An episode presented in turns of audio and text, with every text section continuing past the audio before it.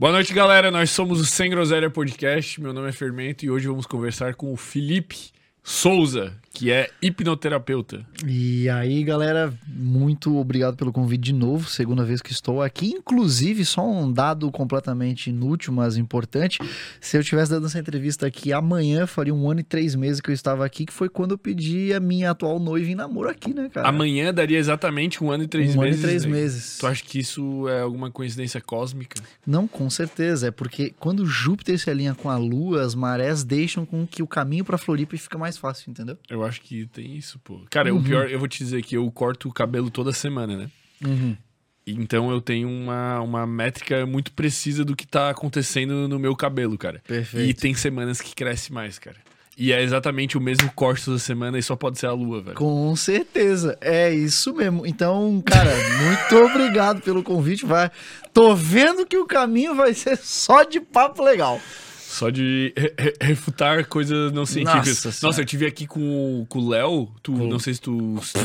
Claro que eu sei quem é o Léo Costa. Não, tá não, não. doido? Mas tu tinha que ter visto o episódio, velho. Foi maravilhoso, né? Cara, maravilhoso. é, o cara é uma eu- máquina de refutar a É, pseudociência. né? eu não pude ver a live dele, eu tava realmente ocupado, mas eu sei que amanhã de manhã, às 11h35 horas da manhã, ele terá uma live muito bacana sobre um artigo que a mídia começou a divulgar recentemente. Até eu fui bombardeado de gente me pedindo opinião sobre aquele artigo, que foi uma over-review de algumas revisões sistemáticas, onde basicamente é o seguinte, quando você tem muita revisão sistemática sendo publicada, ou seja, quando você tem muita gente pegando é, aqui a revisão sistemática, só para quem não sabe o que que é, é literalmente, digamos que um grande resumo do que, que se sabe sobre aquele tema específico. Então, ah, tem 10 mil artigos sobre tratamento para depressão. Aí um cara vai lá faz uma revisão sistemática. Ele vai lá e mostra o que, que se construiu de evidência ao longo do tempo e o que, que se recomenda não, o que, que funciona não. E aí, geralmente, eles vão lá e colocam algum ah, método quantitativo para fazer as contas e bater se de fato tem evidência ou não, qual é a qualidade dessas evidências e tal, né? Que aí são as meta-análises.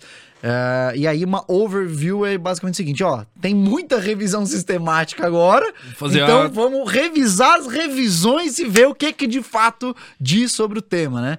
E aí saiu uma revisão onde supostamente, então, exercício físico é melhor para depressão do que medicamento, do que tratamento. Caralho, isso é, É. recente. É super recente, se eu não me engano, saiu mês passado.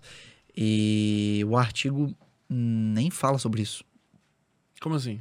É, eles nem estudam exatamente isso, mas uma frase tirada de contexto do artigo para o título das, da- da- das manchetes saiu como exercício físico é mais eficaz para a depressão do que é, antidepressivo, do que terapia, enfim. Mas aí, analisando o estudo, tu chega a que conclusão? Aqui, conclusão que exercício físico é um excelente complemento no processo de reabilitação do sujeito. que Mas é tem um melhor?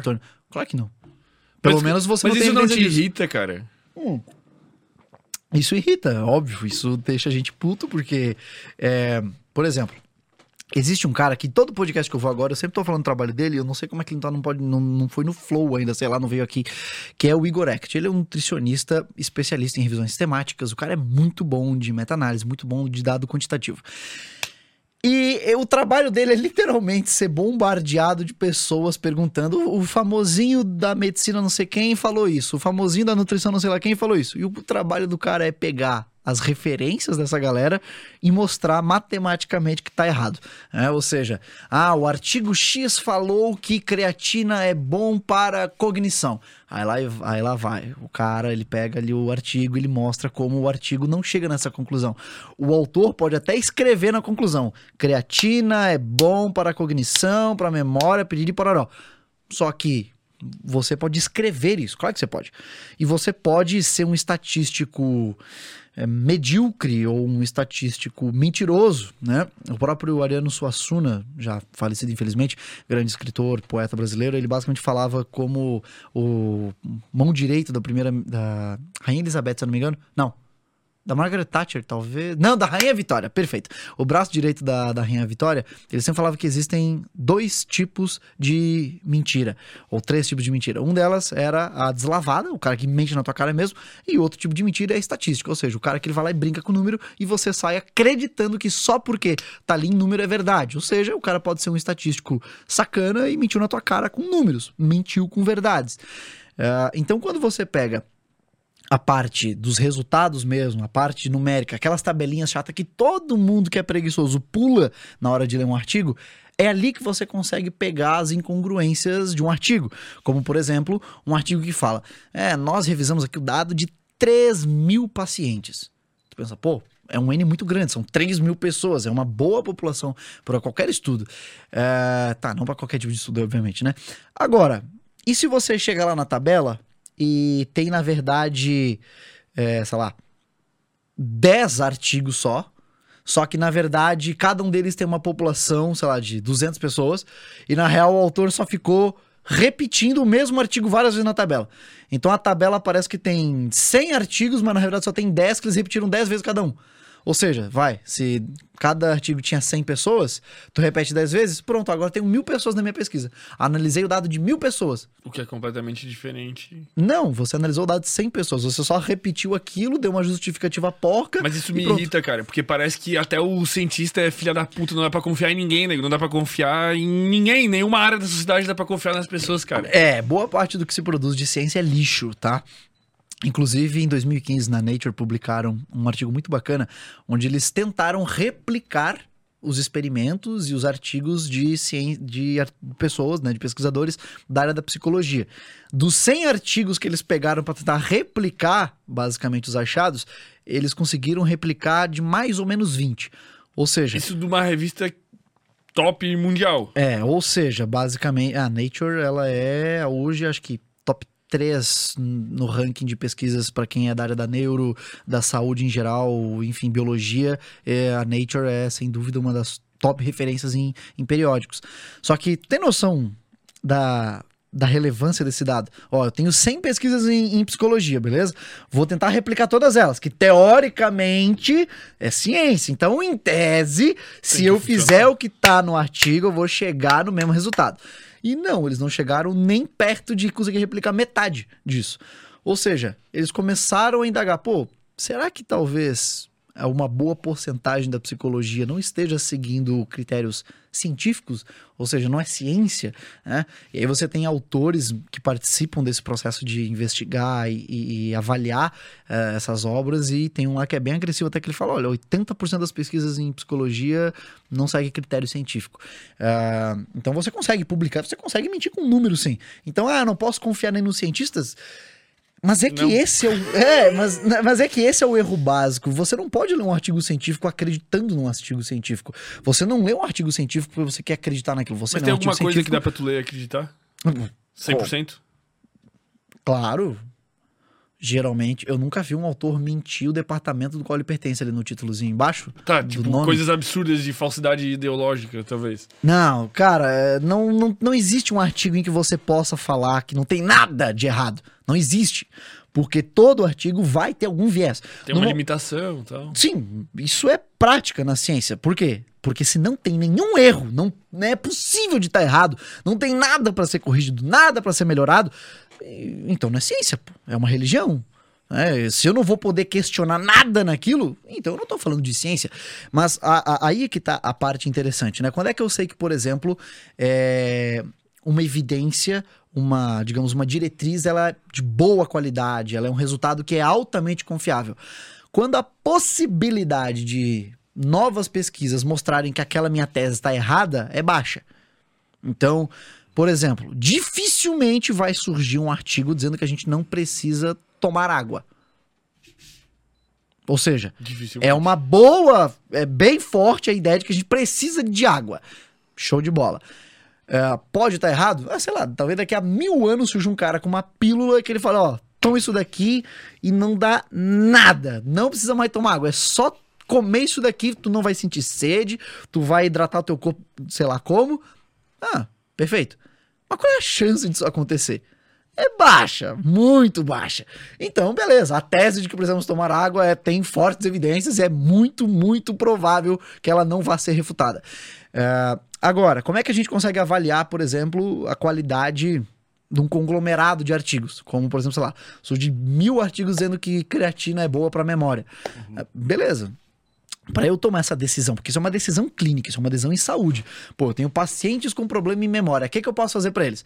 Eu posso passar palavras cruzadas ou posso dar três escupinhos de, de creatina por dia para esses caras? O que, que vai trabalhar melhor a memória deles? Bom, para você tomar essa decisão clínica, você tem sistemas de avaliação de qualidade de evidência. né? Então, por exemplo, é, você vai ter que literalmente pegar aquele artigo, tu vai ter que ler ele inteiro e você vai ter que avaliar como é que foi a construção dele e o reporte dele. Por Ou tu quê? pode confiar na decisão de alguém.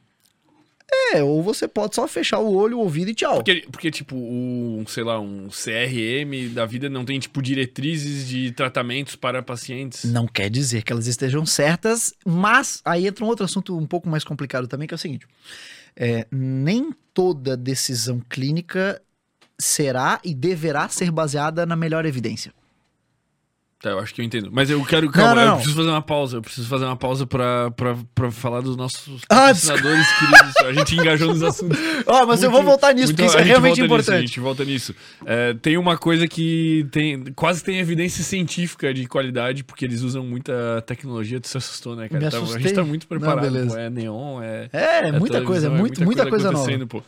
Que é um. Foram feitos estudos tecnológicos para Show. chegar na melhor qualidade possível para uma camiseta. Eu sou famoso aqui por. é, utilizar as camisetas coloridas Uhum. e quando eu tiro é porque vale a pena. E hoje eu estou vestido aqui de Insider, que é a Tech Shirt, que é a camiseta tecnológica anti-odor, antitérmica, não amassa, o tecidinho gostoso, veste bem. Cara, é sem palavras. E eles mandaram uma aqui, ó, de presente pra ti. Eu sempre quis ir num podcast ganhar uma camiseta da Insider.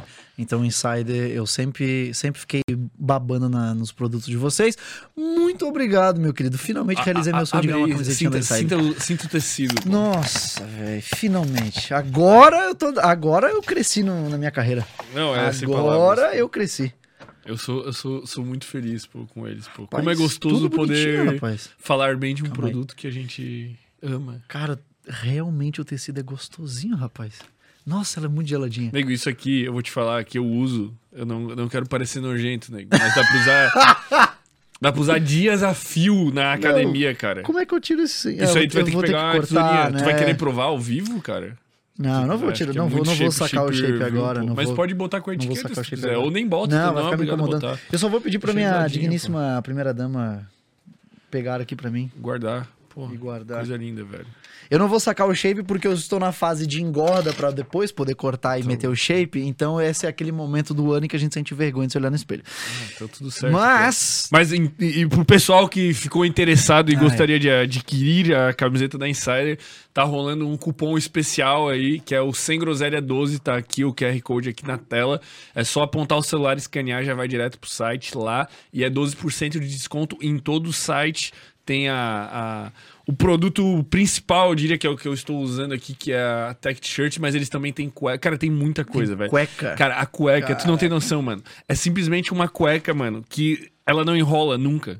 Sabe aquela enroladinha Sei, que a cueca sei, dá, que sei. tu mexe, tá, não sei o quê? Sei. não enrola, ela é in- inenrolável. Aí, é, aí me convenceu. Mano, é maravilhoso. Aí me convenceu legal. Obrigado, Insider, e quem ficou A interessado. minha noiva lá de fundo assim, ó. Beleza, beleza. Vou, entendi o recado. Entendeu o recado? Entendi o pô? recado. Vou usar o cupom da, do Sem Groselha Sem groselha cueca. 12, galera, aqui ó, QR Code rolando. É sem palavras, pô. Muito obrigado, Insider. Pessoal, usem o cupom. Cara, então agora que a gente já sabe quem academicamente comprar camisetas e cuecas, falando sobre a frase um pouco polêmica que eu disse ali, né? Nem toda, só porque se eu deixar incompleto vai vir gente xingando Não, tá maluco? Ah, nem toda decisão clínica Deixa eu deverá... fazer mais uma pausa, depois eu Claro, eu fazer o que tu fique à quiser. vontade. Galera que tá aqui no Instagram, ó, vem, vem pro YouTube que eu vou encerrar a live aqui. Tá rolando solto aqui, ó. Manda E um aí? recado aí. Quem que tu vai xingar agora? Ele vai xingar alguém que tá. fa- Tu vai xingar alguém que tá usando más palavras para propagar coisas científicas falsas, Ah, é eu, isso? eu só ia, na verdade, explicar pra não... Tá, eu vou xingar alguém. Muitas pessoas. Brincadeira. Falou, raça. Tá, vamos lá. Só vou, eu vou falar a frase inteira porque daí o corte fica bonitinho. Nem toda decisão clínica será nem deverá ser tomada na melhor evidência disponível, embora seja um dos três pilares das práticas baseadas em evidências. Por quê? Porque às vezes vai depender do desfecho. no, no final da linha de produção importa muitas das vezes sobre a melhor evidência. Exemplo prático. É, Tipo, se a pessoa vai morrer ou não, sei lá. não, por exemplo, também. é, eu ia dar exatamente um caso sobre isso. Por exemplo, é, chá de canela Tá. é abortivo? Dizem que é.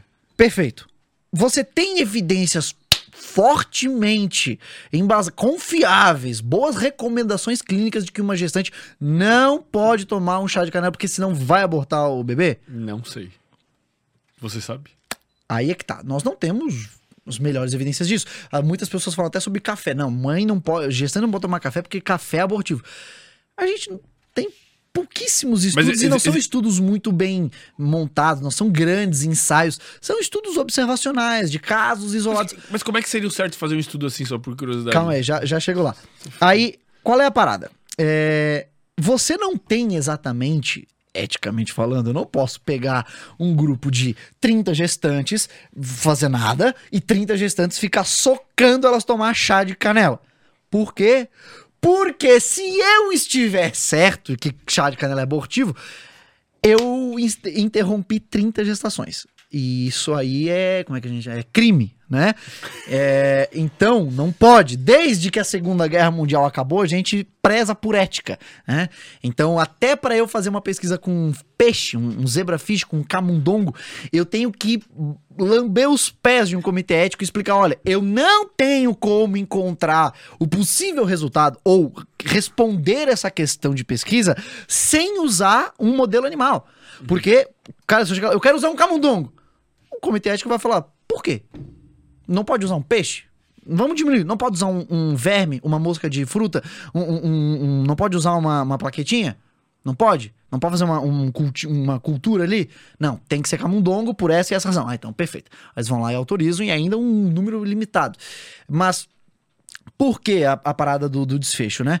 É, embora eu não tenha um grande ensaio clínico, não tenha revisões temáticas com meta-análises realmente confiáveis, mostrando, não, ó, chá de canela é abortivo, então não toma. Tá, eu não tenho a melhor evidência, mas se eu tomar a decisão clínica, então, de falar, não, toma chá de canela à vontade, toma café à vontade, e eu estiver errado, porque eu tentei me. Ah, eu não tenho a melhor evidência disponível. A melhor evidência é um ensaio observacional de três mulheres. Tanto faz. Tá. Mas o desfecho dessa possibilidade é, é muito grande. Ou seja, ele não vale a- o risco e recompensa, sacou? Então, é melhor tomar, por exemplo, um médico tomaria uma decisão clínica e falar: olha, mãe, talvez, mamãe, seria melhor você evitar. Porque eu não posso te dizer que é abortivo. Mas existem ali algumas pequenas indicações de que talvez seja. Então, como a possibilidade do desfecho é muito ruim, é melhor evitar. Tu vai morrer sem É café, vai quase morrer sem chá? bom senso, assim, vamos dizer. É quase isso. É tipo bom senso, só que é um bom senso observacional que alguém tá testando ainda. É, então, como é que se faria um ensaio disso? Bom, eu não posso exatamente pegar, como eu falei, não posso pegar um grupo de grávidas, um grupo, outro grupo de grávidas e testar. O que eu posso fazer é, bom, eu posso talvez fazer ensaios, experimentos para tentar descobrir componentes ativos na canela, na cafeína, né, no grão do café, sei lá, e tentar ver, pô, algum desses elementos aqui em modelo animal geram é, interrupção da, da gestação. Ah, ó, sei lá, no camundongo gerou, vamos subir, vamos pro rato. No rato, ah, no rato gerou.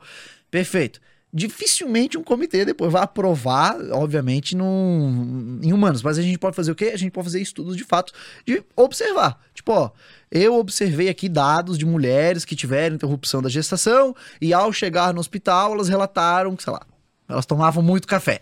E aí eu pego o dado de 40 hospitais e tu faz isso, entendeu? É, só que é muito difícil de você conseguir, dessa forma, né, aplicar uma causalidade. Não, ó, é o café, é exatamente o café que fez elas abortarem. Por que, que só de observar isso, né, é, eu não posso implicar essa causalidade?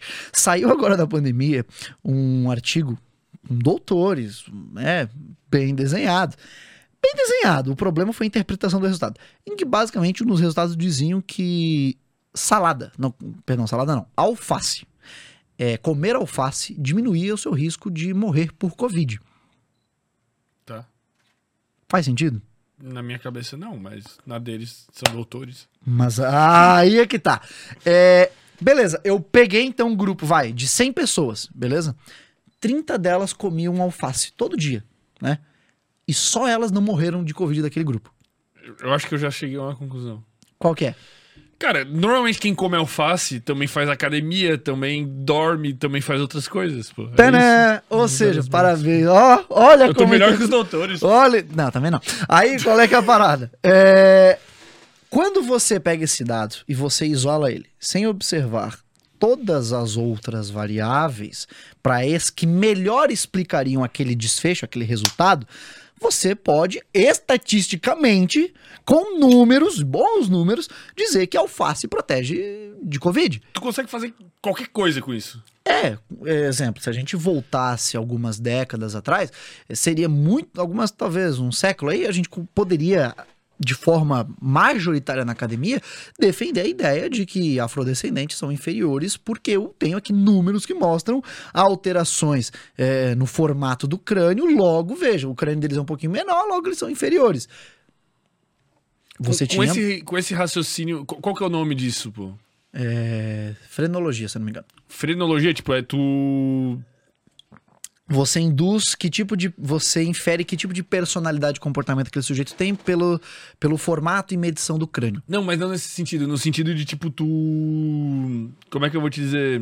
É, tipo, juntar dados, assim, tipo, tu não conseguir isolar variável. Ah, Não não, um não, não, não. O- esse- O nome disso é desenho mal feito. Mal um feito. desenho de estudo mal feito. Ou seja, uma metodologia rasa. Por Porque tu quê? consegue justificar tudo. Tipo, tem muita gente que usa isso como justificativa, tipo, pro veganismo, por exemplo. Ó, é que eu vou dar, eu vou dar o exemplo do- da frenologia, tá? Porque ele é um caso que ele explica o bizarro. porquê a ética tem que ser, tem que ter ética é, nos estudos.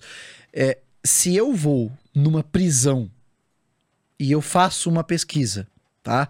Com prisioneiros de crimes hediondos e depois eu saio lá desse, desse sistema carcerário e falo, ó, quem tem estas características aqui é uma, são pessoas violentas? Não, pô. Você foi numa prisão, sei lá, onde tinha mil assassinos, só que por outros contextos históricos sociais, você tinha um, um super encarceramento de negros.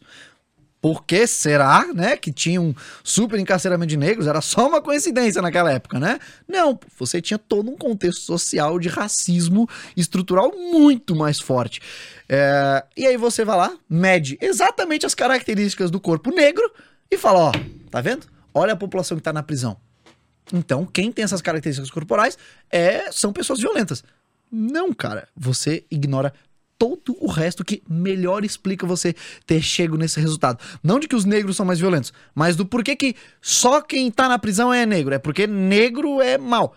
Não, cara, talvez você só não ache errado tudo que tá acontecendo de racismo no seu tempo e aí você ignora isso no teu paper. Então, sim, com estatística você consegue inventar qualquer coisa, até justificar racismo, tá? Desde que você seja um estatístico medíocre, um estatístico sacana, entendeu? É, então você consegue mentir com números, né? Você consegue mentir com a verdade. É, e de novo, tá? Meu Deus do céu, eu consigo, eu, eu consigo ver as pessoas militando em cima dessa última frase, depois de eu ter usado um exemplo sobre frenologia e racismo estrutural, tá? Não, não é a ver... Quando eu falo mentir com a verdade, não estou me referindo que negros são pessoas violentas, tá bom? Não, não era desse exemplo que eu tava falando. É, porque hoje em dia a gente tem que falar exatamente toda a frase Nego, a e galera que faz a corte frase. tá na maldade aqui. tu- tu É, não, eu tô ligado, tô ligado. Eu já tenho, eu já tô vendo até o título, assim, ó. É, pessoas de é, é, pele negra são violentas, afirma hipnoterapeuta. Eu tô- meu Deus do céu, cara, se tu fizer um corte desse, eu juro que eu te caço, mano, pelo amor Não de é Deus. ele, pô. A gente não. Cara, a gente não sabe nem o. O endereço e o nome de quem faz nossos cortes, pô. É resguardado pra ninguém poder nem atacar o cara. Então, obrigado. É, então, assim, mentir com estatística não é nem exatamente o problema. O problema é quando você sabe que o autor tá mentindo com estatística e você não liga pra esse resultado.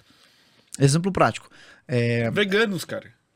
veganos, mas eu não gosto nem de estar no tema do vegano, Por porque... que não, velho? Eles fazem isso o tempo todo, cara. Sim, mas é, tipo porque o cara eles que come são... alface e não morre de Covid. É porque a galera do vegano, eles são tão juntos quanto a galera do K-pop, entendeu? Então, se você fala da galera do vegano, você recebe comentário de gente xingando até dar com os pau. Nego, com todo respeito, mas todo mundo praticamente te odeia em todas as, as áreas. pô. Isso é verdade. Não faz tanta diferença porque tu, tu refuta todas as coisas, pô. Ah, cara, então, é- essa essa parada aí tá, tá engraçada agora, né? Porque eu não sei se eu vou ser processado agora por essa treta toda que tá, tá rolando do, do Vitor Santos e tudo mais. Mas Nego, eu... podemos falar disso Pode, aí? pode, a, fica à a- vontade. A gente ainda pode falar disso? Sim, a gente Ou ainda ele vai pode. botar no processo que a gente não pode mais falar? Não, até o momento eu não recebi nenhum processo e eu também acho, acho eu que eu não serei processado, porque em nenhum vídeo meu eu falo um palavrão ou coisa do gênero. E eu também é, agora estou evitando monetizar usando a imagem ali, um vídeo ou a cara dele, então eu estou borrando. Estou tentando nadar de acordo com as diretrizes impostas, né? É, mas dificilmente ele vai me processar, até porque. Porque tu foi. Cara, eu acho que tu foi o primeiro a fazer um. Não, não. Um dos primeiros. É, fui. Eu acho que eu devo ter sido o terceiro. É, primeiro foi um cara chamado Java, é, que até tinha desafiado o Vitor Santos para um debate, mas isso lá, talvez nos primórdios, e, e nunca vi nada desenrolar disso. Depois, a doutora Gabriela Bailas. E aí depois eu. Só que no meu vídeo eu fiz uma coisa diferente, né? É, eu pego um trecho dele dando uma entrevista no, no Vilela, onde eles fazem lá um experimento, onde o Alberto Delisola faz um experimento, e ele fala o seguinte, não, ó, você pode ver aqui que a hipnose ela não tem como ser mentira, porque o Vitor Santos aqui, ele pode falar das microexpressões dela e tal, e aí eles pegam lá e fazem um experimento, assim, que eles pegam uma pinça Kelly, pinça Kelly é tipo uma pinça tortinha, assim, que você usa em cirurgia, né? Muita gente também chama de porta-agulha, se não me engano, a galera da medicina chama de porta-agulha, uma coisa assim. Ah, e aí o que acontece? Você tem três estágios nela. Você pode cravar ela e ela fica paradinha. Então, se eu, se eu aperto aqui, Ó, fica. e, eu, e ela fica. Por que isso, Felipe? Porque se você tá numa cirurgia, começou uma hemorragia, tu pega aquele vaso sanguíneo, tu trava ele ali, beleza. Ou tem que fazer umas torções, tudo, enfim, ela é muito versátil. Se você prende isso na tua pele sem tu estar anestesiado, dói muito. Dói, dói pra caramba. E ela tem três estágios. Se tu gruda no terceiro estágio, dói muito, velho. Por quê? Porque nessa pinça, como ela é usada em cirurgia, ela tem que ser extrema, ela tem que fixar e prender. Então ela é cheia de dentes, ela é toda denteada. Cara, dói muito? Dói. Microexpressões faciais, expressões faciais são incontroláveis? Não. O que não, o que por si só já descarta a utilidade dela em, em- em detectar incongruências, mentiras e tal, porque você consegue controlar. Então eu peguei e eu repliquei o experimento. Não sei, olha, o experimento foi feito muito mal feito nesse podcast, porque eu mostro, eu boto o, timerzinho na tela, se não me engano, né? Tipo assim, olha, ficou acho que nem quatro segundos grudando na mão. Foi tipo, apertou, soltou. Isso tudo deu três, quatro segundos. Eu pego essa pinça, grudo no mesmo lugar da mão, vral, fecho no último, mostrando na câmera, ele, pum, grudo na mão e fico. Normal. Tiro na outra mão. Pau! Mas doendo também. pra caralho. Dói muito, velho. Aquilo, caralho, dá vontade de trancar o giroba. Mas tu consegue. Mas a gente consegue disfarçar, a gente consegue inibir expressões. Ah, Felipe, mas eu tenho pessoas, tem pessoas que elas não disfarçam, elas são, elas são, é muito automático, elas são espontâneas, elas falam alto. Não, cara, tu pode ter certeza, a pessoa tem a intencionalidade de fazer aquilo. Nossa, até quando ela exagera, sim, boa parte das pessoas quando elas exageram numa reação, elas sabem que elas exageraram. Elas sabem que elas não precisavam ter falado Mas, daquela mas forma, mas elas acredita querem. que o, que o conteúdo dele funcione às vezes? Uh-uh. Uh-uh. Tu acha tipo que nunca? Qual que tu acha que é, É, o. é, é que aí a gente tem um problema. O que caracterizaria, o que caracterizaria funcionar? Oh, muito obrigado. Tu te importa de eu? Não, não pô, fica à obrigado. vontade. É porque eu saí do laboratório, peguei logo a BR, vim pra cá e foi um trânsito maluco, não, não comi nada. Ah, Estou em dieta. vamos lá. O que caracteriza ele acertar o conteúdo dele? Nada. Não, tem que ter um parâmetro, senão ele não Não, não, não, acertaria. tipo, tipo. Cara, é que, é que não existe como aferir se o que ele disse tá certo ou não, porque tu nunca vai saber a resposta. Tipo, é muito fácil tu chegar e dizer, cara, esse cara tá mentindo. E tipo, tá, o que que, o que que daria o veredito se o cara tá mentindo naquele vídeo ou não? Você descobrir a mentira, certo? Sim, mas é 50-50? Errado. Vamos lá. É, Eu vou usar um argumento que bons naturalistas costumam usar. A diferença entre, a diferença entre possibilidade e probabilidade. Perfeito? É, eu posso dizer pra você o seguinte, cara, é, uma alpaca dirige. Não, Tu já viu uma dirigindo? não. Isso não quer dizer que não exista, quer dizer que você nunca viu, certo? Sim. Logo, existe 50% de chance. Ou dirige ou não dirige, certo? É, esse raciocínio é falho, mas. Por que, que é falho? Porque. Porque existem. A, a probabilidade é diferente, tá ligado? Tipo, se tu joga um dado e ele tem. Exatamente. A É estatística ela óbvio que a alpaca não vai dirigir. Existe talvez a possibilidade de alguém amarrar as patas da alpaca. Ou e ela adestrar. Ou, é, exatamente. Mas ela, na natureza, eu pego uma alpaca da natureza, coloco num carro. Não existe uma probabilidade de 50% dela dirigir. É, tipo, tu, joga- tu pega um dado, põe dentro de um copo, chacoalha. Daí tu fala, qual a probabilidade de ser 6? Ah, é 50%. Ou é 6 ou não é. Não é. Não é. É 1 em 6. Perfeito. Aí, qual é a parte transferindo exatamente esse entendimento para as microexpressões faciais? É, eu posso fazer um ensaio experimental. Eu posso pegar um grupo de pessoas e colocá-las para ver pessoas contando um relato de um crime, tipo, não, eu não roubei aquela carteira. Posso pegar um grupo de pessoas é, que, sei lá, se formaram na mesma escola de leitura de microexpressões que o Vitor Santos. E posso pegar um grupo de pessoas aleatórias que não tem nada e vão tentar na sorte, certo? A gente já tem isso. Só que o resultado é de que as pessoas que não têm treinamento nenhum e as pessoas que passaram por um treinamento falso, dando informações erradas, acertam mais do que quem tem o treinamento da galera do Vitor Santos. Meu Deus. Ou seja, eles não chegam aos 50% de acerto. Ou seja, a probabilidade dele acertar se alguém está sendo incongruente nos seus relatos ou não, tipo o cara que tava ali falando, não, eu não roubei a carteira, é menor que 50%. E é menor que a galera que nem tem treino e a galera que tem treinamento falso.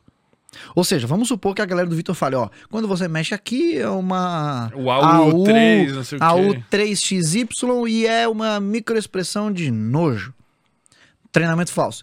Isso daqui é uma AU92 e isso aqui é Medo. medo. Perfeito. Essa galera, essa, essa, com treinamento fake, tá com uma coisa nada embasada, pioramente ainda embasada, acerta mais. Ou seja, a gente já tem um ensaio. Então, até que se provem, até que se tragam evidências melhores, né, de que uma de que microexpressões faciais primeiro aconteçam com frequência o bastante para isso, para serem captadas numa conversa ou coisa do gênero, não tem. É, é, é pseudocientífico você alegar que você pode saber se uma pessoa está mentindo ou não. Ah, mas ele, ele fala que. Ele não fala que está mentindo, ele não fala que é 100%. Ele não fala nada. né? Ele não fala nada, né? A gente sabe como é que a lei funciona. É, então, como exatamente eu posso vender um curso de linguagem corporal para as pessoas saberem e não serem mais enganadas? Não, tô dizendo, não estou nem dizendo quem é que estava vendendo um curso disso, mas como é que eu posso fazer isso? Eu teria que partir do pressuposto de que aquela técnica é útil para alguma coisa. Do contrário, Funciona. De que é é, assertivo. e que funciona. E qual é o problema quando a gente fala isso? O problema quando a gente fala isso é quando a gente afirma isto é ciência. Foi até o último vídeo que eu soltei, em que ele faz uma resposta, como ele coloca aos críticozinhos da internet, é, de que a vasta maioria dos pesquisadores de emoção e afeto humano concordam com a universalidade das emoções. Mas perfeito. isso não quer dizer que o que ele faz é assertivo. É, não, na verdade eu mostrei, e aí entra o papel de você pegar um artigo e abrir os números de um artigo. Eu mostrei que não. O artigo não fala isso. Não, não é nem 50% dos pesquisadores que concordam com isso. Como é que você faz isso? E mesmo que falassem, também não ia querer dizer que. Que. Hum. que... A gente ele- consegue pensar em tantos exemplos fáceis de você refutar isso. Galileu Galilei. Uhum. Eu vou usar as palavras do, do, do senhor Santos. É, dizer que as micros, né, as, as, as emoções não são universais é ir contra a maré da ciência, porque a maioria pesquisa. Quando falaram que a Terra não era é, o centro do universo, que ela era redonda, né, é, ele estava indo contra a maré. Ele estava errado? Não. O cara que pela primeira Acho que não. É. Brincadeira. o- não, tá, pelo amor de Deus. O cara que Não sabemos nem se a postulou, Terra é o cara que o cara que postulou que a Terra, na verdade, é um grande quebra-cabeça de placas que se movem constantemente, que a gente chama de placa tectônica. Ele foi chamado de louco. Na verdade, a maioria das grandes é, descobertas assim que foram disruptivas, elas iam contra a maioria, o que a maioria dos pesquisadores da época diziam, né? A maioria. A gente consegue continuar com essa mesma linha de raciocínio do tipo, olha, o fulano provou que todo mundo estava errado a noite inteira. Por quê? Não é porque a maioria acha. Exato. Eu até dou um exemplo muito exagerado. Eu adoro dar exemplos exagerados, porque às vezes as pessoas entendem mais rápido. Se numa Alemanha pré-segunda guerra mundial ah, você falasse, olha, eu acho que judeus não são inferiores, cara, ah, a nós alemães, é, você estaria nadando contra a maré, da opinião majoritária. E aí? Quer dizer que você tá errado? Não, quer dizer que você é minoria. Quando é que a maioria tá errado, mesmo sendo maioria? quando ela não consegue provar a afirmação dela, mesmo sendo majoritária. Então eu posso ter um time de 10 mil doutores em neurociência falando que as sinapses são feitas a partir de uma ligação de gelatina com geleia. Dane-se. Eu posso vir lá e falar: opa, tudo bem, eu tô no oitavo período de psicologia, acho que vocês estão errados.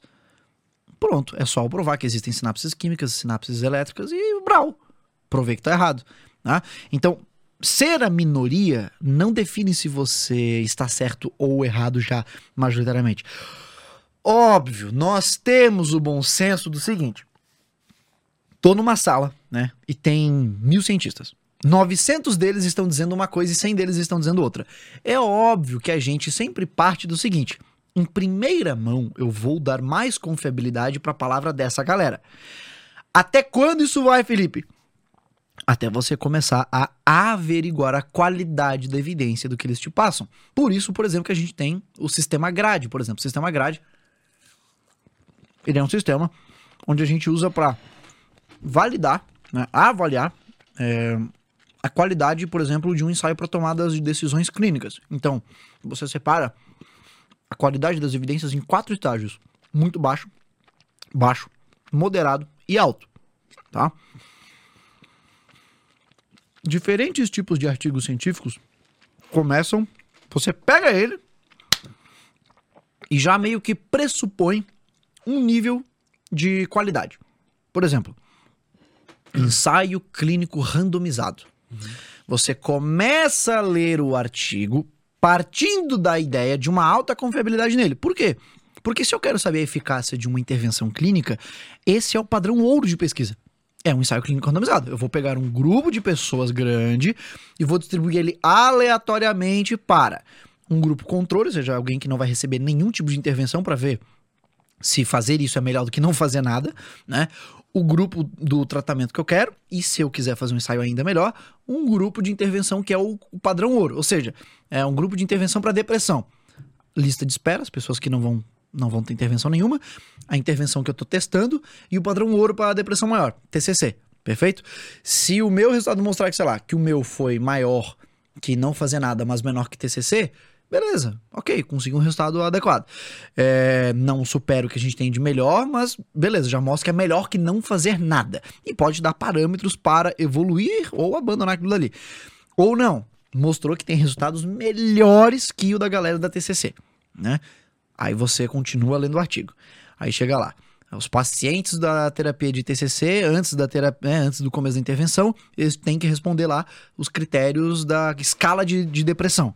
Os pacientes que foram para TCC respondiam, sei lá, 60 na escala de depressão. O da minha intervenção, 20.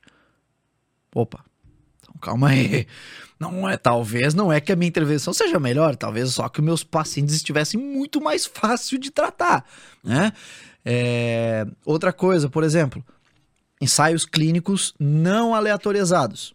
Isso também é um fator que vai, por exemplo, tirando. Ou seja, eu pego, sei lá, um ensaio clínico randomizado e eu já parto da ideia, não, isso aqui é confiável. E eu tenho critérios para ver se a minha confiança vai se manter, ficar ainda maior, ou se ela vai caindo, tá?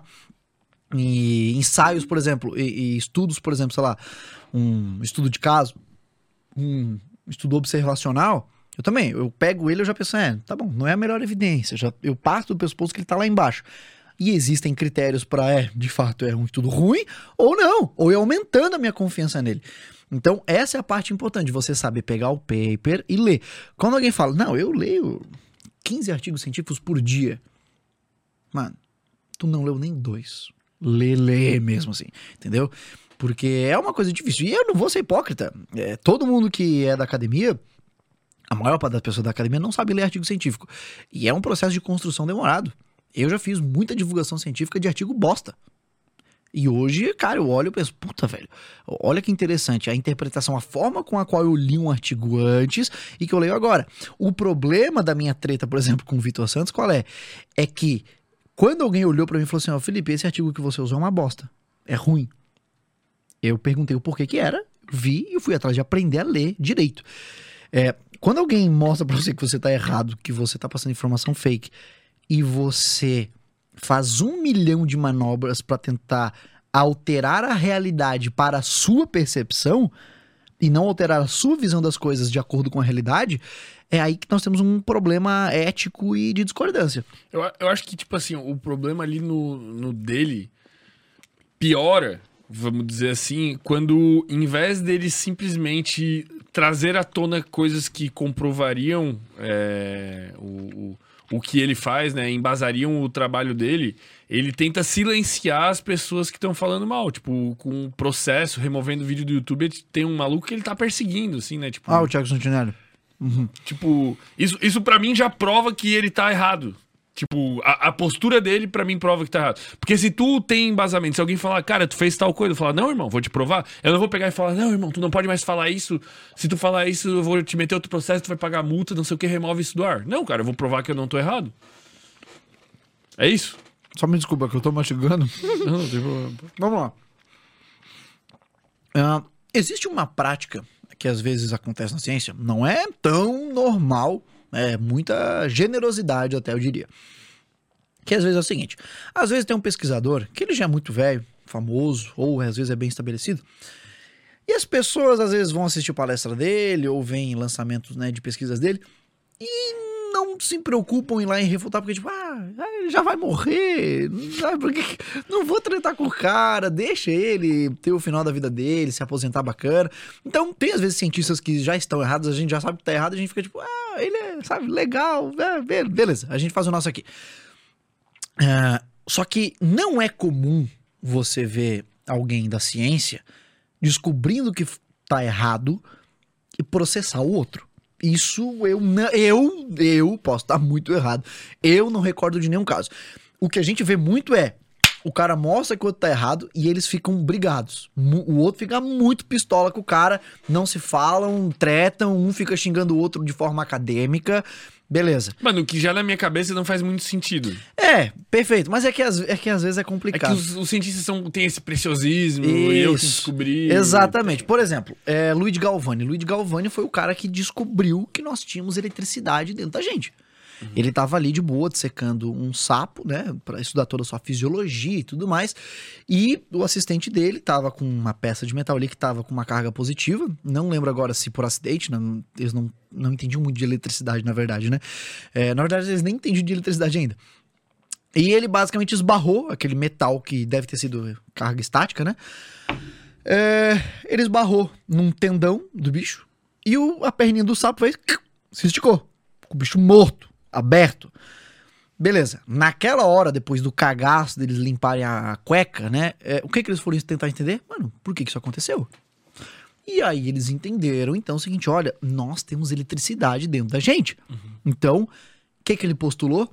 Que dentro dos nossos tendões e tal, passa um fluido elétrico e que compõe que somente nós, nós, somente nós, seres vivos, temos eletricidade. Aí veio um cara chamado Alessandro Volta, que era inclusive um amigo pessoal de Napoleão Bonaparte, ah, embora não se aproveitasse muito dessa amizade, o que pra mim é um cara esperto, porque quando você é muito amigo de ditador e imperador, quando ele cai, tu vai junto, então não é legal. Então ele sempre foi um cara muito reservado. E que ele provou que o Galvão estava errado. Ele foi lá e construiu a primeira pilha da humanidade. Ele pegava, pegou disquinhos de cobre, pano molhado em salmoura, cobre, pano molhado em salmoura e tal. Ele fez a primeira pilha e mostrou: não, nós não temos eletricidade só nos seres vivos. Aparentemente, eletricidade é um fenômeno natural e tal. E como vários outros refutados ao longo da história, o Galvão acabou sua vida depressiva e largado de canto. Porque é isso. Pô, mano, mas o cara poderia ficar feliz, velho. Tipo, ele já descobriu um bagulho e daí é tipo meio que a evolução do negócio que ele descobriu, velho. Bom. Ah, Eu não gosto mais de ninguém, cara. Antes eu gostava de ciência, agora eu... nem a ciência mais é verdade, velho. Eu não vai- aguento mais a minha vida, mano. Tu vai gostar muito do Alessandro Volta. O Alessandro Volta é tão gente fina que o aparelho. É, o, perdão, o nome que ele deu pra isso, ele chamou de galvanismo. Em homenagem ao, ao Então, Luiz ele foi muito Galvani. gente boa, mano. E hoje em dia nós temos um aparelhinho que a gente vai lá, por exemplo, Galvanizador. é o gal, galvômetro, o gal... Galvômetro. Gal- O galvanizador. Gal... É, mas, mas tu entendeu, eu não lembro, é gal, Serve pra galvômetro. aferir alguma coisa. Exatamente, você consegue ver ali a tensão, perfeito? Né? Então Eu você usei isso em consegue ver... laboratório de física, mas não lembro. Você basicamente consegue ver diferen- a diferença de potencial entre dois pontos. Pronto. É, Galvanômetro. Galvo... Pô, acho- pega aí, ô Gabriel. É, caralho. deve ser galvanômetro, galvômetro, enfim. Mas repara, de onde é que tá vindo esse nome? Do Luigi Galvani. Sim. Perfeito. O Luigi Galvani continuou sendo alguém super importante? Não. Porém, porém, como você disse, talvez ele poderia, mas não foi. Galvanômetro. Galvanômetro, eu tava errado, mas é isso aí. Então, basicamente, é, quando você na ciência refuta algo, a ideia é que você construa e melhore a construção da ciência naquele campo. Por quê? O Wesley sempre dá esse exemplo, né? Por exemplo, vou usar o prato aqui. Ele sempre dá o exemplo da barreira do conhecimento da humanidade. E que, por exemplo, alguém fazer um doutorado é ele empurrar um pouquinho essa barreira em algum ponto, em algum campo. O estudo ah, da influência da farofa na saúde cardiovascular. Puf, empurrei um pouquinho mais. O cara que mostra que eu tô errado, ele não é um palhaço. Ele é, cara, ele é muito massa. Ele traz de volta aquilo que eu, que eu empurrei, ou seja, o. Você empurrou errado, tem que empurrar ali na esquerda, ó. Na verdade, farofa faz mal, não faz bem, não. Não bota aí farofa como intervenção clínica, não.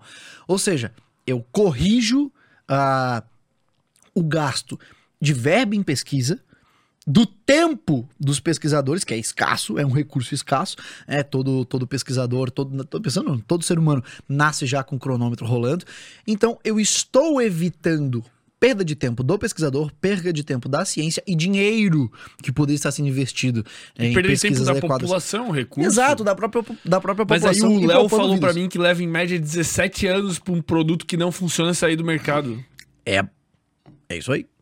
Nego, o, o viver é muito difícil, cara. Ah, olha, dependendo do produto e do quão famoso ele é, vai demorar muito mais, se é que vai sair. Por exemplo, esses dias eu cheguei numa farmácia e aí tinha do lado do caixa uma bancadinha com florais. E tava lá. Eu já tomei floral, pô. Floral, não sei o que lá, sensação de felicidade. Eu olhei aquilo e eu pensei, mano, a complexidade que é você tentar entender o que é a sensação de felicidade no indivíduo e por 12 reais eu posso levar? ah, então é nóis, caralho! 12 pila felicidade! Aí tava lá, ansiedade, estresse. Eu pensando, nossa, Tudo. mano, Tudo curava tudo. como eles conseguiram isso? E o melhor, como é que a gente ainda tem pessoas na fila de hospital, então? Como é que tem pessoas no CRAS? Como é que tem pessoas no CAPS, todas Nego, não ferradas pode querendo se matar? Comprar isso e processar, nego. Não dá pra ganhar dinheiro com essa porra, velho. Não, porque em tese, atrás do rótulo tem um aviso escrito Que não funciona. compõe. Não, não. não tá escrito isso, tá escrito não, com- não contém comprovação científica. Isso eles são meio que obrigados a colocar. Ah, Tá, então basicamente eu posso fazer qualquer coisa e escrever atrás que não tem comprovação científica. não. Se você chamar de remédio, você não pode fazer qualquer coisa. Você vai ter que Mas seguir o floral lei- é considerado remédio? Não. Por isso que pode ser vendido, porra. Tá, eu posso, tipo, pegar na- agora a água, botar numa garrafa e vender na rua e falar, cara, isso aqui na verdade é uma. Sei lá. água que eu benzi no Vaticano e ela foi muito bem benzida pra você que tem, sei lá, calvície. Eu vou piorar o teu exemplo. É, Você pode vender numa farmácia. Isso, é melhor que vender na rua. Uhum. Eu poderia fazer isso. De atrás eu escrevo que não tem comprovação científica. É, desde que você converse, claro, com, com o dono da farmácia, né? Você pode ter a tua vendinha ali, cara. Ó, dentro de farmácia se vende muita coisa que não funciona, mas que vende bem, né? Então, por exemplo, é, pra ter uma noção, eu posso conduzir um estudo é, e dizer que floral faz muito bem pra ansiedade. Cara, sabe o que, venderia muito, pensei agora? Água pra dor de cabeça, mano. Hum. Porque muito da dor de cabeça é causado por desidratação e não sei o que, né? Ou isso é mentira também, eu não aguento mais, eu vou embora. Ó. Podem perguntar pro doutor Alexandre Venturi. Provavelmente ele vai falar muito melhor sobre enxaqueca e dor de cabeça e cefaleia, né, em geral, do que eu. Eu não manjo nada de cefaleia. Provavelmente, se você está desidratado por uma questão fisiológica, tu vai sentir dor de cabeça. Só que o problema, se você tá com alguma cefaleia e tu chega lá pra tomar água, é, ocorre a probabilidade de você só estar com dor de cabeça porque você tá desidratado. Que deve ou- ser alta.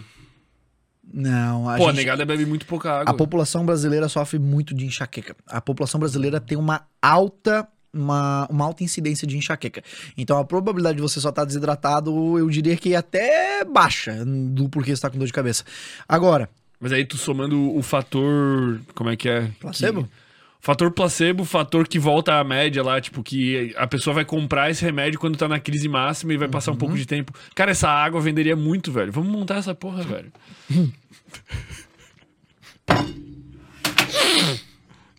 Não vai morrer, cara. Mano, tu já tá comendo uma carne. Pode deixar aí, pô. Senão vai cair as letras. Deixa assim, foda-se, não tem problema. tá, basicamente é o seguinte. É, vou, eu vou ser. Nossa, agora, agora tu falou que eu sou odiado, agora eu vou ser odiado. E se eu tomasse. E se a gente montasse agora um negócio em que a gente melhorasse a sua função cognitiva, sua memória, sua atenção, sua disposição, sua energia pra, porra, esforço físico, que você conseguisse estudar melhor, cara, suplementos pro teu cérebro, velho, Pra você tomar um power motherfucker brain e aí você vai estudar bem pra caramba, porque eu tenho uma pílula ali que tem vários precursores de serotonina, de ocitocina, de dopamina, velho. E aí? E aí a galera vende isso e também não funciona. É, por uma razão muito simples. É, eu posso tomar esse composto que tem todos esses precursores de neurotransmissores que também, também fazem parte dessa função é, no meu organismo, no meu cérebro, mas é a mesma parada do colágeno pra pele ficar bonita. Tá, eu vou tomar, mas como é que eu vou garantir que o meu corpo vai pegar aquilo e de fato vai usar para o que eu preciso? Tá? Ou seja, colágeno, tomar colágeno pra pele ficar bonita não tem sustentação, não tem evidência. Por quê? Porque o seu corpo vai dissipar aquilo pra um milhão de coisas, então a pele ficar bonita vai ser a última das coisas que ela vai ser usada. E eu posso tomar um montão de precursor pra, pra dopamina, pra ocitocina, serotonina. Tu vai cagar caro. Tu vai cagar caro pela simples razão. É, eu acho muito engraçado como as pessoas falam, não, ó, dopamina é isso, ou serotonina é isso. Cara, eles são neurotransmissores que funcionam pra muitas coisas. Por exemplo, dopamina, uma delas, obviamente, é a nossa questão da motivação. Quer dizer que dopamina só funciona para motivação? Não.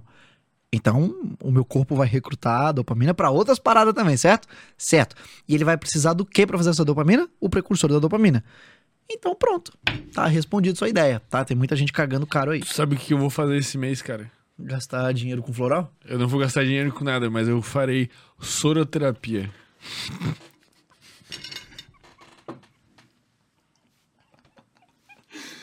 Eu. Mas será gratuito, pô. Ah, então de boa. A minha única. Mas eu. Cara, eu sou a pessoa mais influenciável possivelmente em efeito placebo, pô. Vai, vai ser maravilhoso pra mim, mano. Vai tomar os negocinhos na veia, né? Aham. Vou usar uma frase do Igor Eckert pra responder isso. Tu tá internado. Então tu não tem que ficar tomando coisa na veia, caralho. É, eu acho que faz Mano. sentido. Mas ó, Fala isso pra galera da maromba. Queremos Marcão dos, ven do, dos venenos no RD. Mas, ó, é, basicamente, qual é a ideia? A minha treta com a pseudociência em si não é nem exatamente ficar lutando, fazendo levante para que seja proibido. Essa não é, esse não é o meu problema, a minha visão ideológica de mundo. Meu problema é isso ser usado com dinheiro público. Ah, tá. Tipo Ah, então-. É, se você quiser fazer soroterapia enquanto toma um floral, enquanto você passa fumacinha ao teu redor, mano, tu vai pagar do teu bolso. Então, suave. Beleza.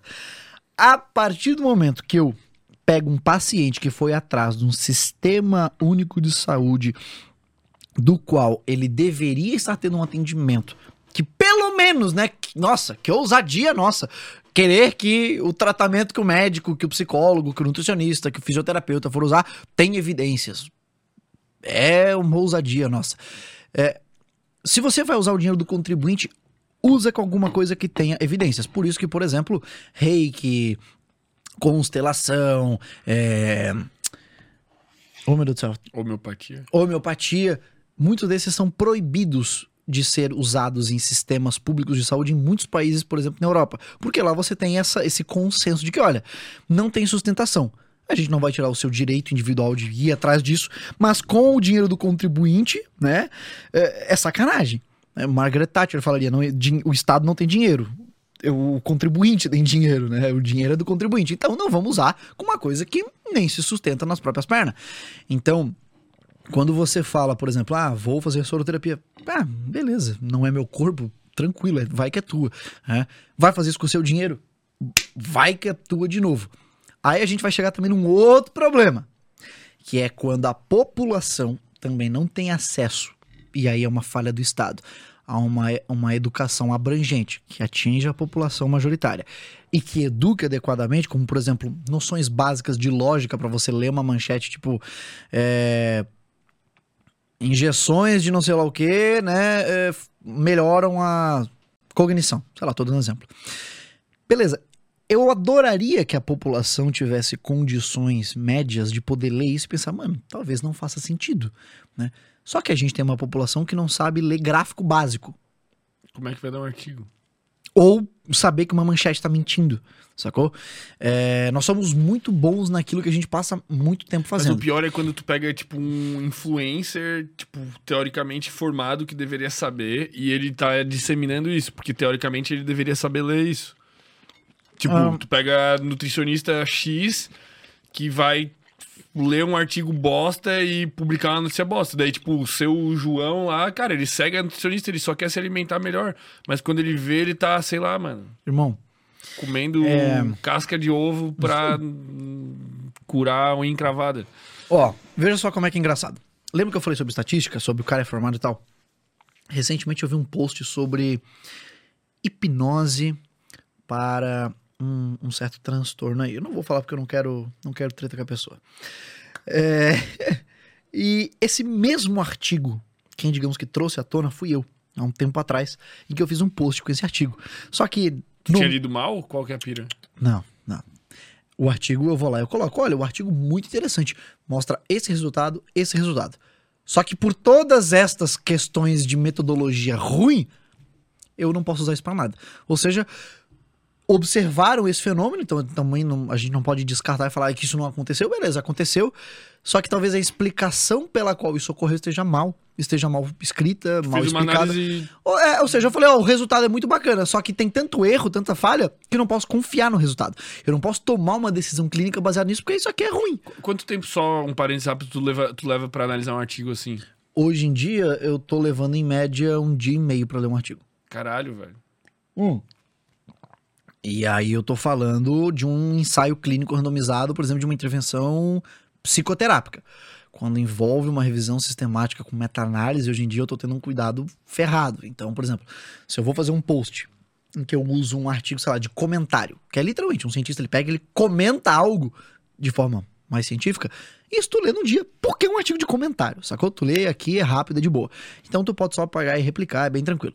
Tá, Uma revisão, é, uma revisão sistemática com meta-análise, é, se você quiser ler mesmo, tu vai ter que ler todo ele, ver qual foi o contexto, o porquê que eles fizeram aquela pesquisa, quais, quais foram os critérios de inclusão, de exclusão, se de fato houve uma discussão entre os, os, os, os autores para ver qual artigo entrava ou não.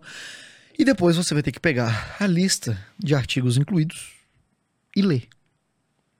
Então, se, um, se a meta-análise incluiu 30 artigos, eu, eu, se eu quisesse fazer uma boa leitura, uma leitura ética, eu tenho agora 30 artigos para ler. O lado bom é que artigo é muito mais fácil, pelo menos para mim. Eu tenho muito mais tesão em ler um artigo, eu leio um artigo muito rápido, em compensação um livro, por exemplo. O Wesley me passou uma, me passou uma lista de três livros. Eu não terminei de ler o primeiro. Por quê? Tu não? Eu não consigo chegar no final da página sem perder o foco. Então, por exemplo, eu hoje eu comecei a usar a seguinte estratégia. Eu, eu marco um canetão e eu vou escrever no livro que eu tô entendendo, porque eu sei que eu vou perder o foco e aí eu quero voltar e saber o que eu tava entendendo. Então, um livro que, sei lá, é dessa grossura, para mim leva uma eternidade. Só que se eu pegar o mesmo número de páginas em artigos, eu leio assim, entendeu? Então é uma treta minha. Mas por que que essa leitura de artigos, uma boa leitura, ela é mais demorada? Porque você quer garantir que você não vai só propagar o que está escrito, mas entender o que está escrito e ter, ter em, em, em, sua consciência limpa de que você lê um artigo como ele tem que ser lido. Um artigo científico ele é feito para você ler questionando o que está ali. Perfeito? Qual é a função de um artigo? É informar os seus pares dos seus achados. Então, eu tive um achado, eu jogo para a comunidade. Meus pares são quem? Os outros pesquisadores desse campo em outros lugares do mundo, em outro tempo. Talvez um cara daqui a 100 anos leia o meu artigo. Beleza. Ele tem que pegar aquilo ali e tem que, se ele quiser replicar, teoricamente ele tem que conseguir replicar. Mas aí essa outra pessoa pegou esse artigo uhum. e literalmente disseminou como, tipo, é verdade, meu Deus, estamos salvos, hipnoterapia cura tal transtorno. Bom, ela fez uma cagada. Por quê? Hum, você falou num ponto interessante agora, mas tudo bem. Vamos, já chego nele. Eu não posso pegar um ensaio clínico randomizado, que é o padrão ouro para saber sobre a eficácia de uma coisa, então a gente já sabe disso. Eu pego ele de cara, eu vejo que, ok, provavelmente ele é confiável. Uh, e sabe por que teve um resultado positivo naquilo ali, naquele ensaio, que aquela parada, então, é a melhor decisão clínica. O que, que eu preciso? Eu preciso esperar um pouco mais de tempo. Eu preciso esperar outros pesquisadores, outros grupos de pesquisa fazerem experimentos iguais, semelhantes, uhum. para ver se, ah, então aquele super resultado foi só naquele grupo de pesquisa. Os outros 10 grupos que fizeram a mesma pesquisa, nenhum chegou num bom resultado. Então, o que, que isso me mostra? Que aquele estudo tinha alguma coisa errada. Exatamente. Então, quem é que vai me dar essa resposta? Se nenhum cientista omitisse ou distorcesse estatística, as revisões sistemáticas com meta-análise.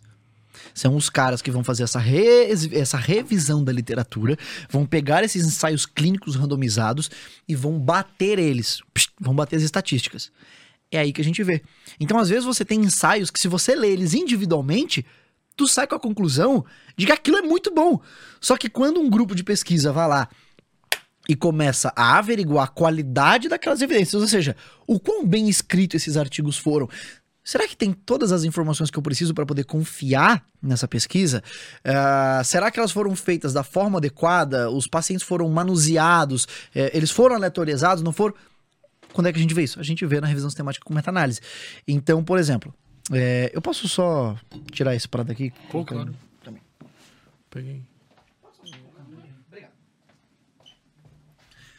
Então vamos lá. Agora é... pode bater na mesa e já é... a placa. Então vamos lá. É, o que, que eu posso falar sobre, por exemplo, hipnoterapia e, e, e pesquisa e tal? O que, que a gente tem agora nesse momento de ciência? Né? Ciência é atualidade, então vamos lá, no mundo atual. No mundo atual, nós temos uma força-tarefa que foi reunida entre pesquisadores de quatro países: Hungria, Itália, Estados Unidos e Reino Unido. Eles todos foram convocados por dois, ca dois caras, eu só vou lembrar o nome de um deles, o outro eu não vou falar porque eu posso estar confundindo com um dos pesquisadores da Força Tarefa, então não quero ser sacana e, e, e falar besteira. Mas o autor principal da Força Tarefa se chama Kex Zoltan. Ele é um, um PhD da ELT, da ELT Pepeca, né? é que é que em húngaro isso significa pedagogia e psicologia ex. É quer, quer, kir, alguma coisa assim, é quer ou kir. Então fica, né, pedagogia, né, psicologia, kir, mas pra nós fica elt vagina, ah, pepeca. Ah, e ele basicamente reuniu essa galera lá em 2018, ele convocou a galera e eles reunindo então esses pesquisadores tiveram a seguinte ideia. Tem muito lixo em pesquisa em hipnose, muita pesquisa completamente dispensável. Como é que a gente torna as pesquisas em hipnose mais rigorosas e a ponto de talvez torná-la, quem sabe, uma da- um dos padrões ouros na lista de, de psicoterapias com embasamento empírico da APA, né, da divisão 12 da APA? Beleza, eles começaram durante mais de um ano se reunir e avaliar todos os sistemas que nós temos de avaliação de qualidade de evidências. E aí essa força-tarefa recebeu o nome de Força-Tarefa de Avaliação de Qualidade de Evidências. Bem em hipnose, exatamente.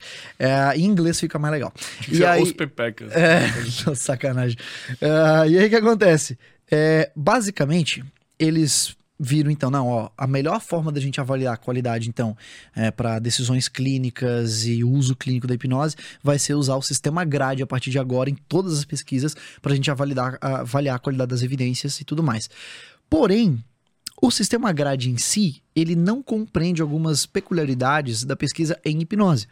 Existem algumas dificuldades em se averiguar a qualidade, ou melhor, a eficácia de uma pesquisa, de um estudo em hipnose, porque a hipnose em si tem algumas, lim- não é limitações, mas ela, diferente, ela é é diferente. No sentido de, é, qual é a definição de hipnose? O que, que eu classifico como eficácia da hipnose? O que eu classifico como sendo uma intervenção baseada em hipnose? É, e também eu tenho que saber o seguinte: é, o uso da hipnose não é uma coisa padronizada. Eu posso ter 15 médicos usando hipnose para enxaqueca e os 15 aplicarem ela de forma diferente. Então, como é que eu Padronizo. padronizo assim, isso para ver, então, ó, quando a gente faz dessa forma, dá esse resultado, né? Ah, basicamente, então, eles, ao longo desses dois anos, que é que isso começou em 2018, nossa, então faz mais tempo. Minha cabeça é ruim de matemática, porque eles publicaram um artigo da Força Tarefa em 2022. Beleza.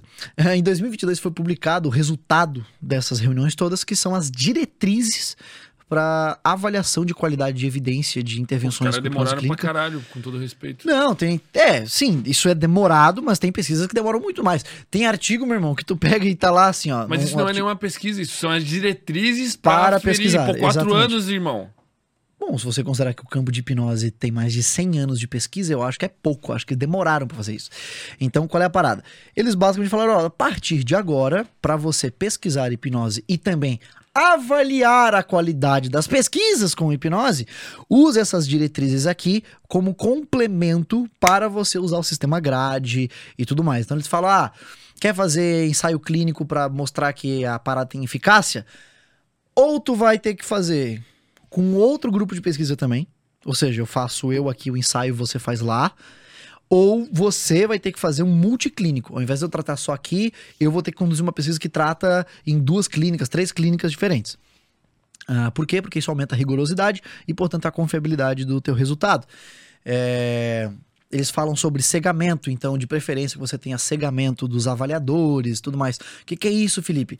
Ó, o teu grupo. o paciente. É, o teu grupo fez terapia com TCC, o grupo de fulano com psicanálise, o grupo de fulano com nada. Não fez nada. Beleza. Passa seis meses dessas intervenções, sua, sua e nada, e pega as fichas de análise do resultado dessa galera, no final das contas, tira o nome, tira toda e qualquer identificação, passa para um sistema, o sistema, só aquele sistema sabe qual ficha é de qual intervenção. E ela passa para o avaliador, o cara que tem condições técnicas de avaliar o resultado dessas, dessas escalas de depressão, escala de dor, sei lá o quê. E ele vai avaliar, não, esse resultado aqui deu, pô, muito bom, não sei o lá. Beleza, devolve pro sistema. Agora o sistema pega isso corrigido e bota de novo qual era a intervenção que foi feita naquela ficha. Isso é cegamento do Pra avaliador. não enviesar, o cara quer que dê certo. Né? Exatamente. Por quê? Porque se eu não sei do que, que eu tô avaliando, eu não tenho como ser mais flexível na interpretação de um dado. Entendeu? É, então é com base nisso que você aumenta a confiabilidade no resultado daquele, daquela pesquisa. Lembra que eu tinha falado antes sobre eu pego uma pesquisa, já acho que é boa, mas eu posso ter é, condições que diminuam essa confiabilidade. E assim por diante. Então você tem, por exemplo, uma autora hoje que, para mim, ela é minha heroína. Essa mulher é muito massa, tô dando ouro aqui por ter vasculhado pra achar as obras dessa mulher. Ela se chama Christina Fur. Deve ser assim que se pronuncia o nome dela. Ela é uma médica alemã. E ela basicamente tem três ensaios clínicos muito bons com hipnoterapia. Em que ela basicamente segue os avaliadores e tudo mais, só que nesse último agora, uh, ela literalmente não só faz o ensaio clínico comparando TCC versus hipnoterapia, como ela também mostra as alterações em substrato neural. Então você consegue. Dos dois. É. Então você consegue basicamente ver ali a atividade do cérebro dos dois e ver antes, depois e tudo mais. Uh, e cara, isso é muito legal. Mas ela fez tipo, para tratamento de quais. Transtorno depressivo maior. Que é.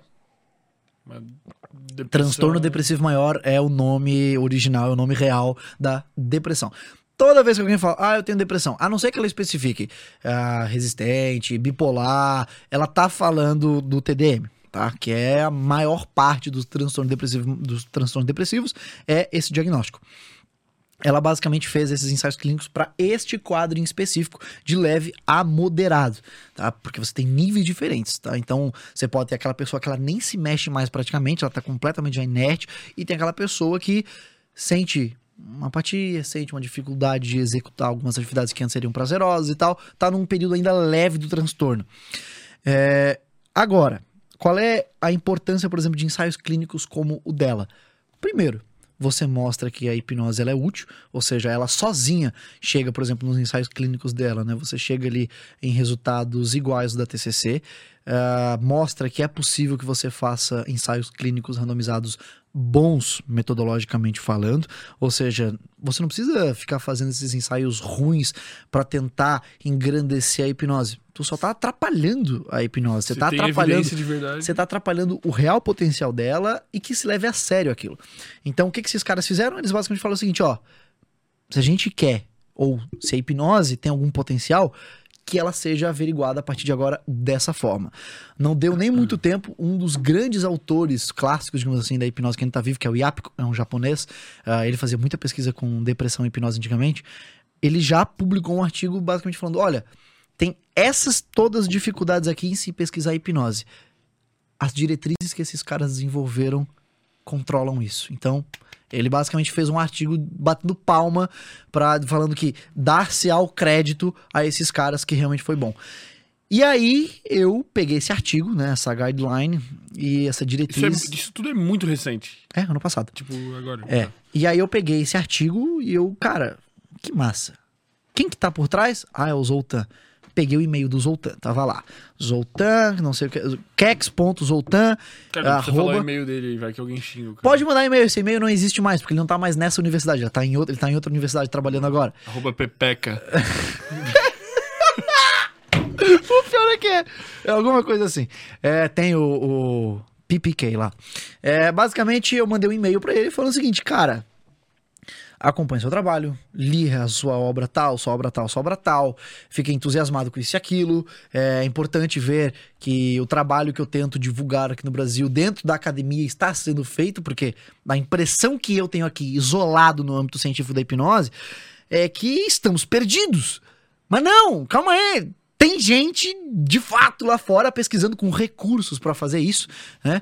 E eu mandei esse e-mail para ele, falou, eu no ano passado publiquei uma pesquisa que mostrou isso, e aquilo, tem uma vaga de estágio? Eu mandei na coragem, máxima da coragem, falando, olha, é... eu ainda, e eu ainda pensei, não, eu vou, eu, eu tenho que mostrar para ele o quão importante é eu conseguir trabalhar em um ambiente que tenha condições de se trabalhar. Falei, olha, eu estou desenvolvendo. Estou num país em que constelação familiar é fornecida não, pelos meus impostos. Eu dei a se... eu falei exatamente a seguinte frase. Eu é que meu celular não está aqui, senão eu ia mostrar. Eu estou desenvolvendo uma órtese via interface cérebro-máquina como pesquisador bolsista. É, a minha bolsa ela equivale a 70 dólares. É, e é isso aí. E aí ele respondeu o seguinte: olha, nós temos uma equipe fechada, né? Então a gente não tem uma verba a mais para pegar alguém aleatório a mais. Mas se você pagar sua vinda para cá e sua ficada aqui, a gente te inclui na pesquisa, a gente te inclui no, no- no trabalho e pode, posso, pode fazer parte, vem, vem aprender aqui. E, cara, eu tô nessa jornada agora de reunir a grana e. Tá vou- rolando arrecadação. O crowdfunding é um crowdfunding diferente. Por quê? O Wesley falou a seguinte frase pra mim: faz uma vaquinha. Aí eu falei, me recuso. Por que, cara? Porque eu não quero chegar lá e falar, pedir dinheiro. Não. Hum, essa ideia de pedir dinheiro para eu fazer algo não na minha cabeça, na minha visão de mundo não rola. Então, o que que eu fiz? Bom, vou pedir dinheiro de outra forma. Eu não vou pedir e ganhei o dinheiro, fui estudar na Europa e obrigado aí, você que tá em casa. Parabéns, eu vou aprender. E você? Tu deu dinheiro? Não, de sacanagem com a pessoa. Cara, tu já deu uma olhada no Vaquinha Online pra ver as vaquinhas que tem, velho? Já, já, eu sei. Mas eu não. Eu, Felipe Tá. Luiz Souza, não quero fazer isso. Então, o que, que eu fiz? Basicamente o seguinte: eh, em 2020, 2019, eu tinha uma plataforma chamada Aprenda Psicologia do Zero, onde eu basicamente eu pegava o plano curricular de várias universidades importantes do Brasil, pegava ali a grade curricular de psicologia dessas universidades, e eu via, ah, tá, eles têm que ter essas aulas, beleza. Eu vou dar essas aulas na plataforma online. Assim, quem é acadêmico de psicologia e não quer reprovar numa matéria, aprende aquela matéria talvez de uma forma menos, menos complicada, melhor organizada às vezes e Menos tal. enviesada, É. menos negacionista da ciência. É, quem é curioso em psicologia vai poder. Quem é psicólogo, às vezes, pô, quer relembrar uma parada ou ter acesso a outras aulas que nem tinham lá, vamos lá. E também adolescentes ou pessoas que não sabem se querem ir ou não para psicologia podem ter ali aulas do tema para saber se, ah, beleza. Curiosos, é, pô, exatamente. Tipo, maluco, eu tô lá, tô afim de estudar É. uma porra. Aí eu pensei, cara, na época eu não tinha público por isso. Eu consegui 80 assinantes. Eu cobrava 20 reais, tinha 8, assi- ah, 80 assinantes. Não dava nem pra pagar as contas de manter a parada e comprar equipamento e material e esquece. Não, não tinha como, não conseguimos manter o projeto vivo. Aí, é, basicamente agora o que, que eu fiz? Pensei, velho, eu comecei a ligar. Eu pensei, eu não posso deixar de perder essa oportunidade. Por quê? São os papas da hipnose. São literalmente os catedráticos da parada. Os caras se reuniram e falaram: o campo tá ruim. Vamos deixar mais rigoroso. Eu tenho que estar lá, entendeu? Eu tenho, eu tenho o dever moral de estar lá aprendendo com os caras. Eu posso chegar lá e o Zoltan pode me colocar pra varrer o laboratório dele. Eu quero escutar a conversa dos caras. É, e o que, que eu fiz? Comecei a ligar pra todos os meus amigos da psicologia, medicina, nutrição, todo mundo, e falando, velho, quero 10 minutos da tua atenção. E marquei reunião com todo mundo. Falando, ó, o seguinte, tem essa, essa jornada que eu quero fazer, não tenho condições de arcar com o meu casamento, mudança de apartamento, comprar o carro agora, pagar a faculdade eh, e juntar mais a grana pra me manter na Europa por alguns meses. Não vai rolar. Não tenho como, não, não tenho nem horário bastante na semana por mês pra atender, pra juntar essa grana toda.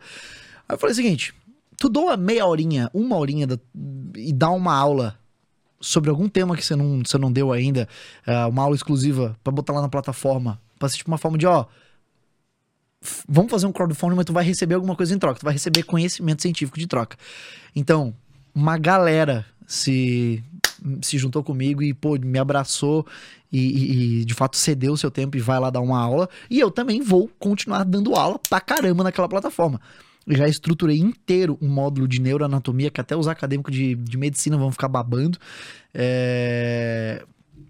Wesley vai dar aula, a doutora Laís Bernardes vai dar aula, é, o doutor Blasius vai dar aula, que já veio aqui, o doutor Alexandre Venturi se empolgou, vai dar três aulas, vai dar uma aula sobre Alzheimer, uma aula sobre formulação das memórias, uma aula sobre enxaqueca, vai ter uma aula com o Major André Thier, que ele, além de ser major da Polícia Militar do Estado de São Paulo, ele também foi palestrante do TED Talks, então ele vai dar uma aula até sobre como estruturar seminário, palestra e falar em público.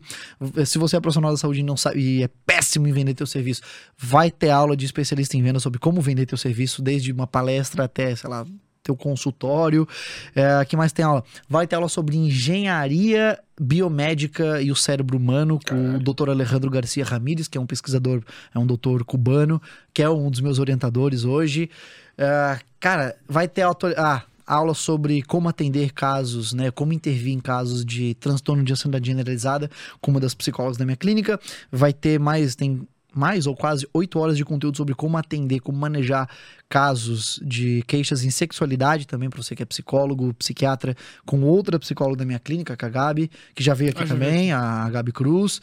Cara, tem mais uma cacetada de aulas lá que eu já nem lembro. Ah, tem também atualização em transtorno depressivo maior, tem atualização em como fazer anamnese com o paciente, tem uma É cacetada o de coisa. ouro pra quem cuida de saúde mental. É ouro pra quem cuida de saúde mental e pra quem gosta de psicologia e quer aprender, tipo assim, cara, eu queria estar na faculdade, ou eu estou na faculdade e tô com dificuldade, ou eu queria estar na faculdade, mas não tenho tempo, não tenho verba, mas quero, sou curioso, gosto do assunto, quero ver o que, que se estuda na, na faculdade. Velho, vai pra lá, você vai me ajudar a poder é, trazer o ouro do estudo metodológico rigoroso de hipnose pro Brasil. É, E aí eu lembro até, cara, que quando eu vi o artigo, a, a Natália, minha noiva, ela, ela ficou doida, porque eu não para, eu não calava a boca de falar desse artigo. É, e aí eu fiquei assim, acho que uma semana pensando, manda um manda e-mail, manda um manda e-mail. Mandei. Mandei o e-mail e aí eu fui num um otorrino pra... É otorrino, né? Ouvido? Otorrino. Eu não manjo nada, mas eu acho que é. É, eu acho que é... Não, É, é, né? É, otorrinolaringologista. A gente na salinha de espera, socado de gente. Plim! Recebo o e-mail de volta. Olhei, Zoltan, abri.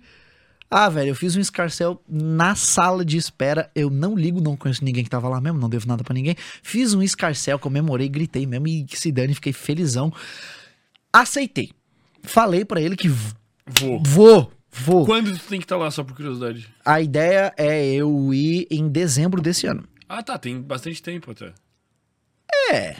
Pô, tem. Eu achei que ia ser tipo em junho. Não, aí mesmo. Não, aí é sacanagem. Eu falei que eu vou. Eu não falei que eu não tenho condições de ir. Eu vou tentar dar um jeito de ter até lá. E estando, ninguém precisa saber de nada que eu tava me lascando pra conseguir as condições de me manter lá. Mas tudo bem. É, atualmente, esse é o rolê. As inscrições, se você quiser me ajudar aí pra Hungria estudar com essa galera, é, vão abrir mês que vem. Eu basicamente vou agora, dia 29, eu vou no Monark, depois eu vou no Lutz e no podcast da, da doutora Laís, então eu vou fazer essa turnezinha, e aí eu já vou falar disso lá Mano, também. leva o Monark se tratar, mano. O maluco tá mal, velho. Te juro, eu amo ele, pô, mas eu acho que ele tá mal psicologicamente, pô. Cara, Não tem como ele não estar, né? Mas. esses dias eu juro que eu vi um, um- um- um corte dele, eu só, eu só passei o olho assim, em que eles estavam esvaziando uma, uma garrafa de Jack Daniels. É bem uma- possível. É, e eu fiquei pensando, cara, existe uma complicação aí, eu não tô nem ligando porque é tipo assim, ah, para o que ele vai falar ao vivo. Isso aí, tanto faz.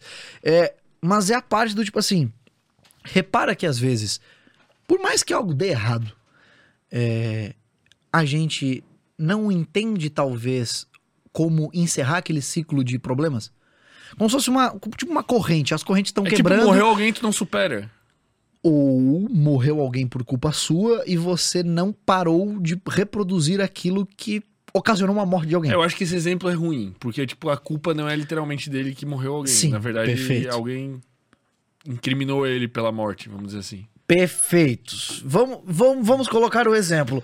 Ele notificou mal a morte de alguém e culparam ele pela morte dessa pessoa. Isso, isso, boa. Perfeito? Gostei. Então, exato. Então alguém morreu, já estava morto, ele não tinha culpa, né? Mas aí ele falou mal, Ele ficou enchendo o saco. Cara, morreu, morreu. morreu, a pessoa, entendeu? Bom, eu tava passando aqui e aí ele tava aqui, entendeu? Eu não tenho nada a ver com isso, mas olha, ele tava aqui, entendeu? Falou de uma forma suspeita sobre a morte dessa pessoa e culparam ele pela morte. Tipo no Among Us, pô. Ele foi o cara que relatou o corpo, pô. E daí ele falou: Não fui eu que matei, eu só vi o corpo. ah, É, vamos botar no Monark pra exatamente, sair da nave. exatamente. É. Entendeu? E é, ou seja, ele passou pelo corpo morto, relatou o corpo morto para as pessoas de uma forma talvez errada, e ele não aprendeu a não relatar corpos mortos de uma forma não suspeita, entendeu? Do tipo assim, pô, talvez eu devesse ir numa padaria, pegar o telefone e ligar, tipo, polícia, eu acho que tem uma pessoa morta na esquina. E saio, sigo minha vida, beleza? Então, vou lá falar, mas eu realmente Tu vai falar isso? Cara, vou, eu não tenho problema em falar, tipo, cara, eu acho que não é uma boa ideia beber. Mas aí entra, talvez, na- em todo aquele assunto de liberdade de expressão e de Não, não tem comportamento. como tu não entrar, né? Tu sabe, né? É, é, eu tô ligado, tô ligado. Provavelmente vai chegar nesses papos. É, eu deliberadamente não curto muito, porque, assim, eu não gosto de, sei lá, estar na universidade e começar a escutar uma aula que era pra ser sobre uma intervenção psicoterápica e do nada um professor começar a jogar a visão ideológica dele, seja favorável ou não a minha. Então eu também não curto de eu estar teoricamente tendo que falar sobre ciência e começar a falar sobre meu lado político. Eu acho uma bo... Não é que eu acho bobagem, mas não é pra mim. Pelo menos não hoje. Talvez daqui a 30 anos eu pense, quero, esca... quero, quero estragar minha carreira. Nego, eu vou ser bem sincero que. Acho que é, tá no top 5 coisas que me irritam quando eu vou fazer o Sem Groselha. É pessoa, tipo, que foge de uma maneira completa da área. Eu não me irrito se, tipo assim, se tu falar de política, tá quase que relacionado, entende? Ciência, pô, dá pra conciliar. É, políticas Mas- públicas. Mas, mano, se tu vier falar de um bagulho assim muito distante, eu fico um, um pouco irritado se tu levar isso por muito tempo, entende? Tipo. Sim. Porque pra mim não faz sentido, assim. E dá- normalmente dá pra tu sentir esse Ó, clima, pô. a, a Natália viu, eu fui dar uma entrevista no, no Papito Talks e no começo da entrevista, cara, eu juro, eu não sei o que foi, mas entrou no tema política. Mas assim, na lata, assim. Ô, Papito, eu adorei a entrevista contigo, tá? Não, não, não não vou falar mal, não. É... Ah, lembrei. Ele basicamente quis falar sobre a minha treta com o Nando Moura. E ele entrou em política e ele deu uma boa opinião. Só que aí jogou a bola pra mim. E aí eu, cara, na hora eu olhei pra Natália e a Natália. Cara, a cara da Natália dizia assim, ó. Se ferrou. Boa sorte pra sair da você falou que não queria opinar. Mas é que aí é chato. Qual que é a tua treta com o Leandro Moura, pô? Não A sei. minha treta com o Nando Moura volta a treta do senhor Santos. Basicamente o seguinte: é, o Thiago Santinelli foi processado. O Thiago Santinelli, então, aproveitou esse processo e exponencialmente cresceu as mídias sociais dele e fez certo, explorou Porra, a treta. acho que era o mínimo que ele podia É, fazer. e tá sugando o máximo que dá e tem que fazer isso mesmo. Só que temos um problema. Aí o Nando Moura basicamente fez um vídeo é, sobre essa treta deles dois, teoricamente defendendo o Vitor Santos e falando, tipo assim, cara. é, esses esquerdinhos aí, tu não tem que, que, que dar moral, não. Tem que desmoralizar um cara desse, nem escuta e tal. Desmoraliza esse maluco, se, ele, ele anda com não sei lá quem de Cauê Moura e tal. Beleza, não vou entrar no âmbito do tipo, Nando Moura tá na internet há quase 10 anos tretando com essa galera, então provavelmente ele odeia muito galera, tipo Cauê Moura e tudo mais. Então é normal que ele tenha uma aversão imediata a qualquer pessoa que tire uma foto com um deles. Padrão, é esperado do comportamento humano. O que pegou pra mim foi é, essa ideia, essa suavização de que é, microexpressões faciais não sejam uma pseudociência, porque é uma pseudociência. Dois, de que, pô, não é porque eu discordo do cara que até quando ele tá certo eu vou querer desmoralizar ele, Exatamente. tá? E eu vou. É, e aí eu, eu, eu fiz um vídeo resposta e refutando o Nando Moura de uma forma muito passando o pano, porque quando o Nando Moura começou no YouTube eu devia ser um adolescente, um aborrecente. Tá, nego, foda-se, ele tá falando merda agora. Não, calma, mas aí qual é a parada? Ele enquanto. Mano, eu sou muito fã dele enquanto música. Me desculpa se você não gosta Não, ele é Moura. muito bom. Meu irmão, tem um é vídeo, absurdo, tem um mano. vídeo dele, cara, fazendo um improviso na guitarra com o Diego Lima. Eu escuto isso três vezes na semana, fácil. Fácil. É, os dois ali parece que eles estão escrevendo uma redação na guitarra, mano. É incrível. Tu bota no carro, tu desestressa, tu esquece o, o- o semáforo fechado, a fechada Não, do eu carro. concordo. Beleza. Isso aí é. Ele é Perfeito. E alguns, e, em alguns temas eu até gosto de opiniões dele. Em outras eu vou discordar, obviamente, normal, é padrão. E isso que eu sou uma pessoa conservadora. E aí entra um outro papo, né? Conservador. Mas eu acho que ele sempre Diferente de- ataca a pessoa e não ataca o conteúdo, tá ligado? Eu acho que muitas vezes ele faz isso. É, perfeito. Eu, eu diria que eu concordo com isso em algumas vezes sim.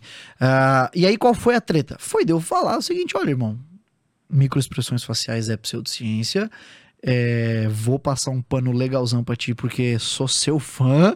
É, mas eu adoraria explicar pra você que o que você falou tá errado. Porque qual foi a. Por que, que eu gravei o vídeo? Porque ele gravou esse vídeo e ele foi lendo comentários. E ele foi usando os personagens do canal dele, fazendo as vozes e tudo mais, essa, essa- esse teatro muito bacana. E aí ele começou a tirar onda com um comentário que lá no final indicava pra ele assistir o meu vídeo, o vídeo do Daniel Gontijo e o vídeo da doutora Gabriela Bailas. E aí ele tirou onda com a minha cara. Aí, como ele costuma dizer no canal dele, né? Ele me descatitou ali. Aí ele falou, tipo assim: hum, recomendo que você assista o vídeo do grande Felipe Psy. Quem? O hipnoterapeuta, não sei o que lá, porque hipnose é pseudociência. Aí eu, porra, véi. Pô, de graça, assim. Aí eu fui lá e indiquei, olha, cara, eu já tenho uma aula no YouTube inteira refutando uma doutora exatamente sobre esse tópico, sobre hipnose não ser pseudociência. Puf, tá aqui linkado. É, aí ele fala até no vídeo, você sabia que a psicanálise é pseudociência? E eu falei, a gente sabe que a psicanálise é pseudociência, todo mundo sabe. Tá aqui linkado também no, na, na descrição um artigo só sobre isso, super atualizado. E eu fui basicamente sendo de boa. E aí ele comentou, tipo... Tu, tu- isso tu comentou. Não, não, é, isso tá no vídeo. Isso estou eu falando no vídeo, Ah, tipo tá. assim, ó. Mas pra- aí ele viu o vídeo. Aí é que eu não entendi muito bem a resposta dele ao meu vídeo, porque ele Tá. comentou neste vídeo, até fixei o comentário. Tu postou no YouTube ou no Instagram? No YouTube, no YouTube. tá. É, ele basicamente comentou o seguinte: pô, Felipe, como é que é? Não assisti seu vídeo, só que daí eu não sei se ele tá falando daquele vídeo ali em resposta, dele especificamente, ou do, Ou do meu outro. vídeo refutando, metaforando, que em tese ele estaria criticando. Tá. Então eu não sei qual ele citou que ele não viu. É, ele falou, pô, desejo todo sucesso, uma coisa assim e tal, sou super fã de hipnoterapia, é, mas acredito que essa conversa seria melhor se a gente tivesse ela pessoalmente. E eu respondi, pô, show de bola, irmão, seria uma honra te explicar ciência, pseudociência, hipnoterapia, se é ciência ou não se é. É, só me fala, essa conversa a gente marca ela, né, esse, esse evento pessoal, a gente marca por YouTube, por, por Instagram, por WhatsApp, por e-mail. Isso tem acho que um mês já. Até agora eu não tive a resposta. Mas eu espero ter, porque de fato seria muito massa poder conversar com o cara. Mas É, ele, cara, ele é um cara que, assim, ó, eu consigo imaginar um, um universo que é 1% diferente, em que é um vídeo dele esculachando, metaforando, tá ligado? Tipo, tu vê a thumb e tu não sabe o que vai acontecer, mano. Exatamente. Existe esse universo, não tô viajando. Exatamente. Não, e outra, até quem não concorda, sei lá, politicamente com o Nando Moura, adora os vídeos dele de crítica ao cinema. Os vídeos dele. Mano, Ele, mano, ele esculacha, velho. é ele tem uma habilidade bom, de velho. esculachar qualquer coisa que é quase que perturbador, mano. O Luigi, o Luigi, que é um, um, um- um divulgador, um, um divulgador não, eu ia falar um divulgador científico, um influencer super progressista, racha o bico vendo os vídeos do Nando Moura de, de tirando onda com os filmes e tudo mais. Porque é muito bom. E aí, só a minha discordância com ele foi exatamente nesse tema. Tipo assim, ó, cara, você se relata como conservador e eu me relato como conservador. E eu não concordo que na nossa visão ideológica eu tenha respaldo pra falar tem que desmoralizar esse cara porque ele é do outro lado, mesmo que ele esteja certo. Não vejo isso como acho na nossa, na nossa, na nossa Muito ideologia. errado, pô. É, então é o seguinte, basicamente essa foi a minha... Não foi uma treta com o Nando Moura, porque eu- ele, ele tirou... Nego, ele, tu não quer ele treta com o Nando Moura, né? Não, não quero. Tem uma coisa que eu não Eu acho que ninguém quer muito. que eu Nego, quero acho que tem duas pessoas que eu não gostaria de ter uma treta, nego. Com o Nando Moura e contigo, nego. Porque tu também que tem a capacidade de ser insuportavelmente Sou. refutador, tá Nossa, eu ligado? sou muito chato. Eu sou muito chato. Meu irmão, a minha noiva tá rindo de fundo das câmeras porque ela sabe que quando eu acho que eu tô certo, meu irmão, eu vou esmiuçando até eu ficar nitidamente que ou eu tô errado ou eu infernizo a pessoa até ela aceitar que ela tá errada também. Entendeu? É, Deve ser então, maravilhoso namorar contigo, cara. Deve, deve Vocês ser têm incrível. DRs longas? Ou não rola? Vocês estão, tipo, num... Uh! Cara, a gente não tem DR, a gente escreve revisão sistemática. Entendeu? A gente, a gente para e a gente fala assim, ó, seguinte, você tem que entender que esse pensamento automático, pi, pi, pi, você tem qual é o reforçador desse comportamento? Fala para mim, fala para mim qual é o reforçador desse comportamento. É, a gente não tem ideia, a gente não briga, a gente não pega e briga assim, a gente discute. Às vezes uma discussão longa, né? Porque os dois deve ser desgastante a nível cognitivo assim. De... é, mas depois a gente resolve comendo madeiro. Ou assistindo The Big Bang Theory. A gente tá adorando The Big Bang Theory e a gente vai, sai, come nosso madeiro e. e briga Gabriel, traz mais uma aguinha lá pra nós. Por favor, irmão. Então, assim, a minha treta com o Nando Moura não foi uma treta, cara. Eu só realmente pensei, cara, se eu conseguir falar com o Nando Moura, eu vou implorar pra poder jogar RPG com ele. O Nando Moura joga RPG de mesa, eu sou muito fã de RPG de mesa. E ele tem, no fundo dos vídeos dele, uma coleção desse tamanho de livro de RPG. O cara que tem isso daqui, das duas, uma. Ou ele comprou só pra ter, o que eu duvido, porque ele fala que joga RPG desde criança. Ou é muito nerd. Ou ele é muito nerd, ele deve mestrar uma aventura muito louca. E eu, como fã de RPG, adoraria jogar uma, uma, uma aventura mestrada pelo cara. Mas... Isso aí é meio coisa de doente também, só fazendo um parênteses, né? Hum, O RPG, assim. Já jogou qualquer PlayStation, qualquer Sim, coisa? qualquer jogo. Perfeito. Todos eles lambem a sola para o RPG de mesa pelo simples fato de que o RPG de mesa originou todos eles. Mas eu acho muito cringe. Eu nunca joguei. Mas eu acho muito cringe, tipo, de assistir, mano. Tipo, por exemplo, tem o canal lá do Selbit, eu acho que é. Ah, sim. ah, não, mano. Ah, é que lá. Me dá um pouquinho de. de, de, de- É porque assim, ó. Cara, ó, o que eu assim. gosto desse. É alguma coisa paranormal, né? O negócio dele. É por aí. Eu diria que ele é um bom orador sobre o RPG. Tipo, ele atrai muitos jovens pro E RPG. tem, tem lances maravilhosos, assim, tipo, que eu vi assim, caralho, um pouquinho envolvente, tipo, tu chega a se Ah, emocionar, assim. Com... Tem um cara, tem um canal, tá? Chamado Critical Role. É o maior, melhor canal de RPG do mundo.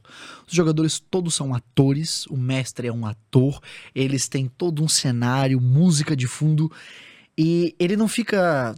Você, você assiste aquilo como se fosse uma série, uma novela. Você assiste aquilo e você entende a história e você imagina a história. Inclusive, você pode. Inclusive, a gente pode usar RPG até em intervenção psicológica. Caralho, É. tem evidência? Sim, você pode usar RPG, por exemplo, para ensinar habilidades sociais para jovens. A, a terapia de grupo, você pode usar RPG. Você quer ensinar um jovem, um adolescente ou uma pessoa com uma desadaptabilidade de comportamento social, RPG é incrível. Simplesmente muito bom. Você pode reunir um grupo de pessoas. Ah, não tenho condições de fazer intervenção. Essas pessoas não têm condições de fazer intervenção individual. Pô, como é que eu posso fazer todas elas talvez entender eh, esse conceito ou essa habilidade de como se comunicar, coisa do gênero? Você pode usar RPG pra isso. Cara, as partidas duram muito tempo? Ah, eu jogo a mesma aventura, ou seja, eu e as mesmas anos, tá e as mesmas pessoas, a gente se reúne de, de, de 15 em 15 dias pra jogar durante horas a mesma aventura. Ah, a gente tá jogando uma já tem acho que uns seis meses, mas eu já joguei a mesma aventura por quatro anos. Nego, eu acho isso meio doentio. Ah, é doentio mesmo. É, no eu ia falar pra fazer a noite do RPG aqui no Sem Groselha, trazer uns caras bala e fazer Cara. ao vivo, pô. Mas, é- mas vai. Traz que eu mestro, e é isso. E Mas tem como é fazer boa. uma, uma partida curta ou é desinteressante? Tipo, Não, uma partida tem, de quatro tem. horas. Claro que tem como fazer. Isso se chama one shot. É quando você tem uma aventura que ela dura só aquela mesa e acabou. Então você tem começo, meio fim, muito rápido.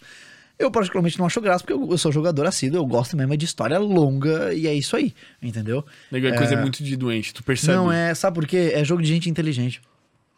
Eu não sei se eu concordo. Ah, eu adoro esse argumento. Eu acho muito bom essa falácia argumentativa. Não, isso aqui é coisa de gente inteligente. Se você é burro, você não vai entender mesmo.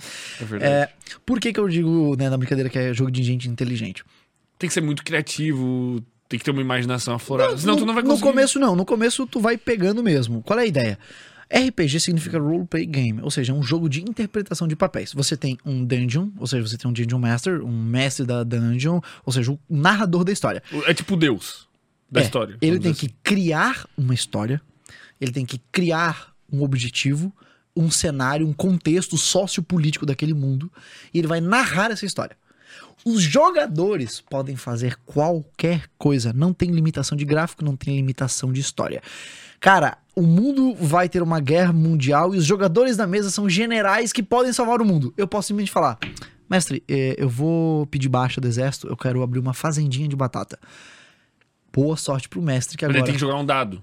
Não, isso aí você não. Pô, pra pedir baixa você não precisa jogar dado. Agora, eu quero dar um socão no personagem do fermento. Você tem que jogar um dado. Você tem regras estatístico-matemáticas que vão dizer se você conseguiu ou não. E Daí você quando, tem. quando tu pega um livro, tipo, ele te dá um guideline, assim, pra tu montar essa narrativa. Isso, exatamente, Tá, são as regras. Porque senão seria muito fácil. Ah, tem uma porta trancada. Eu dou um kamehameha na porta e abro a porta. Não, né, cara? Isso não é normal. Então, se eu tô jogando uma aventura que seria um mundo medieval, eu não vou fazer isso. Eu vou talvez usar um lockpicking, sabe? Aquelas coisinhas de bandidinho de, de filme, de destravar a porta. Beleza. Isso existe. Existe uma regra matemática. Existe um tipo de personagem que faz isso. É...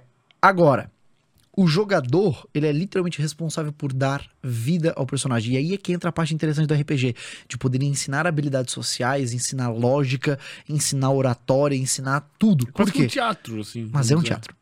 É um, é literalmente, o nome é jogo de interpretação de papéis.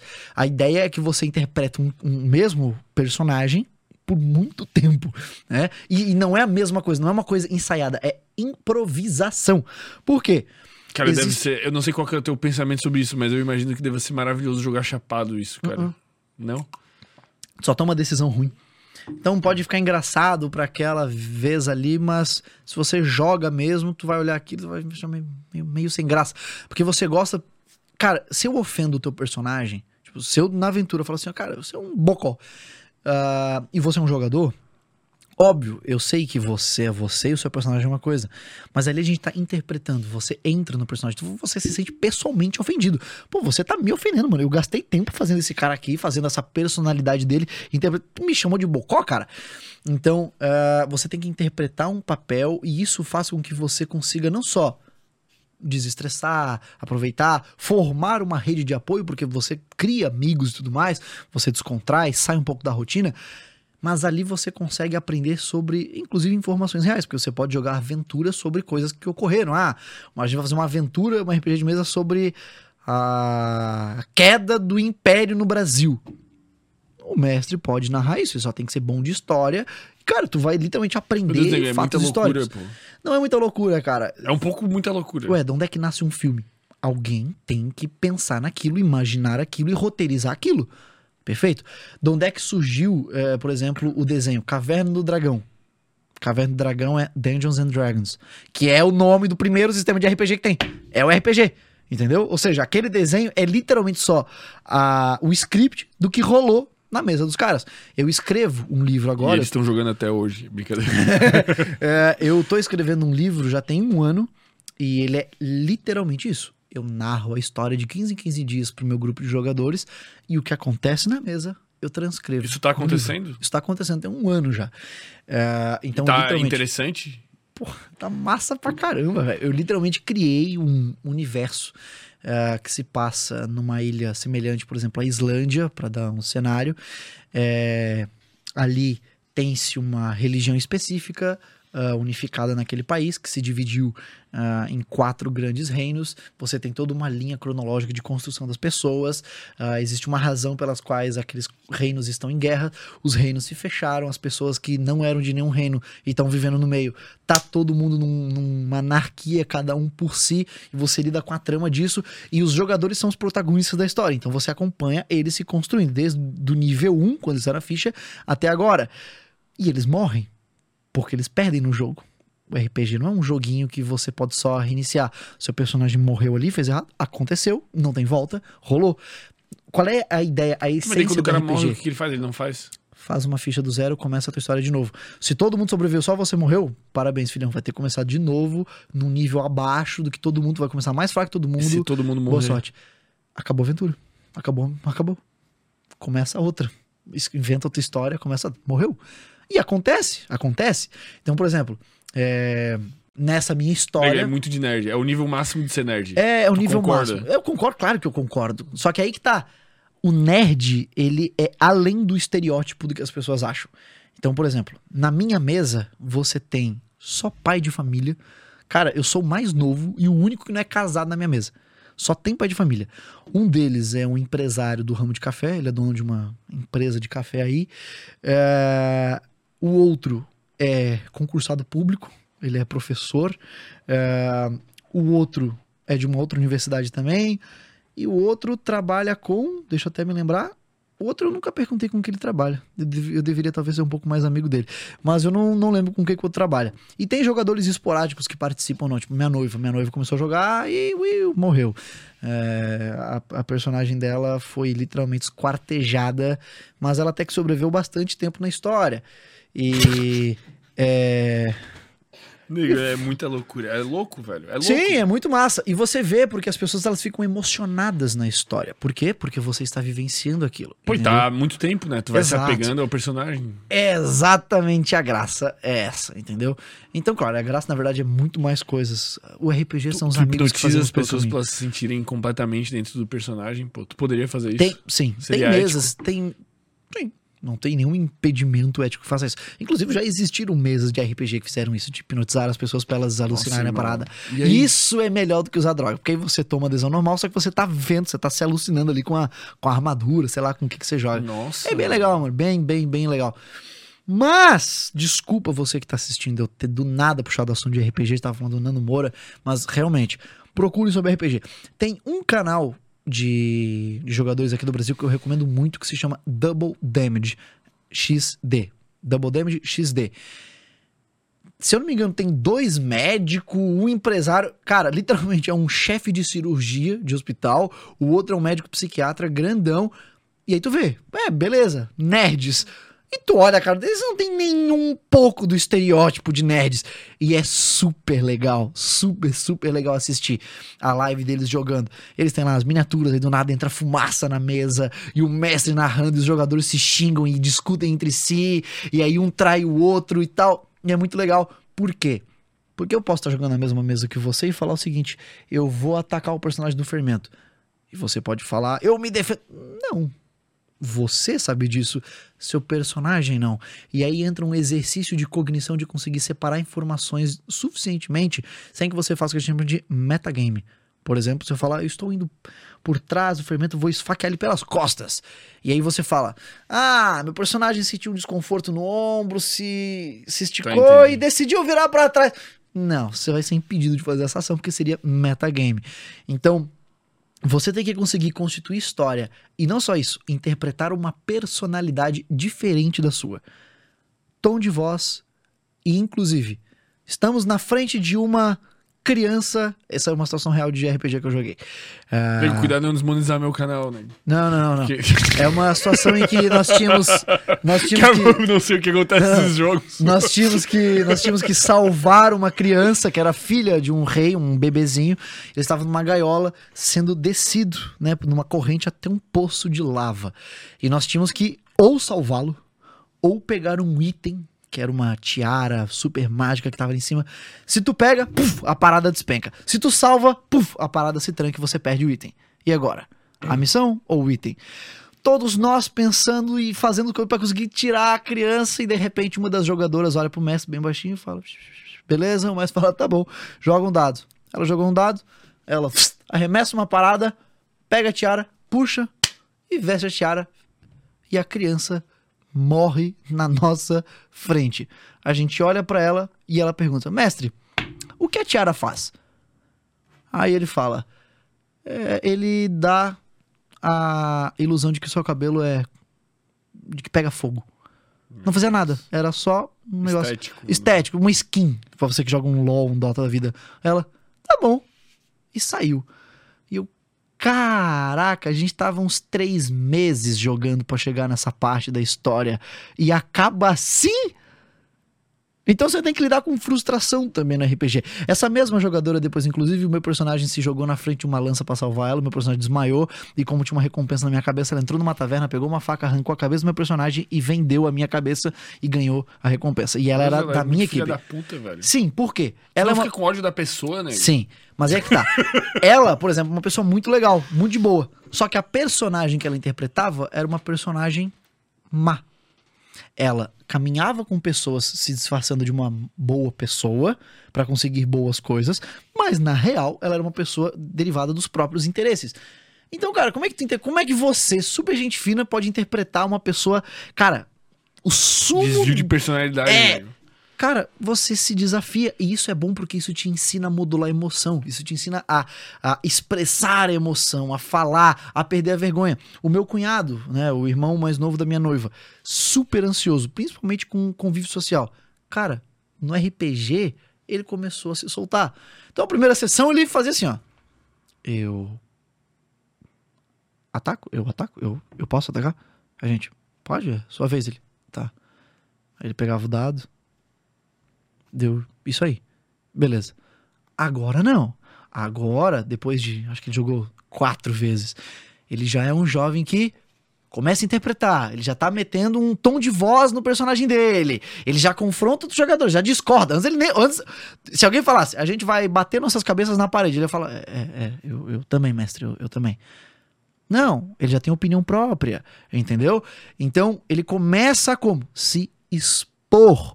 Por quê? Porque eu posso usar o RPG para fazer uma terapia de exposição. Eu posso te expor a uma situação que seria desconfortável para você no mundo real, sem que você esteja lá de fato. Nego, é coisa muito de doente, pô. Exatamente. Juro, pô, tô- Mas é tá muito legal. Convencendo, mas é, é- Sabe o que, que é o problema? É uma coisa muito doente, porque não tem um meio termo. Hum. Tipo, não tem nada parecido. Entendesse? Tipo assim. É. Não é tipo assim, ó, sei lá, se tu joga LOL, velho. Tem. Ah, tu pode jogar um negócio celular. Assim, ó, se tu joga, tu joga RPG, irmão. Tu Uhum. tá num limbo ali da, da- do, do universo que não tem uma pessoa que tá no meio do caminho. Ou tu não joga, ou tu joga. É, vamos lá. Eu vou te dar. O Não, pelo amor de Deus, não. chega, pô. Chega. Não, a gente te vai fazer a noite do RPG Não, não, do vou- Sem vou- Groselha. Mas eu vou estar vou- chapado, eu vou ser muito bom ator, velho. Eu vou te convencer dentro da sua visão de mundo de que você deveria jogar RPG. Não, por favor, não, velho. Eu não sei, eu tô sendo hipnotizado, pô. Eu quero Uhum. O tempo, inteiro das, das entrevistas que eu assisto aqui do Sem Groselha, desculpa, não assisto todas, tá? Mas algumas eu assisto. ah, constantemente você repete o nome, um nome de uma galera da antiguidade. Caçadores e coletores. O tempo inteiro tu puf, evoca caçador e coletor, caçador e coletor, caçador e coletor. Genética, biologia. Beleza. O RPG, se você parar pra entender a estrutura dele, da interpretação de Meu papéis, Deus, eu já sei o tema do nosso RPG, pô. é, ele literalmente começa nas primeiras histórias contadas ao redor das fogueiras, das primeiras pessoas que interpretavam papéis, das primeiras pessoas que literalmente não estavam lá, eles não estavam mais na guerra, mas eles podiam interpretar a guerra para que as pessoas que não estavam lá entendessem. E assim se começou a contar, a, a contar histórias, canções. No RPG, um jogador ele pode literalmente, para motivar os outros jogadores, interpretar uma canção, começar a bater na mesa e improvisar uma canção rimando. Tudo isso vem de uma habilidade que nós, enquanto espécie, enquanto conjunto social, a gente já carrega historicamente há bastante tempo. Foi assim que a gente começou a fazer a terceira, o terceiro nível de seleção de comportamento. Filogênese, ontogênese, cultura. Como é que o comportamento cultural, como é que é- esse nível de seleção ele é selecionado? Como ele passa para as próximas gerações? Através da linguagem. Através da minha fala, de canções. E assim eu consigo juntar todo um coletivo de indivíduos que um dia foram caçadores-coletores e hoje são pessoas que não conseguem colocar uma bombona né, ah, na porra de um bebedouro e vão morrer de sede porque não tem a capacidade de abrir um tampão. Essa evolução toda, toda a seleção de comportamentos de toda essa sociedade foi através da linguagem.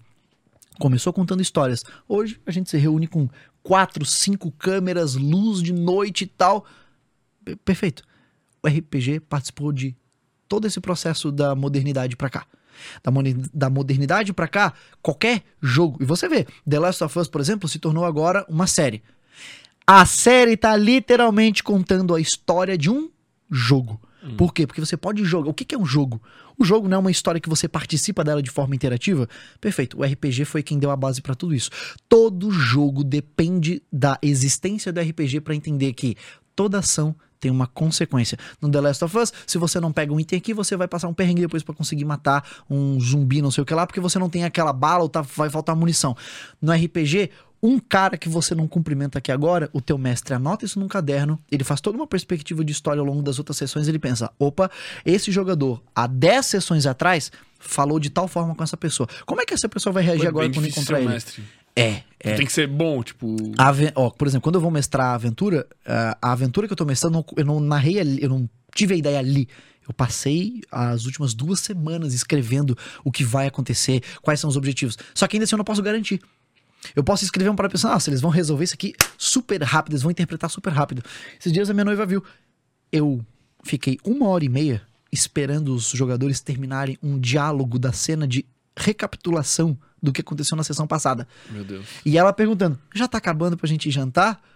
E eu, cara, como é que eu vou explicar que já são 10 horas da noite e, E não eles não nada. saíram?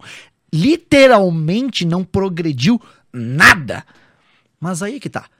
Todos eles saíram pensando, cara, fizemos. Pô, a gente fez bastante coisa hoje, né?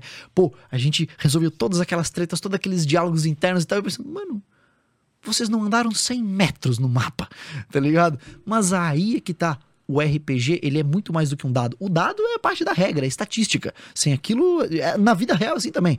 É, a gente depende de probabilidade muitas das vezes. Ah, o próprio funcionamento da abertura de canais iônicos no teu neurônio depende de, de probabilidade. Eu posso falar que quando começa a ter um influxo de sódio, tal canal vai abrir ou tal canal vai fechar. Cara, ô, Gabriel, faz uma enquete se, se a galera assistiria uma noite de RPG do Sem Groselha, pô. E por favor, eu gostaria de ser chamado ou pra jogar ou pra mestrar, mas eu é quero ser É chamado. óbvio, pô. Tem, o que fica interessante é que umas cinco pessoas. Cara, no máximo, no máximo cinco jogadores, porque senão tu gasta muito tempo. Ó, Quatro, então. Não, menos é mais, menos é melhor? Quatro jogadores é o ideal. Quatro ideal. Quatro fechou, jogadores. quatro. Porque, ó, é, Tu eu quer narrei, jogar também, ô Gabriel? É porque assim, ó, eu narro uma, uma, uma- eu narro uma parada. Eu peço, ah, qual que é a sua ação? Você faz o que você for fazer, o outro faz a ação dele, o outro a ação dele, o outro a ação dele. Isso a gente chama de uma rodada. No mundo do RPG, a gente entende que uma rodada dura seis segundos. Tá. Então, às vezes, a gente tá jogando a mesma batalha há três horas. E passou, tipo, Só que na aventura, se você parar pra imaginar aquela cena, durou 30 segundos. Entendeu? Então, por que isso? Porque, é, em tese, eu jogo, é minha vez, agora é sua vez. Só que a gente não imagina a cena tipo. "Psh, agora é sua vez de me dar um soco. Não. É tudo simultâneo. Só que, claro, a gente tem essa limitação. Se todo mundo começar a falar ao mesmo tempo, ninguém vai entender nada. Então a gente faz isso, a gente imagina toda a cena, opa, passaram seis segundos. Tá? Então, quatro jogadores é ideal pra uma mesa, sei lá, de uma transmissão assim, porque senão. Pra cada rodada não vai pra lugar nenhum, entendeu? Vai demorar muito e a audiência também não vai assistir. Mas tenho certeza que seria muito, muito bacana. Não, vamos fazer ah, um dia. e pô, outra, vai ser massa. é, vocês querem jogar terror? Pô, pode ser. Ah, o que tu achar mais massa, eu acho que Beleza. Existe joga, um pô. sistema chamado Call of Cthulhu. É um software? Não. A gente não usa. É, a gente Não usa um software pra. Se a, gente, se a gente jogar à distância, tipo, eu jogo daqui, você lá do Canadá, a gente usa software, mas não, a gente usa papel, lápis, borracha e, e os manuais. Eu posso trazer os livros todos. É, mas basicamente, Call of Cthulhu, ele é um sistema de RPG de terror muito macabro. Eu literalmente já desisti de jogar uma, uma aventura depois, acho que da segunda sessão, que eu não aguentava mais escutar e ficar imaginando aquelas paradas e. Meu Deus, né? Mano, é muito bizarro. É Não porque Call of Cthulhu, a ideia é: os jogadores são investigadores de um normais. crime hediondo. E aí eles começam a descobrir que os crimes têm coisas sobrenaturais e eles começam a encontrar divindades e, tipo, a parada da história é que, cara, toda a mitologia, né, no- na, nos manuais tem lá, tipo assim, toda, toda a cultura cristã é mentira e aí aparecem criaturas que são, tipo, super superiores e malignas do mal. E aí você começa a ter que lutar e fazer exorcismo e tem... Mano, é umas aventuras de terror Cara, é uma mesa para terror. E realmente é aterrorizante. A gente geralmente apaga as luzes, coloca uns candelabros assim e tal, coloca uma musiquinha de fundo tensa. E, mano, é bizarro. Meu E- Deus, né? É quase melhor que a vida real. pô. e sabe, é, e sabe qual é o tipo de rolagem, né, com dado mais comum? É os dados de sanidade. Quando o seu personagem encontra alguma coisa que para um humano não faz sentido nenhum, ele tá de cara com uma coisa muito nojenta ou muito quebradora de paradigma, tu tem que jogar dado de sanidade pra ver quanto de sanidade teu personagem perde e você tem que interpretar o personagem ficando cada vez mais insano. Cara, é Meu muito louco. Deus, é brother. muito louco. E aí tu chega nas Nego, cenas. Que coisa de doente, cara. É, quem joga Call of Cthulhu tem estômago muito forte, bicho. Quem muito joga forte. RPG é doente, né? Não, mas é muito Tem legal. que ter essa Tem RPG bíblico, cara. Meu Deus Tem ser RPG muito da história de Moisés, entendeu? RPG, eu falo. Por que, que tu pode usar RPG em terapia em grupo? Porque tu pode fazer qualquer coisa. Tu Nego, pode. a, a galera votou que sim ou que não, nego. Por favor, que não, nego. Mentira. Hum. Quantos por cento tá? 89% de pessoas querem RPG aqui. Nego, a gente vai fazer, pô. Cara, é faz. isso. A gente traz, A gente vai um fazer? conversa, a gente vai Eu fazer. Eu, te não sei cobrar. quando, esse ano. Não, esse Antes ano de tu eu- ir pro, pra, pra Hungria. Hungria. Beleza, antes faz, da gente pô. ir pra Hungria, a gente vai vir aqui e vai jogar RPG. Show Vamos de fazer. bola. Daí a gente tem que chamar mais algum elemento. Não sei se o Gabriel. Dá pro Gabriel jogar e trocar a câmera. O Gabriel não quer, pô. Posso trazer um jogador? Não sei. A gente tem que ver quem vai ser os jogadores. A gente pensa Tá, depois. Perfeito, perfeito. Caralho, tu tá muito empolgado Não, essa eu, porra, mano, RPG tu me chama a qualquer momento e eu. Pensa vou os cortes, jogar, pô. Fermento encontrou um cadáver no sótão. Não, é que eu tenho... Ser assim, é sério, pô. é que, é que tem um jogador na minha mesa que ele é meu padrinho de casamento, inclusive, é o poeta. E ele é bom. Ele joga desde antes de eu ser um espermatozoide. Antes de você ser um espermatozoide, ele já jogava RPG. Nego, eu vou ser bom porque eu vou me entregar muito, nego. É isso Meu aí, Deus, mano, é irmão. isso aí. Eu quero revirar esse Vai ter de cabeça pra baixo. negócio. Mas vamos falar de ciência? Vamos falar disso. Cara, eu queria que tu falasse as coisas para as quais a hipnose no, no experimento lá da moça que tu falou, ou em outros Hum, artigos, tem uma evidência maneira, assim. E Beleza. como que tu tem é, ministrado isso, ou como tu tem. Como é que é a palavra? Abordado isso com os teus pacientes, e assim, como é que tu tem sido essas. Beleza. Bom, vamos lá. Ah, historicamente, a hipnose ela vai ter uma melhor embasamento e muito mais estudos na área da dor, tá? Então, inclusive o próprio Léo Costa que estava aqui, ele já orientou uma pesquisa, acho que duas pesquisas que utilizaram hipnose para dor lombar, que é um quadro extremamente comum e com uma incidência bem alta, pessoas que têm dores crônicas, dores lombares. Que eles têm uma dificuldade de identificar a origem. muitas É, vezes. tudo mais. É, e ele já orientou duas pesquisas, então a gente sabe de uma coisa: hipnose é uma coisa comum e não é um. Não é um tabu, digamos assim, ao redor do mundo. É, ela é amplamente divulgada, ela é amplamente usada, porém nós temos complicações e nós temos potencialidades nela. Primeira, vamos começar pelas complicações, depois a gente pode ir para as coisas boas? Acho que é melhor assim, né? Vamos lá. Primeira complicação, você tem cinco vias teóricas para tentar explicar o que, que é a hipnose em si. Ou seja, eu posso falar o seguinte: este copo aqui, ele é uma ferramenta de tomar cerveja? Pode ser. Perfeito. Mas ele é o quê? Um copo. Perfeito. Ou seja, ele em si é um copo. Para o que você vai usar ele, isso é outra história, mas ele em si é um copo. Muitos profissionais, inclusive muitos autores dentro da, dentro da ciência, erram na lata quando falam. Hipnose é um processo não sei o que lá. Hipnose é uma técnica de terapia. Não é. Hipnose não é uma técnica, hipnose não é uma ferramenta, hipnose não é um estado alterado de consciência. Ou seja, transe hipnótico, o estado hipnótico não existe. Em mais de 100 anos de pesquisa, ninguém conseguiu provar isso até hoje. Mas o David Spiegel, professor da Stanford, papa da hipnose, publicou em 2017 com a Jiang um monte de achados de alteração funcional do cérebro em hipnose. Então tem sim transe. Não, eles acharam muitas alterações em substrato neural de pessoas passando pelo processo hipnótico, mas nenhuma dessas alterações é o bastante para provar que existe um estado hipnótico. Por quê? Para isso, Irving Kirsch classifica, Irving Kirsch é um professor da Harvard, ele classifica que existem alguns estágios para você provar que hipnose é um estado alterado de consciência, tá? Tá. Primeiro passo, eu tenho que encontrar alterações a nível de substrato neural que elas sejam específicas da hipnose. Porque senão eu não tenho como dizer que aquilo é hipnose, perfeito? Ou seja, eu vi que houve uma atividade aqui no meu cérebro. Então isso daqui é o estado é, lambisgoia. Perfeito. Então o estado lambisgoia ele depende ativamente de uma alteração funcional aqui. Pô, mas eu medi o cérebro de uma pessoa andando de bicicleta, de uma pessoa jogando futebol, de uma pessoa comendo hambúrguer, de uma pessoa vendo pornografia, e todas elas tinham uma alteração aqui. Todas elas estavam em estado lambisgoia? Não. Tá, mas isso também não exclui totalmente a possibilidade. Tá. É, então, perfeito. Primeiro, não, na verdade, só pra te dizer, se eu não consigo encontrar exatamente uma alteração, ou seja, uma característica que seja exclusiva da hipnose, eu não tenho como dizer que aquilo é um estado hipnótico, ou seja, que aquilo é a hipnose. Eu não tenho como. Tá. Por quê? Porque se outras coisas que não são hipnose, não são classificadas como hipnose, geram a mesma alteração, Mas existem outras coisas, tipo, equivalentes ao que seria um estado hipnótico, que são estados mentais classificados? É. Entende o que eu quero dizer? Vamos lá, é que quando a gente fala em estado. Tipo, sei lá, o cara tá Mental. em estado letárgico, sei lá, o cara tá em estado. Sim, blá, blá, blá. perfeito. Então, Existem outros Sim, estados? isso daí é quando você vai fazer, literalmente, quando um paciente, sei lá, chega num pronto-socorro, chega numa clínica de psicologia de um, um posto de saúde e tal, você faz um exame de estado mental. Tá. Porque dependendo do estado mental da pessoa, é um indício de que ela vai entrar em coma, por mas, exemplo. mas existe algum outro estado mental quando a pessoa está bem? Ou não? Não, ela tá em vigília. Ela tá acordada. Tipo, mas não, não- Então, isso já seria um bom argumento pra dizer que não existe esse estado. Não, não é o esse não é o argumento. O argumento é Não, mas tu entendeu a minha pergunta? Não, Tipo, eu- eu não entendi, existe, tipo, entendi, não existe um, entendi. Não existe um outro estado.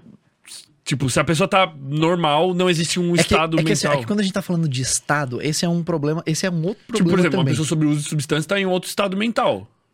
Perfeito, ela está tendo uma alteração da consciência dela. Tudo Tá. bem? Ou seja, ela está sim tendo ah, uma, uma interação ali no estado mental dela, perfeito? O nível de consciência dela está alterado.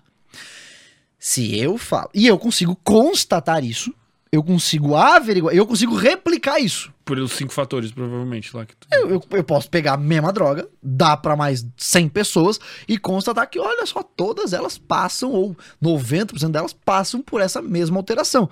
Perfeito. Encontrei, então, quais são os correlatos neurais do chapado. Beleza? Perfeito. Então eu sei que quando a pessoa está com atividade cerebral daquela forma, é porque aquilo está acontecendo. Show?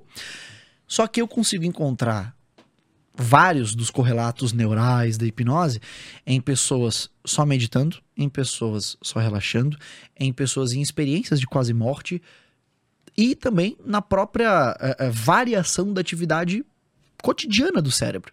Então, o primeiro passo para eu saber que hipnose é um estado alterado de consciência, que é definir, pegar ele em si, eh, a gente não tem. A gente não tem evidências de, um, de alterações a nível de substrato neural que sejam específicas da hipnose. Não tem, tá? Mas vamos supor que nós temos. Pra poder Pode que seguir. tenha, o- a gente não conseguiu encontrar. E, ó. Teoricamente, sim, a gente não pode afirmar uma negativa na ciência, é muito complicado filosoficamente falar isso, mas dificilmente Tá, se irá, entendi. tá? Então lembra aquela parada de nível de qualidade de evidência? Tipo assim, dificilmente vão encontrar um que seja só da hipnose, mas tem gente tentando até hoje. Agora vamos lá.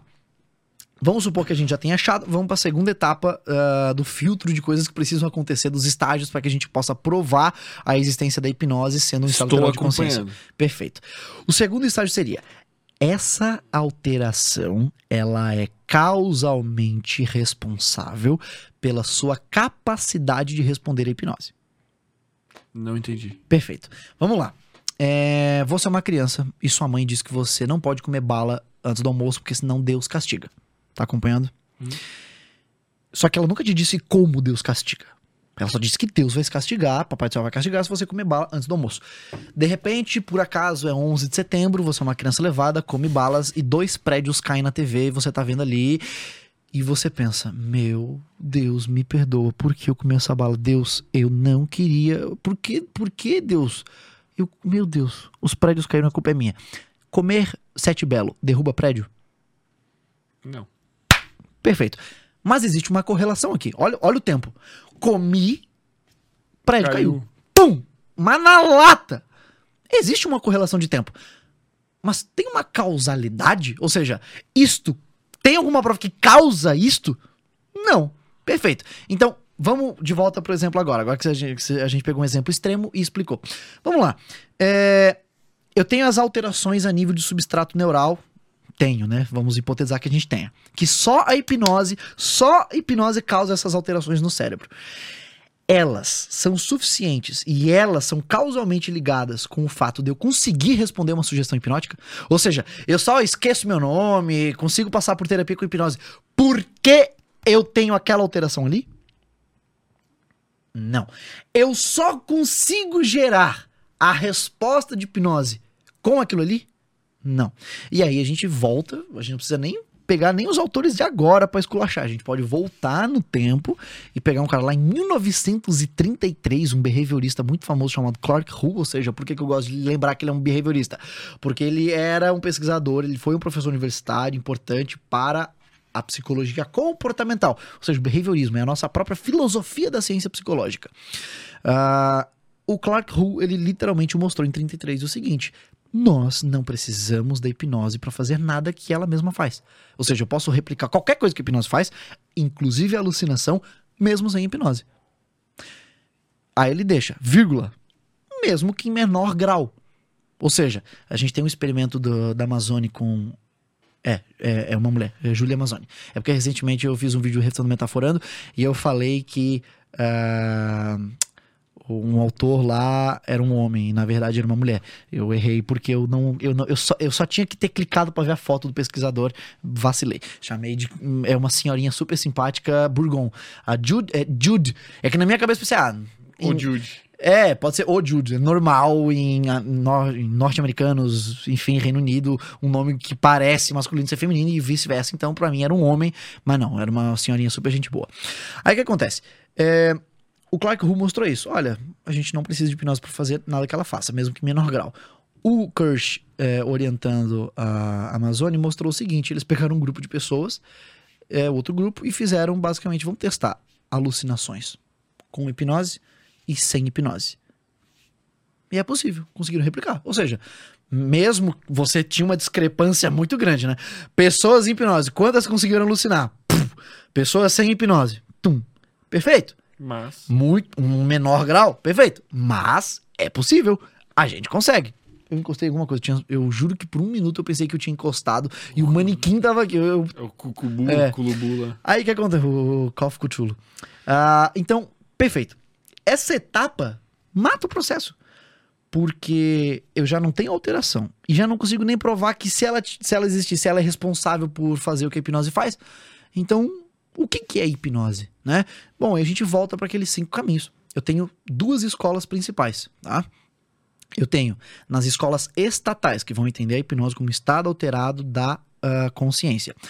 Estado qualitativo, né? Hipótese de estado qualitativo, hipótese de estado quantitativo, hipótese de estado fraco. Nas escolas que vão entender a hipnose como um comportamento, hipótese epifenomenal e a sociocognitiva, ou a hipótese não estatal, que já é bem um nome bem direto, não é estado. Ou seja, elas entendem a hipnose como um comportamento que envolve expectativa e motivação. Ou seja, é algo muito mais naturalista do que se parece. É um comportamento, pode ser observado, pode ser replicado. Esse comportamento estaria basicamente, de uma forma muito sucinta dessas duas teorias, ah, seria basicamente a ideia de que hipnose seja o comportamento de você colaborar com a sugestão do hipnosador, de um indivíduo. Tá? Faz sempre- bastante sentido. Sim, eu, eu sempre gosto de dar o exemplo da- do restaurante, porque é um exemplo esdrúxulo, bacana e muito tranquilo e não envolve aqueles exemplos que eu gosto de dar também sobre Segunda Guerra Mundial do nada, né? É, você vai num restaurante comigo, você tá aí todo no, no momento fitness da vida e fala, Felipe, cara, tu tem que tomar o suco daqui, velho. O suco daqui é muito bom, é um suco detox, também não tem evidência. É, e aí eu falo, irmão, a cerveja daqui é diferenciada. Tá vendo essas tubulações no teto aqui, velho? Quando eles clicam no botão lá, quando você, levanta a mão, ele sabe que é cerveja. Desce um cano na tua mesa esguicha uma cerveja perfeita no teu copo. Cara, você saiu de casa pensando, mano, minha, eu quero manter minha dieta, vou sair com o Felipe, vou comer e tal, vou tomar um suquinho, beleza? Daqui a pouco, através da comunicação, eu, eu afeto a sua realidade subjetiva e você comportamentalmente muda. Perfeito. Você segue uma sugestão. Você ficou motivado a colaborar com ela. Ah, em certo grau, eu posso dizer que nessa comunicação existe hipnose. Uma espécie de manipulação. Não, porra. Manipulação envolve diretamente ganho próprio. Tá. Eu não ganho, eu não sou Por isso que eu falei uma representante. espécie. É, eu não ganho representação e comissão porque eu convenci alguém a tomar cerveja comigo no bar. Na verdade, é, é bem é, prazeroso fazer pessoas concordar com a sua ideia. Então tu tá ganhando algo de certa forma. Perfeito, mas percebe que isso passa a não ser nem consciente a nível da pessoa. Tipo assim, ela não tá manipulando porque ela não tá consciente. Ou seja, Mas é, inconscientemente as pessoas fazem isso o tempo todo, pô. Todo mundo tenta Perfeito. manipular todo mundo a concordar com as próprias ideias. Mas tu tá fazendo aí- isso agora e eu é, tô fazendo isso agora. Só que aí, então, entenda o seguinte: é, aí é muito mais um reforçador de comportamento do que uma manipulação. Porque senão eu poderia simplesmente acusar uma pessoa que teve, por exemplo, uma fala racista de racismo. Por exemplo, o cara não tem a menor instrução, é um tiozão lá da puta que pariu, cre- catou repolho a vida inteira, foi criado de uma forma super preconceituosa, aprendeu e aquilo ali é o certo pra ele. É, muitas das coisas que ele pode vir a falar podem ser pra nós preconceito. Ele não tem essa intencionalidade, ele muitas das vezes não, não tem o menor, sei lá, ele não enxerga nenhuma pessoa de outra etnia de uma forma inferior, Pra ele é igual, igual, todo mundo é junto.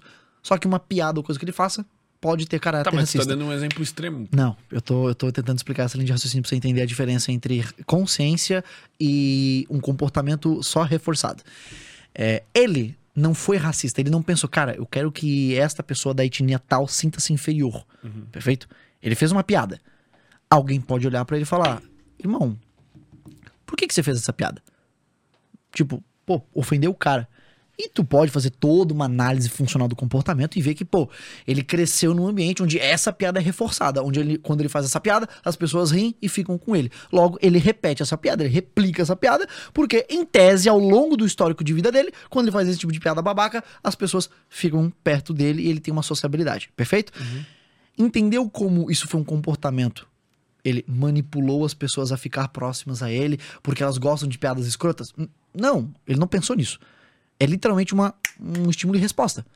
Ele não parou pra pensar. Hum, quando eu faço piadas, as pessoas gostam. Ele só fez. Sim, sim, eu entendi Agora. o que quer dizer. Quando ele, por exemplo, é, chega num lugar, num banco, numa fila de banco, tem uma pessoa de outra etnia, ele fala, escuta aqui o seu pi.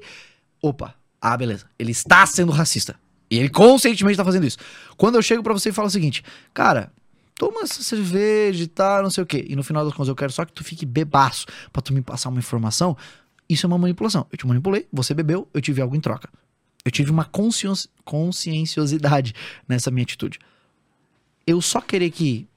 Eu só querer ter um momento de tomar cerveja com os amigos. Às vezes pode ser até porque, sei lá, porque eu tô deprimido e tô mas- isolado. mas o, o termo que eu usei, uma espécie de manipulação. Sim, perfeito. Uma tá espécie de aceitável. manipulação. Perfeito, claro. Tá aceitável. Mas é só para as pessoas entenderem que não, hipnose não é manipulação. Manipulação existe alguns conceitos para ser caracterizado dessa forma. Ah, então vamos lá. A pessoa tem que. Ela tem que aceitar a sugestão da expectativa. Sim, perfeito. É, é, ou seja, a ideia da hipnose qual é? É justamente essa. Ela é um comportamento que envolve motivação e expectativa. Felipe, como é que a gente agora faz essa translocação para clínica, né? Ah, vamos Mas, lá. mas- mas só fazer um, Opa, um claro. outro parênteses. É, isso então, tipo, meio que afirma que se a pessoa, tipo, de fato não quiser, a hipnose não acontece nunca. Isso. Tipo, se o paciente não acreditar ou É. não tiver expectativa. Ele não precisa acreditar, porque o cérebro dele vai funcionar ele querendo ou não. Tá? Ah, ou seja, aquele papo de eu não acredito em hipnose, então eu não passo pelo processo. Não, isso não tem validade nenhuma. Mas se ele se esforçar para. Perfeito. Ele Mas aí não, não é porque vai- ele não acredita. É porque ele conscientemente não está querendo colaborar com uma sugestão. Ou seja, ele está literalmente fazendo o oposto do conceito que seria de hipnose. Se hipnose é o comportamento de ficar motivado a colaborar com uma sugestão e com o hipnotizador, então eu falar, mano, não vou ser hipnotizado, não vou ser, não vou ser hipnotizado. Sim, você tá certo, gênio. Ah, tem até um caso muito famoso para quem é da hipnose no Brasil que rolou no Quem Quer Ser um Milionário com Luciano Huck, em que ele chama lá um garoto e o garoto ele fala: Ah, e o que, que você faz? Ele, ah, eu sou técnico de informática. Ah, que legal. Que mais? Ah, eu, sei lá, dou aula de inglês. Ah, que mais? Ele falou: Ah, eu sou professor de arte marcial. Nossa, que legal. Ah, que mais? Ele, ah, eu sou hipnoterapeuta. O quê? Hipnose? Cara, o Luciano Huck caga pro garoto. Ele vira. Quem aí quer ser hipnotizado? Cara, do nada. Aí, se tu vê, se tu pausa, né, e tu passa devagarzinho, tu vê que tem um cara na plateia, mano, um cara grande, muito grande. E a câmera, como afasta, dá pra ver exatamente. Ele vira pro colega dele e fala assim, ó, ele dá uma batidinha, aponta, olha pro Luciano e fala, e começa a gritar, eu, eu, quero ver me hipnotizar, e não sei o quê. Cara, o Luciano Huck chamou o velho, chamou o cara, o cara desceu lá, e tu já vê na cara do, do garoto do, do- do que, que tava ali concorrendo a querer ganhar um milhão de reais. Tu vê a cara dele do tipo assim, ah, mano, me ferrei. Porque ele já tava meio legal. que ciente que não ia rolar também. Óbvio, ele já olhou e pensou, mano, não vai dar. E o garoto, cara, o garoto fez todas as, as, as técnicas iniciais de um show de hipnose. Nada surtia zero efeito. Por quê? O cara tava literalmente resistindo de propósito a participar do processo. Ele tava literalmente desafiando o cara a não conseguir. Perfeito. Você vai conseguir. Por quê? Porque se hipnose fosse uma, uma mágica ou um construto que eu simplesmente uso e ela é irrecusável de se participar, com- cara, eu não perderia. desculpa meus pacientes, mas eu não perderia o meu tempo na clínica escutando um monte de problema que eu preciso depois passar por terapia para lidar com aquilo de tão pesado que é a nossa rotina. Eu ia entrar num banco, esquece que eu tive aqui, apaga as câmeras, me dá o dinheiro, muito obrigado, tchau. Nossa! E outra, você não teria é, videoaulas. Cara, você aprende a hipnotizar em uma tarde, só abrindo YouTube. Tem cursos e mais cursos de hipnose de graça no YouTube, de hipnose de palco. Tu acha que se essa parada realmente fosse uma magia capaz de controlar alguém, tirar a capacidade de alguém de fazer alguma coisa, é... nós ensinaríamos assim, tão facilmente, tão abertamente, não seria uma coisa escondida, né?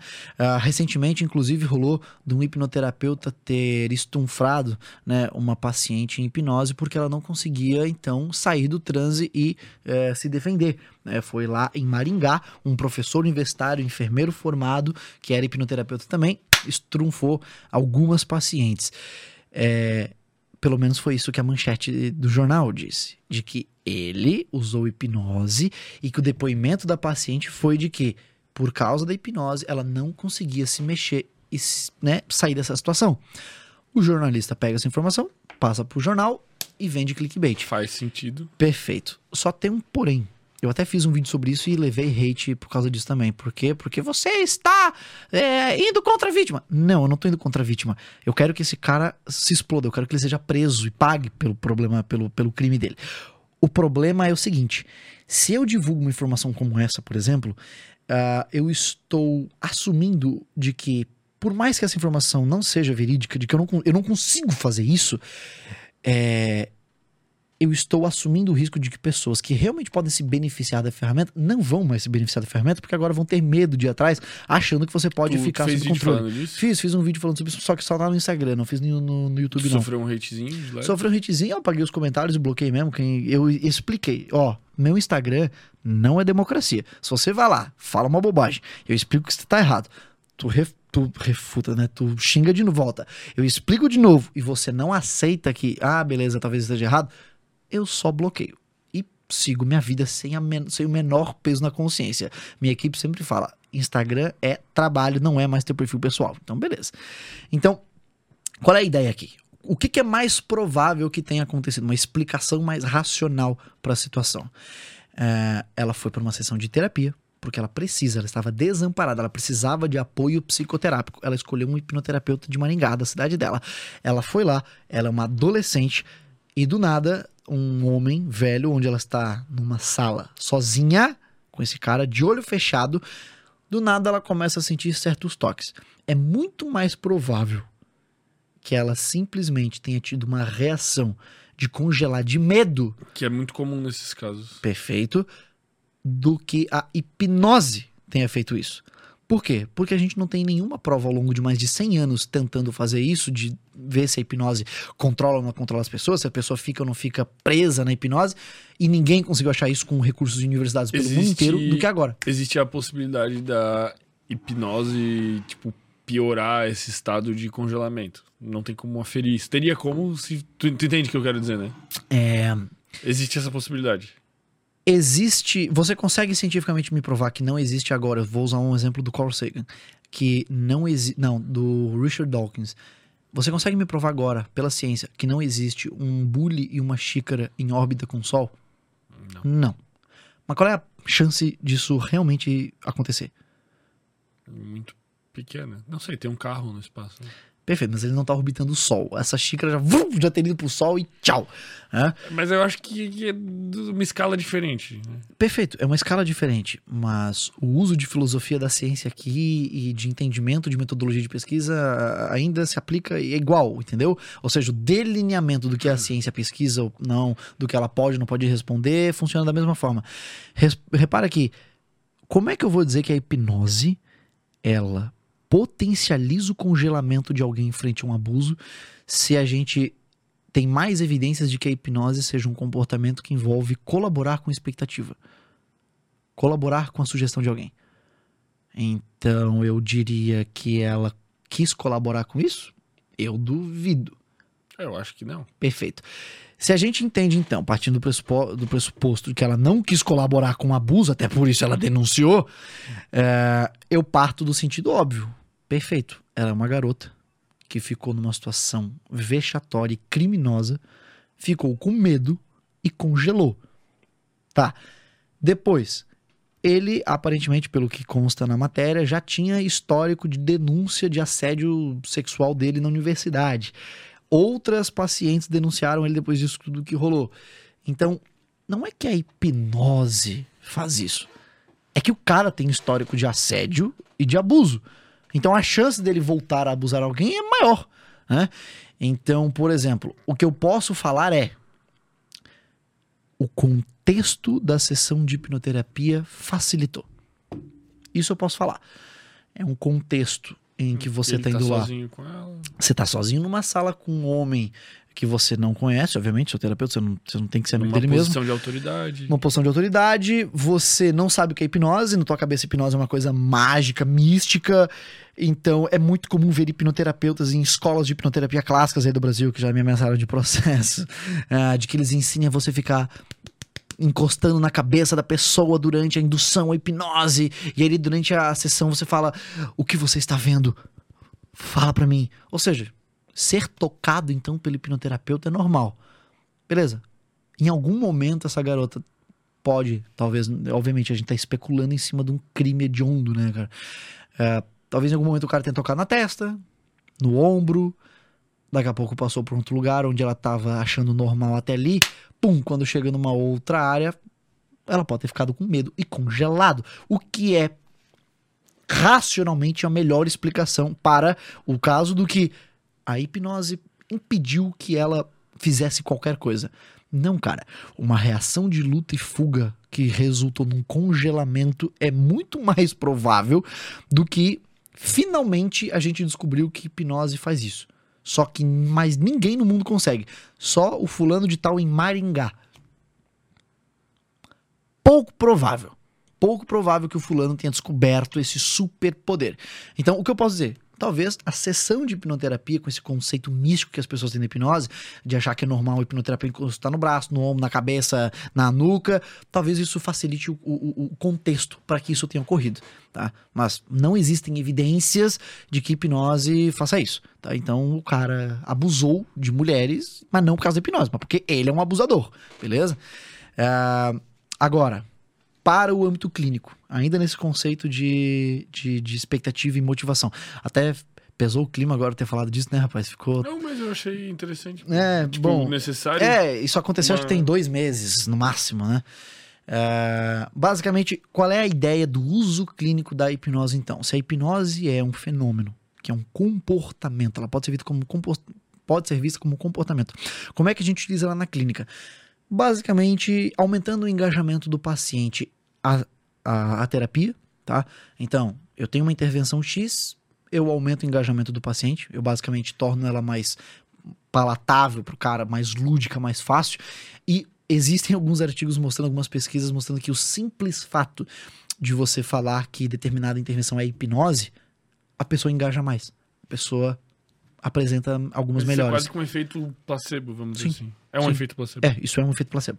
Ah, ou seja, o simples fato da pessoa acreditar que aquilo ali seria hipnose, e aí no caso desses estudos não era hipnose, a pessoa vai lá e começa a apresentar a melhora.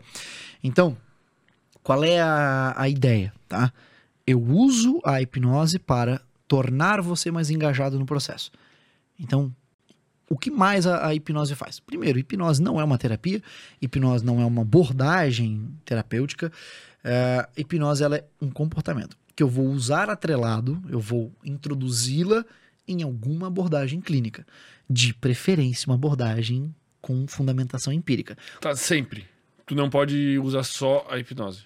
Pode, claro que você pode. Ah, o que a Cristina Fur, por exemplo, fez, é, os ensaios clínicos dela mostrando que hipnoterapia se igualou a TCC em resultado para tratamento de transtorno depressivo maior, foi só com a famosa hipnoterapia.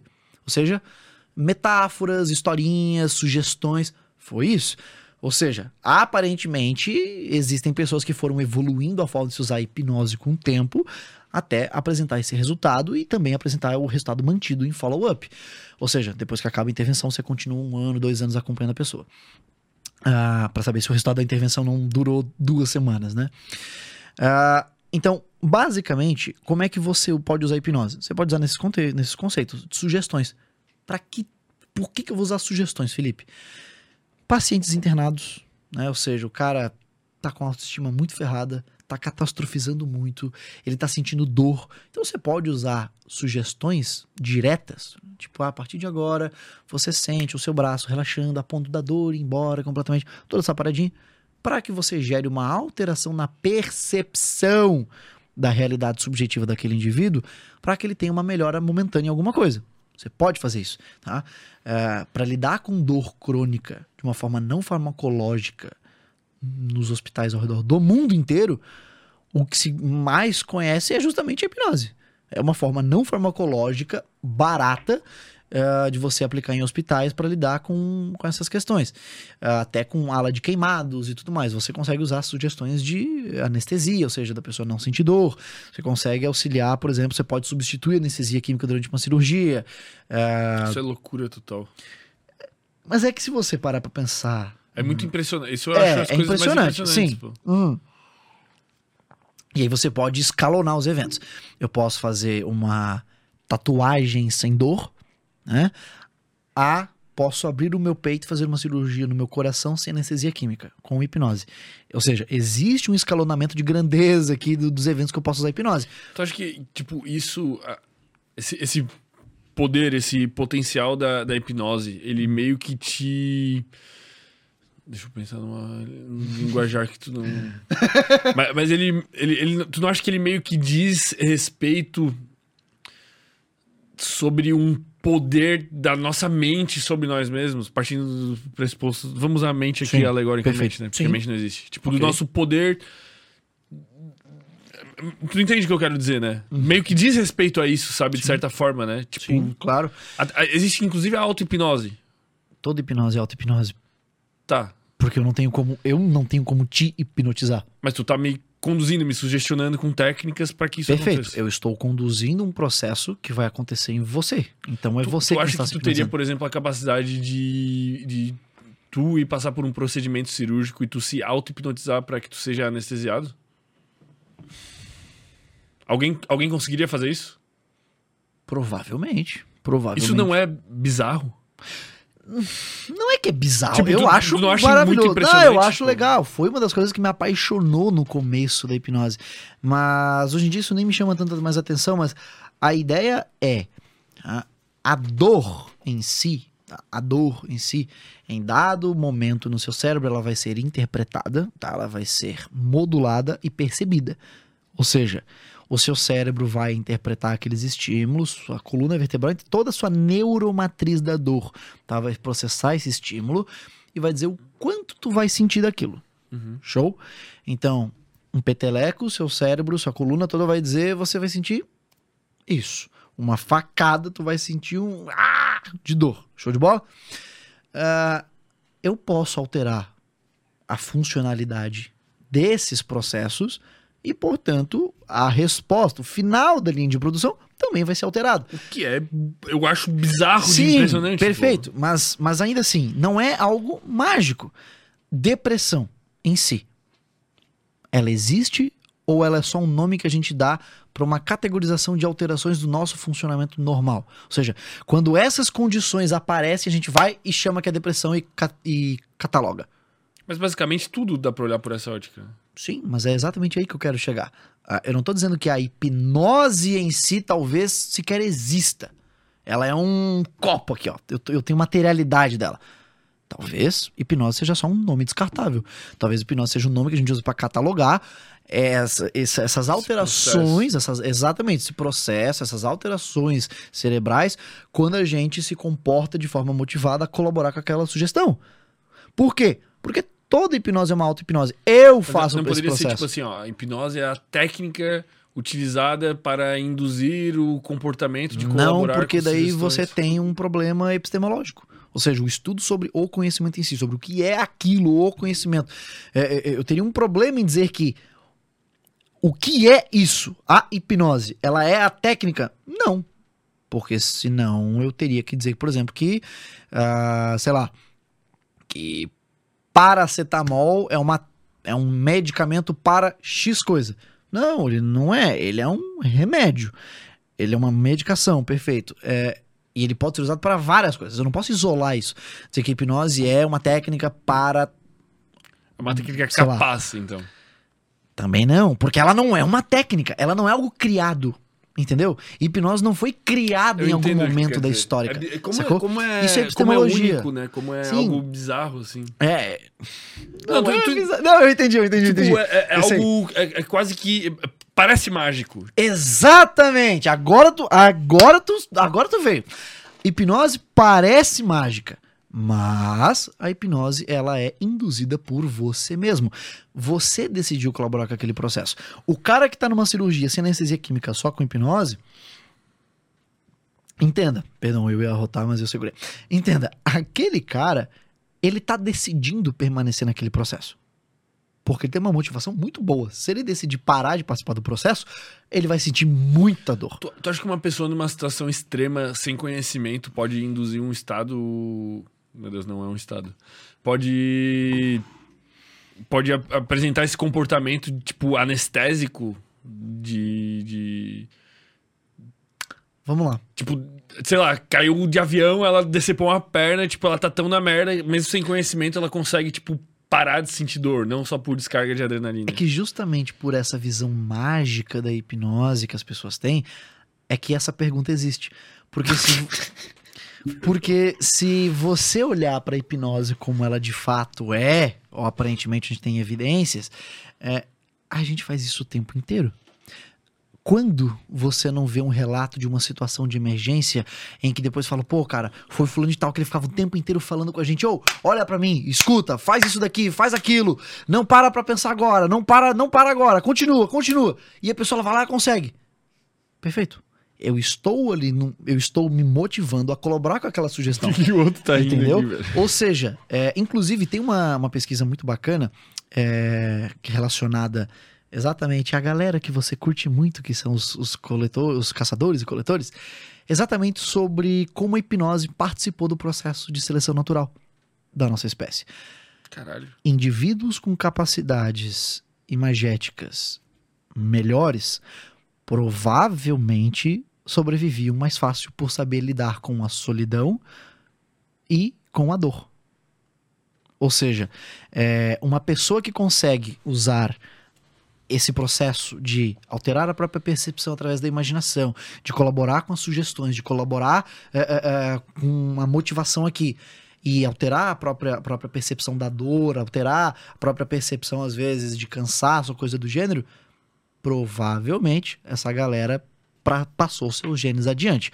Claro, existe uma limitação grotesca nessa, nessa perspectiva teórica, porque assim como boa parte da psicologia evolutiva, a gente não tem exatamente como confirmar isso, né? Ou seja, é, tu, é hipotético. Que, que, quando, tipo, por exemplo, um atleta faz um feito espetacular, assim, ele tá numa espécie de, de, de, de hipnose, de auto-hipnose ali, tipo, para conseguir. Eu, eu, vou te dar um exemplo, tipo, assim, o podcast do David Goggins, não sei se tu conhece, mas é um maluco que corre sinistro. Não. Ele tava lá. Mano, ele já tinha corrido, tipo, cento e poucos quilômetros, faltavam uns 80 km pra ele completar. Ele tava, tipo, urinando sangue com vários ossos do pé quebrado. Tipo, ele simplesmente Isso, levantou cara. e continuou e correu mais, tipo, muitos quilômetros, tipo, Perfeito. naquele estado. Perfeito. Você acabou de exemplificar o que eu acabei de falar dos possíveis caçadores-coletores que conseguiam fazer isso. Por quê? Ele estava ali colaborando com uma sugestão dele mesmo. Lembrando, se hipnose for o comportamento de ficar motivado a colaborar com uma sugestão de um indivíduo, o termo indivíduo não induz que seja uma outra pessoa. Um indivíduo pode ser você. Você é um indivíduo. Né? O indivíduo, nesse contexto, pode ser um vídeo gravado, pode ser você aqui na minha frente, posso, pode ser eu, pode ser talvez um livro. Eu posso ler aqui um script de auto-hipnose e fechar os olhinhos e imaginar aquilo. Cara, mas tudo Ah. pode ser hipnose nesse conceito. Tipo, é muito vasto. Não, não. É, é literalmente o que vai gerar uma alteração perceptível da sua realidade através dessa comunicação, de você se motivar, de você ficar é, motivado a colaborar com uma sugestão. Colaborar com uma sugestão. Alguma sugestão tem que estar acontecendo para você colaborar. Tá, mas vamos supor, tipo, eu vejo um Reels motivacional. E depois eu ver aquele Reels, eu vou pra academia. Isso não pode ser considerado hipnose. Não, isso é só motivação mesmo. Não- você ficou motivado, perfeito. E pronto. Você está motivado. O estado de motivação é um estado natural Mas, mas qual que é o, o limiar entre eu fazer um comportamento por causa da hipnose e eu fazer um Perfeito. comportamento por motivação Vamos no lá. vídeo? É, eu não tenho como isolar a hipnose da motivação, porque a hipnose envolve expectativa e motivação. Tu entende minha pergunta? Sim, entendi, entendi. O que eu posso isolar é o seguinte: é, imagina da seguinte maneira: eu vejo um Reels e fico motivado, e ali de noite eu vou pra academia e tal, e não falta naquele dia porque eu fiquei motivado. Agora eu estou em casa e eu começo a pensar: a partir de agora eu tenho que mudar minha vida e eu tenho que ir pra academia. Eu tenho que ir pra academia, eu tenho que treinar peito. Eu vou treinar peito porque o peito é muito importante para um homem, eu tenho que treinar um peitoral e tudo mais. Eu levanto e eu vou pra academia. Uhum. Houve ali uma alteração perceptível do meu comportamento. Eu colaborei com uma sugestão, fiquei motivado e fui executá-la. Ir para a academia não é hipnose.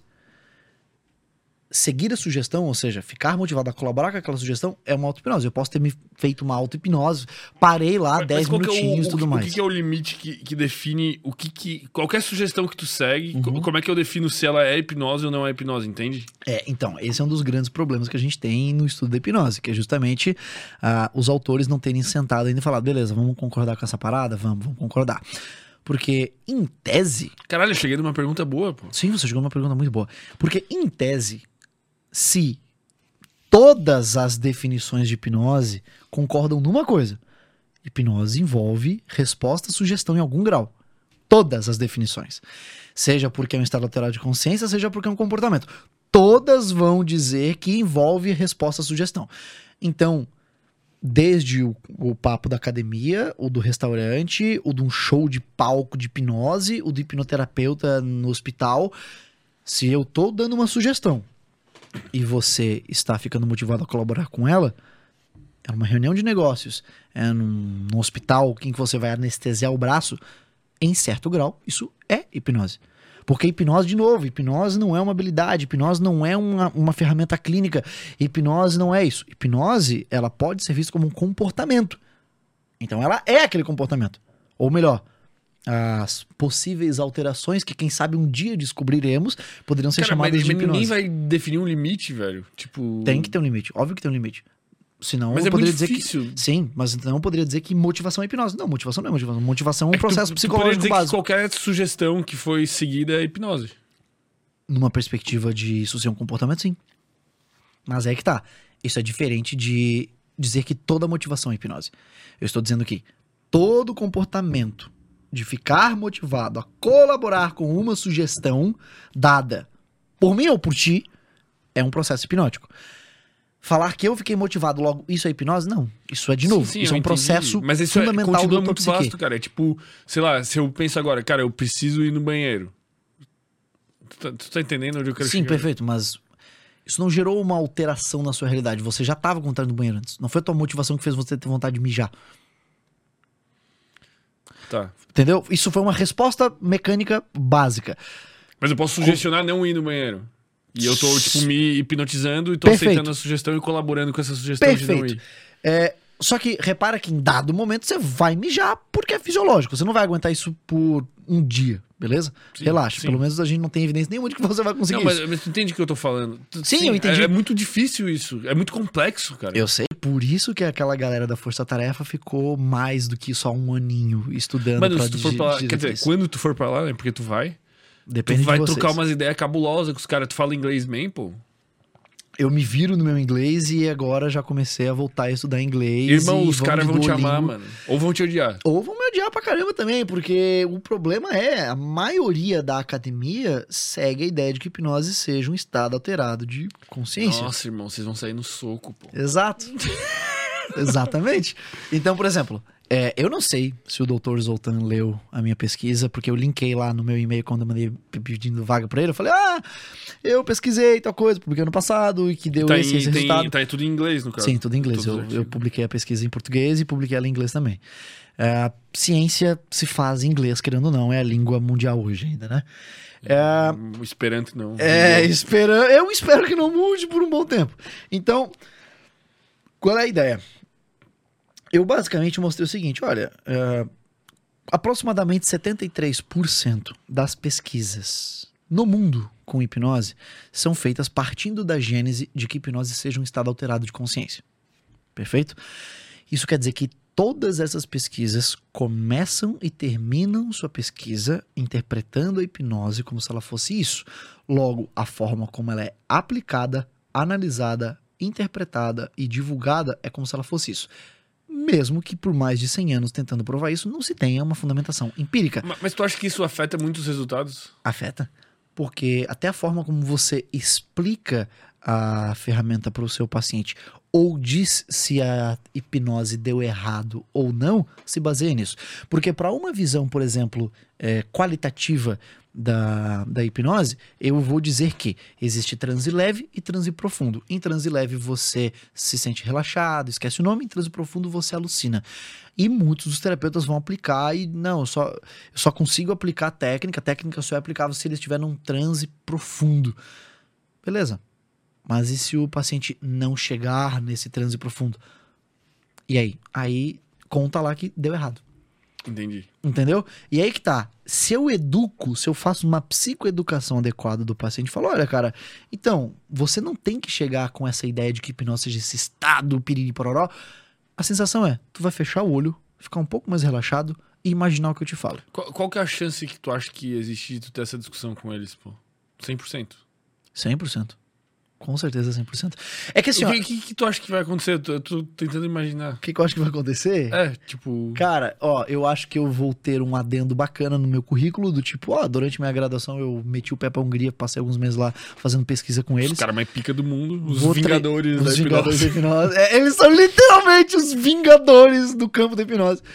É, eu vou treinar bastante meu inglês. é, vou conhecer a Hungria dois meses depois de ter casado. Então vai ser uma lua de mel a trabalho também. Mas, principalmente, eu vou poder olhar os papers de uma outra forma. Agora eu sei quem são as cabeças e as pessoas fisicamente por trás daquilo que eu leio. E tu vai poder conversar, interagir com os caras que tem um nível... conversar com eles, vou poder produzir conhecimento com eles, mesmo que por pouco tempo, por três meses. Três meses não é nada, mas três meses podendo produzir e meu nomezinho saindo lá no meio de todos os outros ali bonitinho para poder fazer um post depois com isso. Ó, eu tava aqui, ó, eu tava ali. É, qual é a minha ideia? Eu quero poder olhar para eles e falar, irmão, eu sei que eu não sou nada, mas a minha sugestão para hipnose é essa daqui. Eu tô indo lá porque eu quero plantar uma sementinha, velho. Eu não sou nada. Os picas são vocês. Vocês publicam toda semana. É, tá, toda semana não, obviamente, mas a minha ideia é essa. Façam o que vocês quiserem com isso. Mas pod- saibam que mas saibam que ela existe. Exatamente. Existe a possibilidade deles já saberem? Não, com certeza eles já sabem. Porque, assim, o tema, essa discussão de se hipnose é ou não é estado alterado de consciência, essa é uma discussão que perdura, como eu disse, por mais de 100 anos. Então todo mundo conhece essa treta. O problema é, parece que, as, parece que a academia cansou dessa discussão e simplesmente desistiu. Entrou num consenso, tipo de... Entrou num consenso de que ninguém entrou no consenso. A, todas as obras que falam sobre o que é o fenômeno usam a mesma frase. Não há um consenso definido da definição. Não há um consenso entre Tipo, se a definição. luz é onda ou partícula. Exato. A e segunda aí, maior discussão da humanidade. e aí a gente simplesmente finge que tá tudo bem. Tu acha que não existe a possibilidade de, tipo assim, é tipo isso, né? A, a, a gente, a luz se comporta como onda a luz se comporta como partícula. Sim. E surgiu um terceiro nome pra isso. Tipo, ah, a luz é flóvobo. e daí vai existir um outro nome de uma parada que vai ser a hipnose. Então, é. Então, mas. aí, cara, eu acho um pouco difícil, por quê? Qual é a ideia? Existem alguns autores ao longo da história que testaram bastante para saber se era ou não era. Então você tem nomes como, por exemplo, David Spiegel, tudo mais. David Spiegel, Irving Kirsch, Clark Hull, eles são caras fundamentais para isso. Por quê? O Spanos, ele vai basicamente falar o seguinte, que o ato, olha como é que ele chama, o ato hipnótico, ou seja, vai dizer, toda essa encenação aqui, nossa, isso com certeza vai, vai falar agora, ah, tá vendo, a hipnose é encenação. Não, toda aquela em que a pessoa fica assim, é verdade, a pessoa realmente tá fazendo aquilo e na cabeça dela, naquele momento, isso é hipnose. E foi isso que o David Spanos estudou. Veja, a pessoa ela tem esse comportamento de blá, cair no chão e estender os braços e ficar todo duro lá e tal, porque isso é um contínuo social, como ele postula.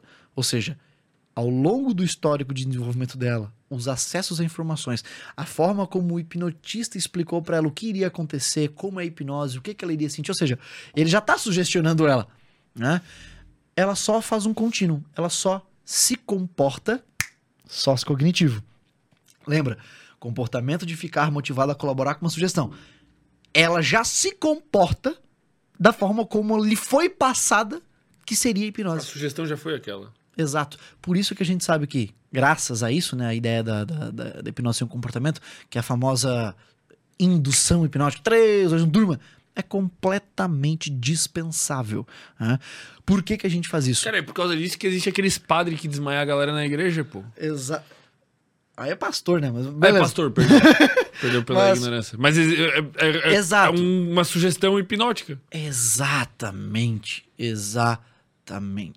Então, qual é a ideia? Ali. Esses vídeos são muito bons. Ah, são, são bons. É a maldição de. A maldição de Malaquias ou de Miqueias é maravilhosa também. Não sei qual que é. É um pastor, né, pentecostal, que ele basicamente começa lá no púlpito. Porque quem aqui tiver a maldição de Malaquias, eu peço agora em nome de Deus que botem suas mãos em posição de oração. Aí todo mundo coloca lá a mãozinha assim, ó. Cara, uma igreja gigantesca assim. Eu vou fazer uma oração, não sei o que e tal, para que Deus manifeste aqueles que estão portando demônios, aquela maldição de Malaquias, para que possa se libertar e servir a Deus, pedir para E quando eu terminar a oração, se você tiver, enfim, se você tivesse com o negócio, sua mão vai estar grudada pelo pecado, não sei o Puta quê. merda, ele faz uma sugestão Mano, absurda. Quando esse pastor termina a oração e bate a Bíblia no púlpito, é uma choradeira, é- e é um monte de veinha com a mão colada e tal e tal. Isso é um demônio ou isso é o melhor hipnotista de palco que eu já vi? Porque eu posso replicar isso de várias formas. Tipo, na incorporação no espiritismo. Eu já. Eu, eu tive um curso uma vez que eu fui. Eu dei um curso basicamente sobre refutação da regressão, né? E como que talvez seria feita uma regressão de uma forma mais científica, por assim dizer, que é lembrar das coisas. Meu Deus, irmão, tu já brigou com todo É, mundo. Todo e mundo. no curso eu lembro que no final você, bom, agora que a gente já terminou o curso, vamos fazer um exorcismo, só pra vocês verem como é que funciona essa ideia de sugestão em igreja e tudo mais. E aí, eu não sei se eu ainda tenho vídeo, cara, mas eu fiz um exorcismo num aluno chamado Mikael. É, o nome do cara é nome de, de anjinho, velho. É, eu peguei lá e falei, ô, quem é que se voluntaria? Aí o Mikael, não, eu vou, beleza. Aí deitei lá na poltrona, aí eu comecei a fazer. Não, eu, eu falava exatamente como Caralho, um pastor é de doente, Neopenteca. Juro. E aí, olha o contínuo social se apresentando de novo. Quando o demônio aparece, e, cara, ele se torcendo todo, e, e falando do grosso, e tudo mais e tal. E eu assim, ó. E aí eu brincava, né? Quem é que tá aí? Quem é que tá aí? Só de sacanagem, né? Aí ele falou: É o Exu. Claro, se você pega pra estudar essa religião, o espiritismo e tudo mais, você vai entender que o Exu, na região do caso, não é um demônio. Né? É, Porém, na cabeça de um sujeito, por exemplo, de um país cristianizado, ah, em que basicamente todo e qualquer tipo de coisa sobrenatural que não seja um anjo ou um demônio, ah, Fazia sentido na fazia cabeça sentido. dele. Ou seja, ele se comportou da forma como ele aprendeu que seria um exorcismo ou que seria um demônio. Ou seja, eu não falei, a partir de agora você vai interpretar Exu como um demônio. Não. Eu falei um demônio. Ponto. Então, de novo aquele. Então ele é um intolerante religioso. Não. Ele fez uma continuação do comportamento social em geral, pelo menos de onde ele vem. Ou seja, ele replicou aquilo que ele entendeu que era aquilo. Tu acha que esse. Caralho, eu preciso de uma palavra pra substituir estado hipnótico. tu acha que esse comportamento de sugestão hipnótica, ele. Qual que é a palavra, qual é a palavra Esse que eu quero? comportamento, porque a sugestão é a sugestão. Tá, tu acha que esse, esse, esse é comportamento, comportamento. hipnótico. Perfeito! Comporta- tu acha- Perfeito, porra! Tu acha que esse comportamento. Vira ele assim. Aí. Ei, tu acha que beleza. esse comportamento hipnótico justifica todos os exorcismos da história, assim, vamos dizer? Ou a maioria deles. Talvez alguns a pessoa tivesse cãibra ou asma ou. É, a gente tem muitos Ou, tipo, exor- lá, A gente um- tem muitos exorcismos que eram só pessoas numa época em que não se entendia de transtorno mental eram esquizofrênicas. Ou que tava tendo Ah. ataque epilético, por exemplo. É, exatamente. Mas tu acha que justifica uma grande parte? Sim. Nossa, fácil, fácil, fácil, fácil, fácil, fácil. Ó, vamos lá, vamos passar, vamos Caralho, partir do velho, princípio. Bizarro, mano. Partir do princípio, uma pessoa que poderia conversar muito bem com você sobre isso é o professor Dr. Daniel Gontijo da USP, tá? Ele estuda, ele pesquisa Ele é padre. psico- ele é padre, não. Ele pesquisa psicologia e religião. Caralho, Ah, deve ser incrível, mano. É muito bacana. Tu ia pirar nos papos com ele. Então, inclusive, eu dei entrevista pra ele pra refutar o Metaforando lá e tal, e eu quase chorei na entrevista, porque, cara, eu sou muito fã do maluco e eu vi. Cara, olha onde é que eu tô chegando. Eu tô dando entrevista pro Daniel Gontijo. Ele, é, ele é polêmico, assim? Não, ele, não é polêmico. Ele é respeitoso. Mas os vídeos dele são polêmicos. Pelo tema. Mas Incomoda. não pela abordagem. O tema incomoda, entendeu? Caralho, que Então, delícia, tipo assim, velho. ele Nossa, faz eu quero... Anota o tipo, nome, como é que é o nome? Daniel Gontijo. A gente tem que trazer esse Cara, nome, ele literalmente, por exemplo, o vídeo dele, ah, como um cristão deve ser davinista. Mano, é muito massa, entendeu? Tu pira tua cabeça naquilo. Beleza. Mas voltando ao tópico. É, se eu pego uma igreja, beleza, neopentecostal, é, pego um ator, um ator, falo, ó, seguinte, você vai interpretar um demônio assim, assim, assado, perfeito? Uma pessoa. Ela vai, manifesta, e depois coincidentemente, muitos demônios começam a se manifestar. Todos talvez se enganaram, acharam que realmente aquele cara era um brother deles. Por quê? Por que que, pô, vamos lá, cara. Quantos exorcismos na- você já viu acontecer no programa ao vivo da Igreja Presbiteriana do Brasil? A famosa igreja fria dos cristãos. São os caras lá centrados em teologia pra caramba. Não tem nem luzinha apagada no culto. Até a luz é acesa, a banda não pode fazer muito barulho. Os caras. Hum, sério. Por quê? Por que lá não tem demônio? Por, por que, que o demônio ele só aparece naquele canal, daquela famosa igreja e com horário marcado?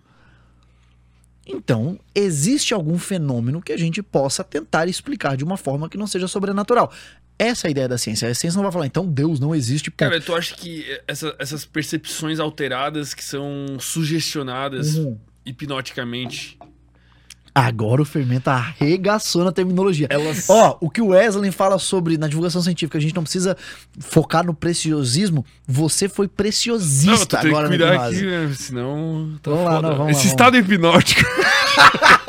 Então, quando a pessoa entra em transe, ela perde controle. Tu acha que esse, esse comportamento que foi suge- sugestionado, ele pode é, propiciar sensações e alterações na percepção, até num nível tipo assim, é, eu entro numa casa que supostamente é mal assombrada e eu tenho um calafrio. E eu escuto um barulho e eu sinto um mal-estar porque um clima é pesado. Isso tudo é sugestionável. Eu já fiz quatro exorcismos, sem ser esse da zoeira no, curso. Eu já fiz quatro exorcismos. Eu só repeti coisas de show de hipnose e pronto. Porque de fato as pessoas achavam que porque eu lidava com hipnose, eu lidava com coisas espirituais. Eu pensei, ah, mano, eu vou lá mesmo. Vou aproveitar. Eu- mano, eu- é muito legal, é muito divertido. E teve uma casa em que eu fiz um exorcismo, em que eu literalmente, eu entrei lá e eu fiz a seguinte fala. Cara, realmente, tu entra, pô, na, cara, dá pra, realmente dá pra sentir que o, o clima tá pesado aqui. As pessoas, é isso mesmo.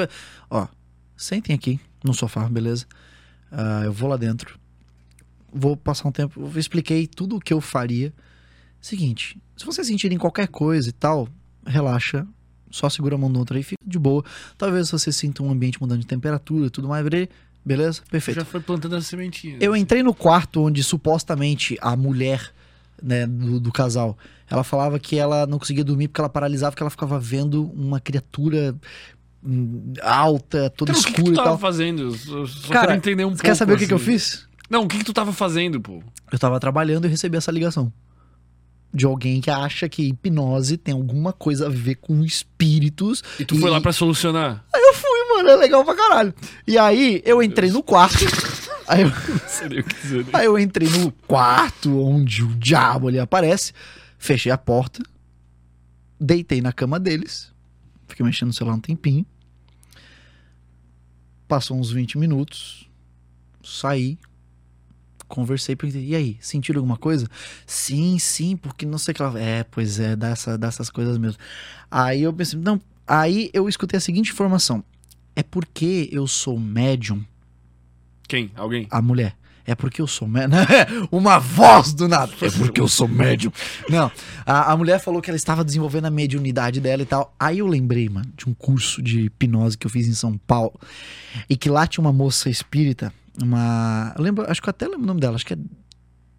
Débora, eu acho. Era uma diretora de escola, super gente fina, ela tava lá no curso e tal. E ela, espírita, né, a religião dela, chegou pra mim e falou: Cara, desculpa eu te falar isso, mas eu, eu vejo assim você uma aura verde. Aí eu. Obrigado, eu acho. Eu acho. Não é? Eu não sei o que é uma hora verde, mas muito obrigado. E ela falou umas outras coisas lá, beleza. Não, não me recordo.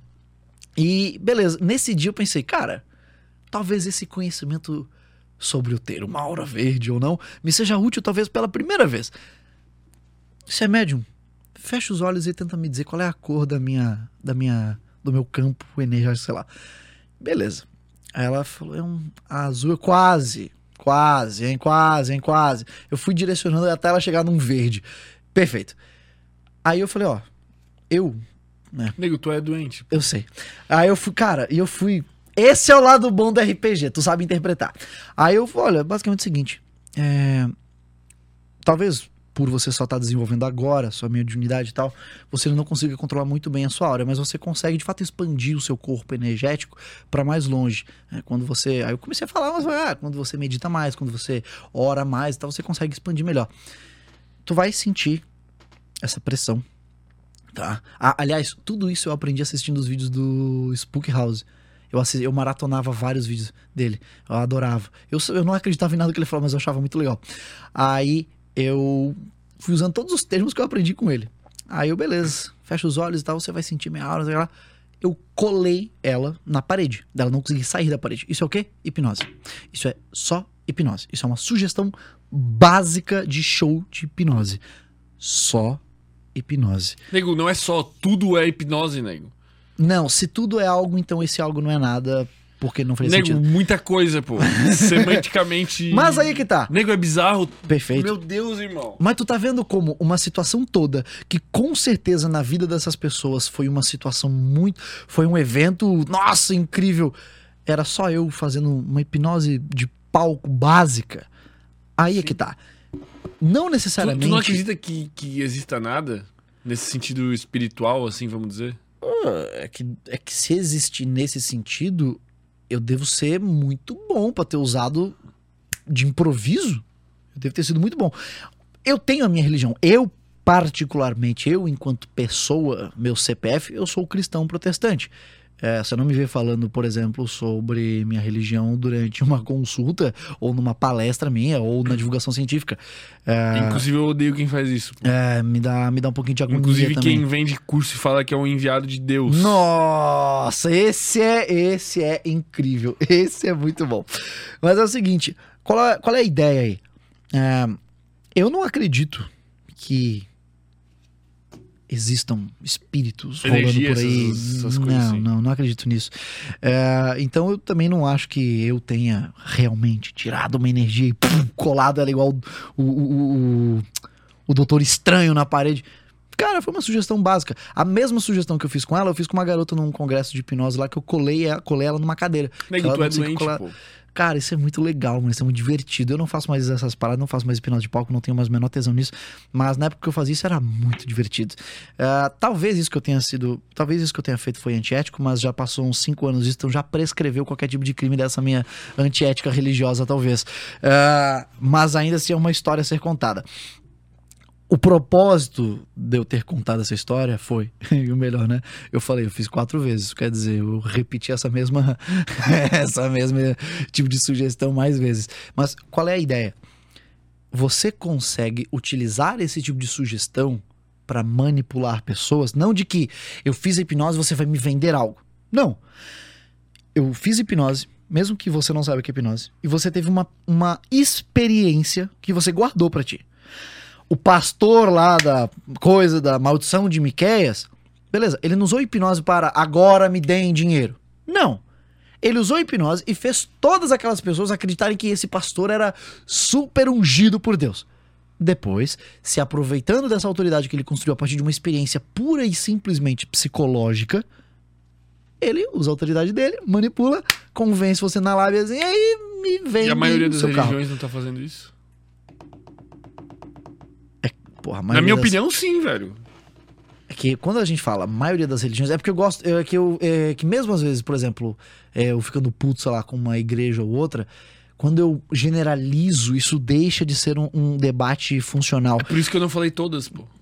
Pô, mas é que quase todas passam de 50%. Não, não velho. falei quase todas, Entendeu? falei a maioria, pô. Mais de 50%. Porra, é mais de 50%. A maioria, isso quer dizer pelo menos 50 mais um. É, eu acho que sim. Tá, perfeito. É, então, como, como é que você disse lá é, que eu deveria ter falado no papito? Eu não vou opinar sobre. É, vou falar sobre ciência, não vou falar de religião. Então, deixa pro Daniel Gontijo. Ele vai ser mais polêmico sobre isso. Então, assim, é, você pode sim usar algo que é neutro, porque a hipnose é neutra, a hipnose não Mas, tem moral. Inclusive serve como é, ferramenta pra tu manter as pessoas mais cooperativas. A religião tem muito esse sentido, né? Tipo, assim como tipo, dinheiro é uma convenção social que faz as pessoas acreditarem numa coisa que não existe pra que elas cooperem por um mesmo propósito. A É. religião tem muito esse papel. É que aí que tá. É que não necessariamente seja hipnose, tá? Mas aí pode ser simplesmente uma resposta, por exemplo, de sociabilidade. Tipo, é melhor a minha vida se eu tiver um grupo de pessoas enorme com o qual a gente segue a mesma ideia, porque assim ela não se sente solitária. Assim, ela tem vários benefícios para a saúde mental dela, inclusive, a não ser quando o seu culto religioso ele te expõe a situações ah, de perigo, sei lá, a gente vai fazer o ritual aqui em que você se banha com álcool e passa próximo uma churrasqueira. Né? Tirando esse tipo de situação, é, é bizarro, mas isso aconteceu ano passado. Então, é, tirando esse tipo de situações em que aquele rito, aquele grupo de pessoas vai ser danoso a você, ter uma fé é protetivo para sua saúde mental. Ter um exercício de fé e prática faz com que você tenha toda uma sociabilidade. Cara, como é que é o Mas eu nível... tenho preconceito com isso. Eu tô no meu direito. Tá. Eu acho, tipo, um- é, é, é- é quase que um, um, um recurso burro. Hum. Entendeu? É tipo assim, é, é- é tipo assim, é, na, na minha opinião, Tá. seria tipo como se é, tu vai ter uma tendência maior, talvez, a tu ser feliz, tu viver melhor se tu Tá. acreditar em Deus. Beleza. Tá ligado? Mas na minha opinião, eu não preciso. Perfeito. É... Agora vamos lá. Você então não tem o fator protetivo de uma fé. Perfeito? Você não Exato. tem. Dentre todos os fatores protetivos, você tem, existem 10 fatores prote- protetivos. eu julgo um até uma limitação. é, fora. Não, tá, esquece, não esquece. importa, tá bom. Foca no exemplo, vamos simplificar o exemplo. Vamos supor que só existam 10 fatores protetivos para a nossa saúde e um deles era ter uma religião, você não tem, então você eliminou, perfeito? Uhum. Se você parte do princípio de que então não existe, sei lá, nenhuma explicação pós-vida ou coisa do gênero e tudo mais, religião é bobagem, é, tudo bem. Você e o cara religioso vão chegar no final da mesma coisa, vocês dois vão morrer e acabou, perfeito? Uhum. A única diferença é que você passou por aqui e ele tinha um fator protetivo mais que você. No final das contas, nem você nem ele vão ganhar. A única diferença são as fator- tretas. A única diferença vão ser as tretas que vocês dois vão se meter no meio tempo Protetivo traz políticas muita, públicas e tudo mais. Perfeito. Traz e- muitas limitações. Eu acho que a Perfeito. religião sempre te traz uma privação de liberdade, principalmente é, intelectual. esse é o. É que aí é foda.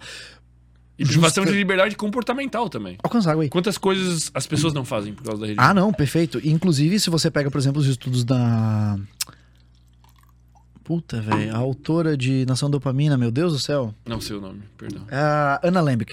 Se você pega as obras da, da Ana Lembeck, ela estudando a AA e outras instituições de cunho religioso, é, instituições religiosas que tenham regras mais rígidas, ou seja, mais limitações comportamentais, tendem a perdurar por muito mais tempo do que, por exemplo, essas igrejas para jovens super liberais. Elas nascem rápido, morrem rápido. E, e não é incrível o, o, o conceito que permeia todas as religiões Hum. e faz com que elas perdurem ser um conceito que é incrivelmente abstrato, que seria a fé, Tá. que é simplesmente tu acreditar em algo que não tem evidências, pô. E não Sim, é isso é que eles pregam que é a coisa mais importante. Meu Deus, não é genial? Hum. Não te irrita?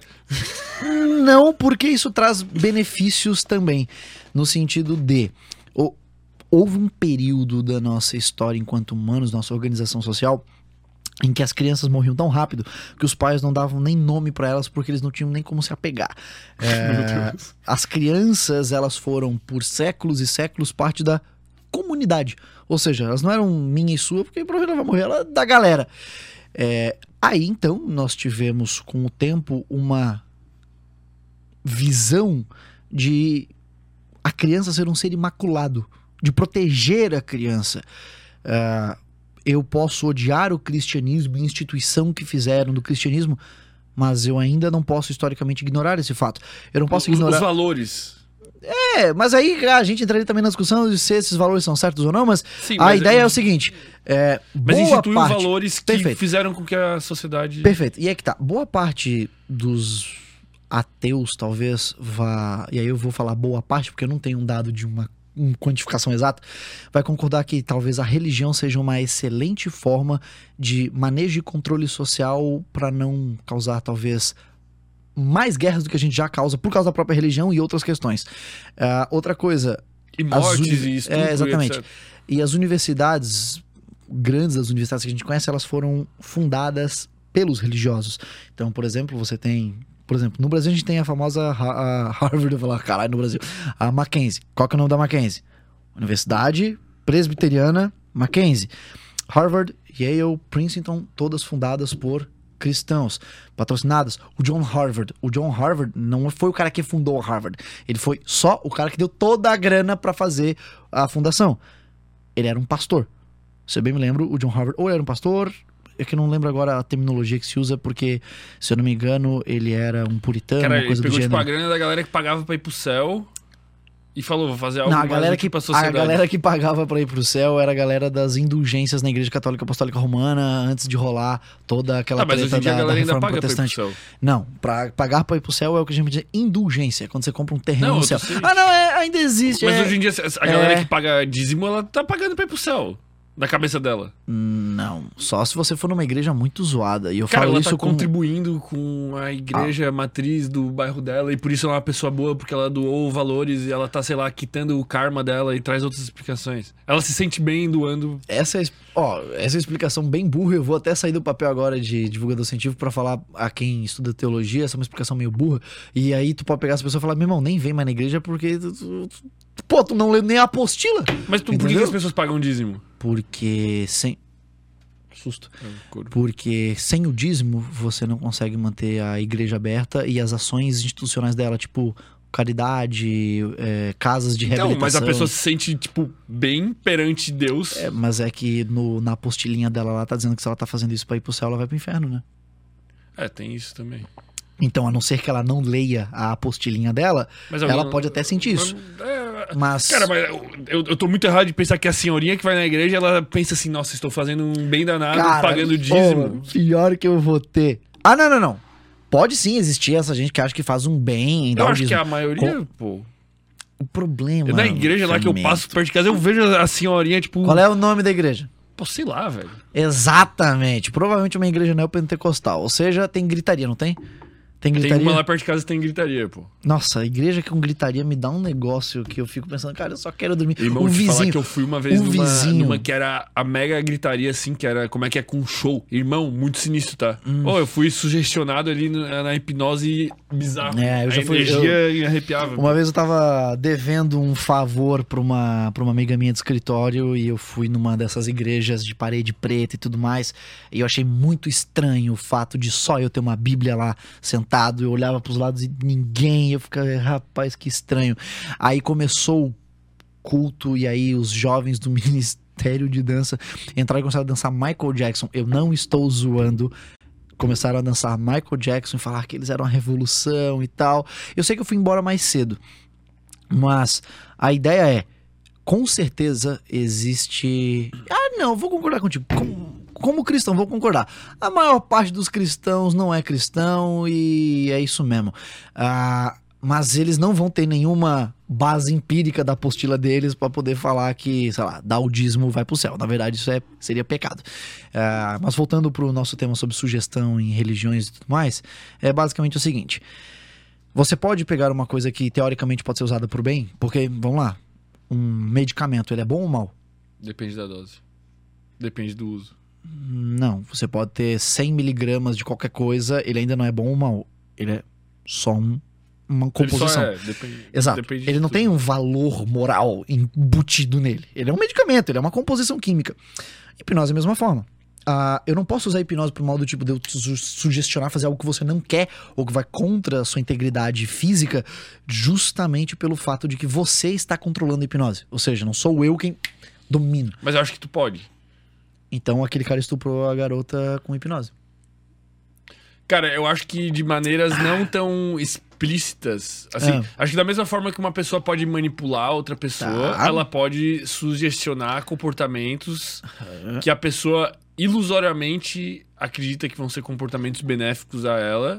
Tipo? O, o padre, por exemplo, Ah. desmaiando a galera e fazendo as. Aquilo ali é um- Aquilo ali não coloca em risco alguma integridade é um- física da ele pessoa. tá Sabe por quê? o tempo das pessoas. Tá, não vai colocar em risco. Mas aí é que tá. A pessoa acredita piamente Tá, naquilo. ele tá roubando as pessoas. Vamos, vamos exemplificar da seguinte forma: ele tá Perfeito. roubando o dinheiro delas depois. Porque Sim. ele faz um teatro que faz com que ele pareça poderoso pra depois roubá-las. É isso aí. Isso não é ruim? Sim, Isso não foi através do uso da hipnose? não. E vamos lá. Mas poderia ser. 100%. Não, não, não. Eu estou dizendo. Lembra o exemplo que eu dei? Ele fez todas essas demonstrações de poder usando sim sugestões hipnóticas, Uhum. mas foi a hipnose que ele falou agora o seguinte, ó. Me dá seu dinheiro. Puf, sem ter feito todo esse teatro não, antes. não foi. Perfeito. Mas ele usou. Então, caralho, vou começar de novo. Começa. Então é o seguinte, vamos lá, vamos dar a base. Com esta jarra. Não, eu entendo o que tu quer dizer. Não, não entendeu, não, senão não tinha chegado nessa conclusão. Vamos lá. Houve algum momento da jornada da explicação que pff, foi perdida para chegar nessa conclusão final. É igual a interpretação de artigo científico.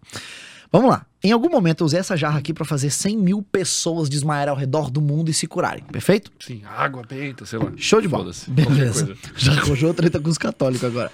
Beleza. Então, eu usei essa jarra aqui. Depois de eu ter feito essa sugestão hipnótica da jarra com várias Meu Deus, pessoas... água benta é muito uma sugestão hipnótica. Prossiga. Sim, dá- é muito bacana. Eu, inclusive, já me fingi de padre, sabia, numa igreja. De. Padre não, de auxiliar de padre. Sabe aqueles jovens que estão estudando e ficam na igreja auxiliando? Coroinha. Não. Eu tava de terno e tudo, pô. O que é o que é tipo um seminarista, pô. Seminarista que fica estudando pra ser padre, de ficar lá nas igrejas fazendo, auxiliando as pessoas e tal. É, porque eu fui confundido e eu só aproveitei a oportunidade e até rezei pela- pelas, pelas pessoas ali. E aí o que acontece? Isso sim poderia me chamar de doente. É, O que que eu não posso fazer agora? é, mas vamos lá. Basicamente, qual é a, a, a questão interessante aqui, tá? É o seguinte. Eu usei essa jarra pra dar uma demonstração de que eu tenho um poder. Mas não foi a jarra quem tirou teu dinheiro. Concordo. 100%. Perfeito. Calma. Tá. Vamos- Não te empolga. Depois de eu ter usado a jarra, eu usei a minha autoridade de quem sabe usar a jarra e te peço dinheiro. Perfeito. Vamos levar pro exemplo agora da pessoa que consegue controlar a outra com hipnose, então pra você entender que não tem como. Não, eu entendo que é 100% diferente. Eu entendo o que Perfeito. Tu não tem Só como me que- hipnotizar agora e falar, cara, me dá todo o teu dinheiro. Se eu não quiser. Exato. Por quê? Mas aí, beleza, mas, mas então por que que é, uma pessoa entra no negativo dando suas ofertas pra igreja? Isso é danoso. Mas ah, você tá me falando que eu não posso ir lá, ir numa clínica, hipnotizar alguém e me aproveitar dela. Bom, por uma razão óbvia. A pessoa que tá na igreja, ela literalmente. Eu quero que você entenda o poder de uma religião, tá? Isso aqui quem pode conversar ainda melhor com você é o Daniel Gontijo. De novo, repito isso. Imagina o fato de você partir do pressuposto de que existe uma consciência maior que foi capaz de criar todo o universo, cada micro parte do seu corpo e que ela olha por você e que você acabou de ver uma pessoa que é um arauto do poder dessa coisa que é o seu, repito, o seu sentido de existência. Ou seja, a razão pela qual você vê que você existe e que o mundo faz sentido tá ali sendo representado pelo cara da jarra. Então É tipo- você não vai se importar, por exemplo, de colaborar com a missão que ele tá dizendo. Porque você não vai ver, por exemplo, um desses pastores falando o seguinte: Irmãos, agora que todos viram o poder da jarra, eu quero ir para Cancún com a minha família. Pelo, se alguém achar um vídeo desse gênero, me manda, por favor. Eles sempre vão dar uma desculpa. Mano, e talvez boa. se ele falasse assim, ainda assim ele teria doação pra caralho, tá ligado? Talvez não, provavelmente. Talvez, talvez. E aí, veja. é, ele literalmente vai falar, não, porque nós temos que fazer, nós temos que alcançar os desviados através das nossas ações aqui sociais da igreja e tal.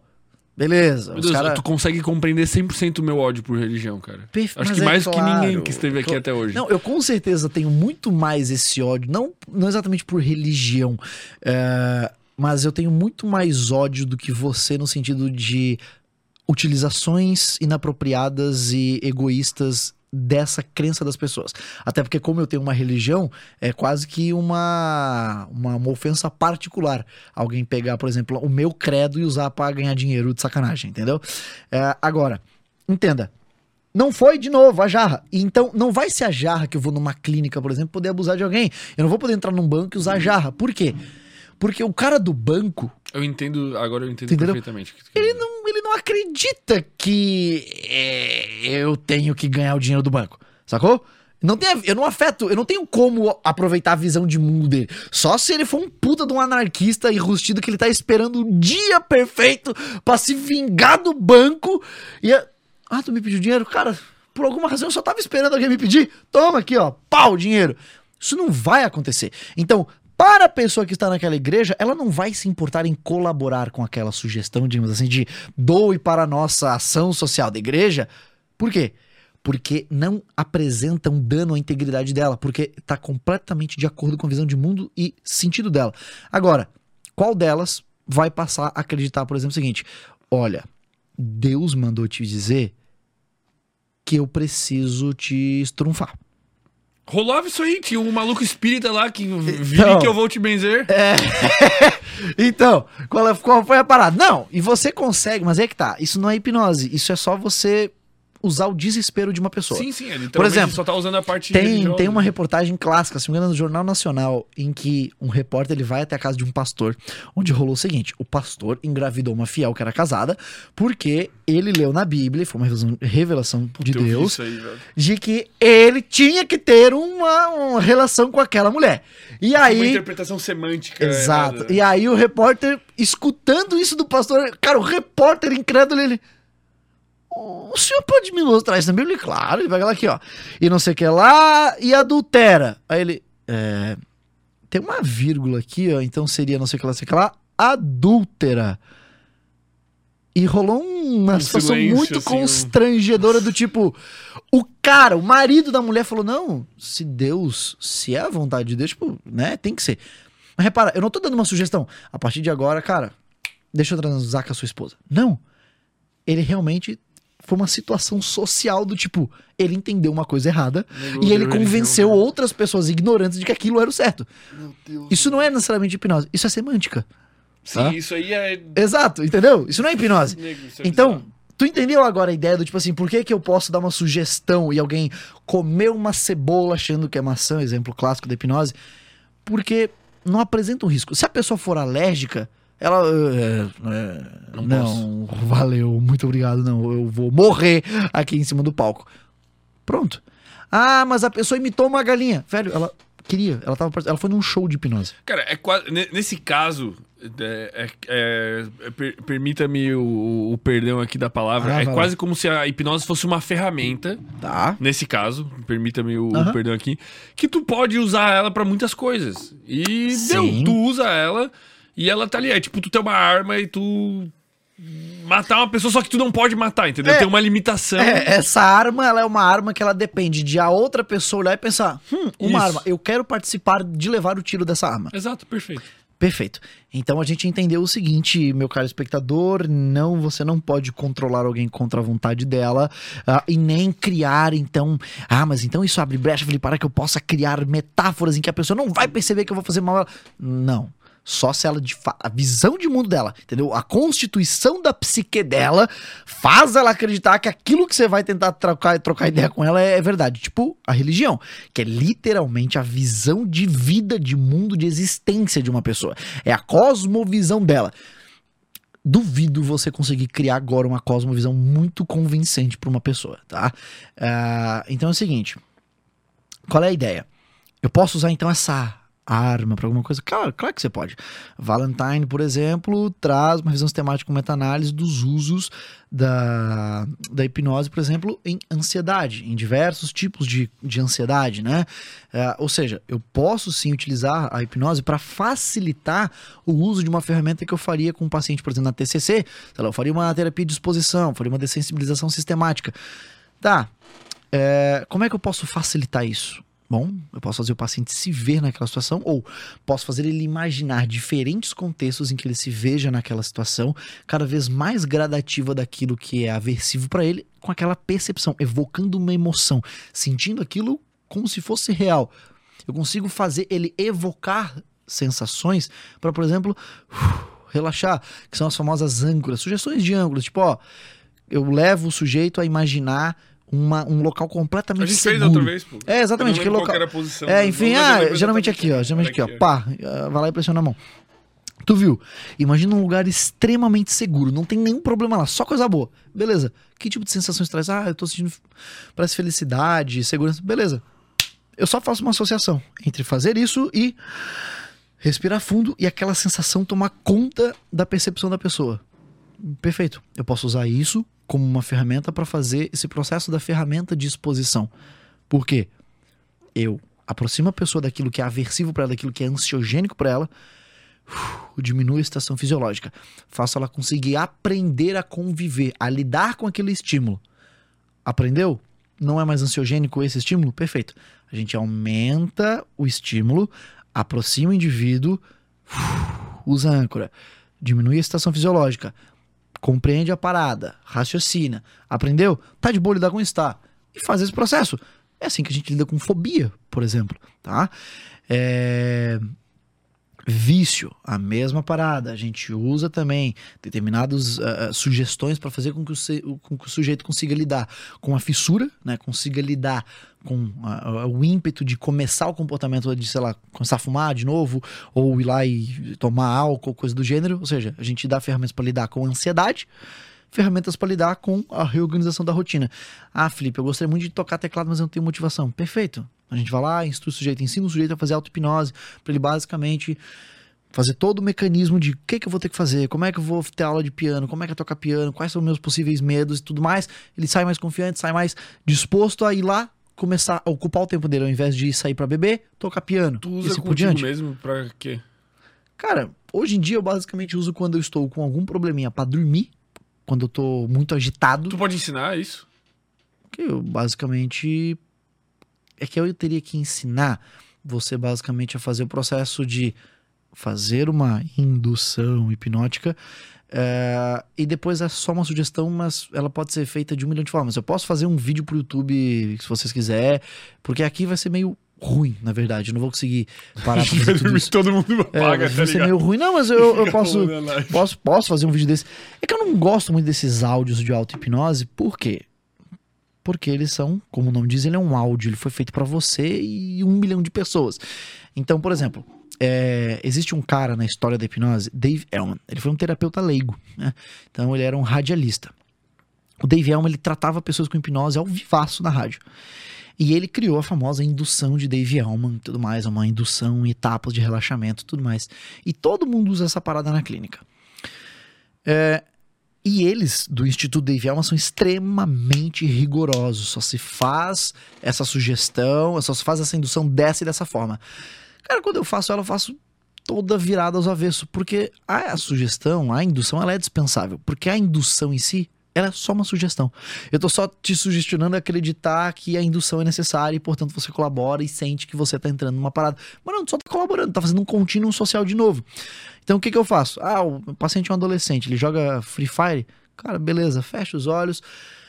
Imagina o seguinte, os chars de Free Fire cada um deles passando na sua frente. E conforme eles vão passando, você vai esquecendo que eles existem, eles vão se, uf, se desfazendo.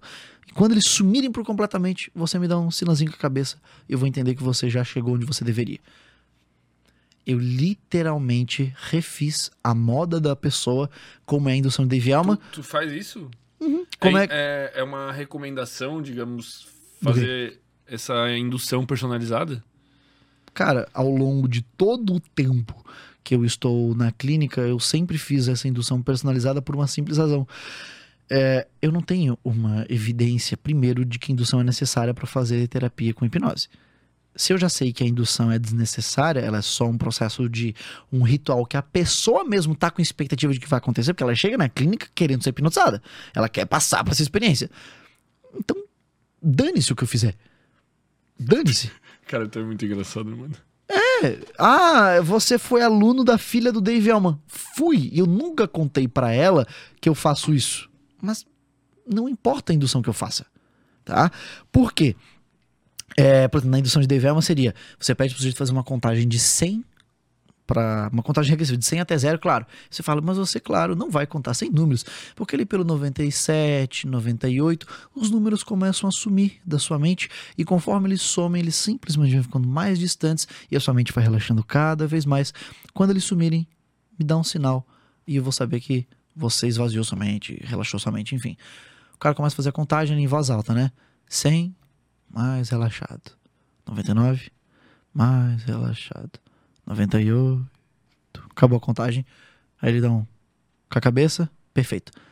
Qual é a diferença pro Jazz, Fairy, sei lá os nomes dos caras de Free Fire? Nenhuma. Porém, um adolescente com certeza imagina muito mais fácil uma, contar, uma contagem de personagens do que 100. Pô, que coisa abstrata. Eu já uso a hipnose para poder deixar as paradas mais lúdicas e mais fácil. Eu vou fazer uma contagem seca, que, que sem Entendi. sentido, entendeu? Ah, outra coisa, pro Dave Elman, a indução ela acontece em etapas rígidas. Você não passa para a próxima etapa até você confirmar que o sujeito conseguiu a primeira.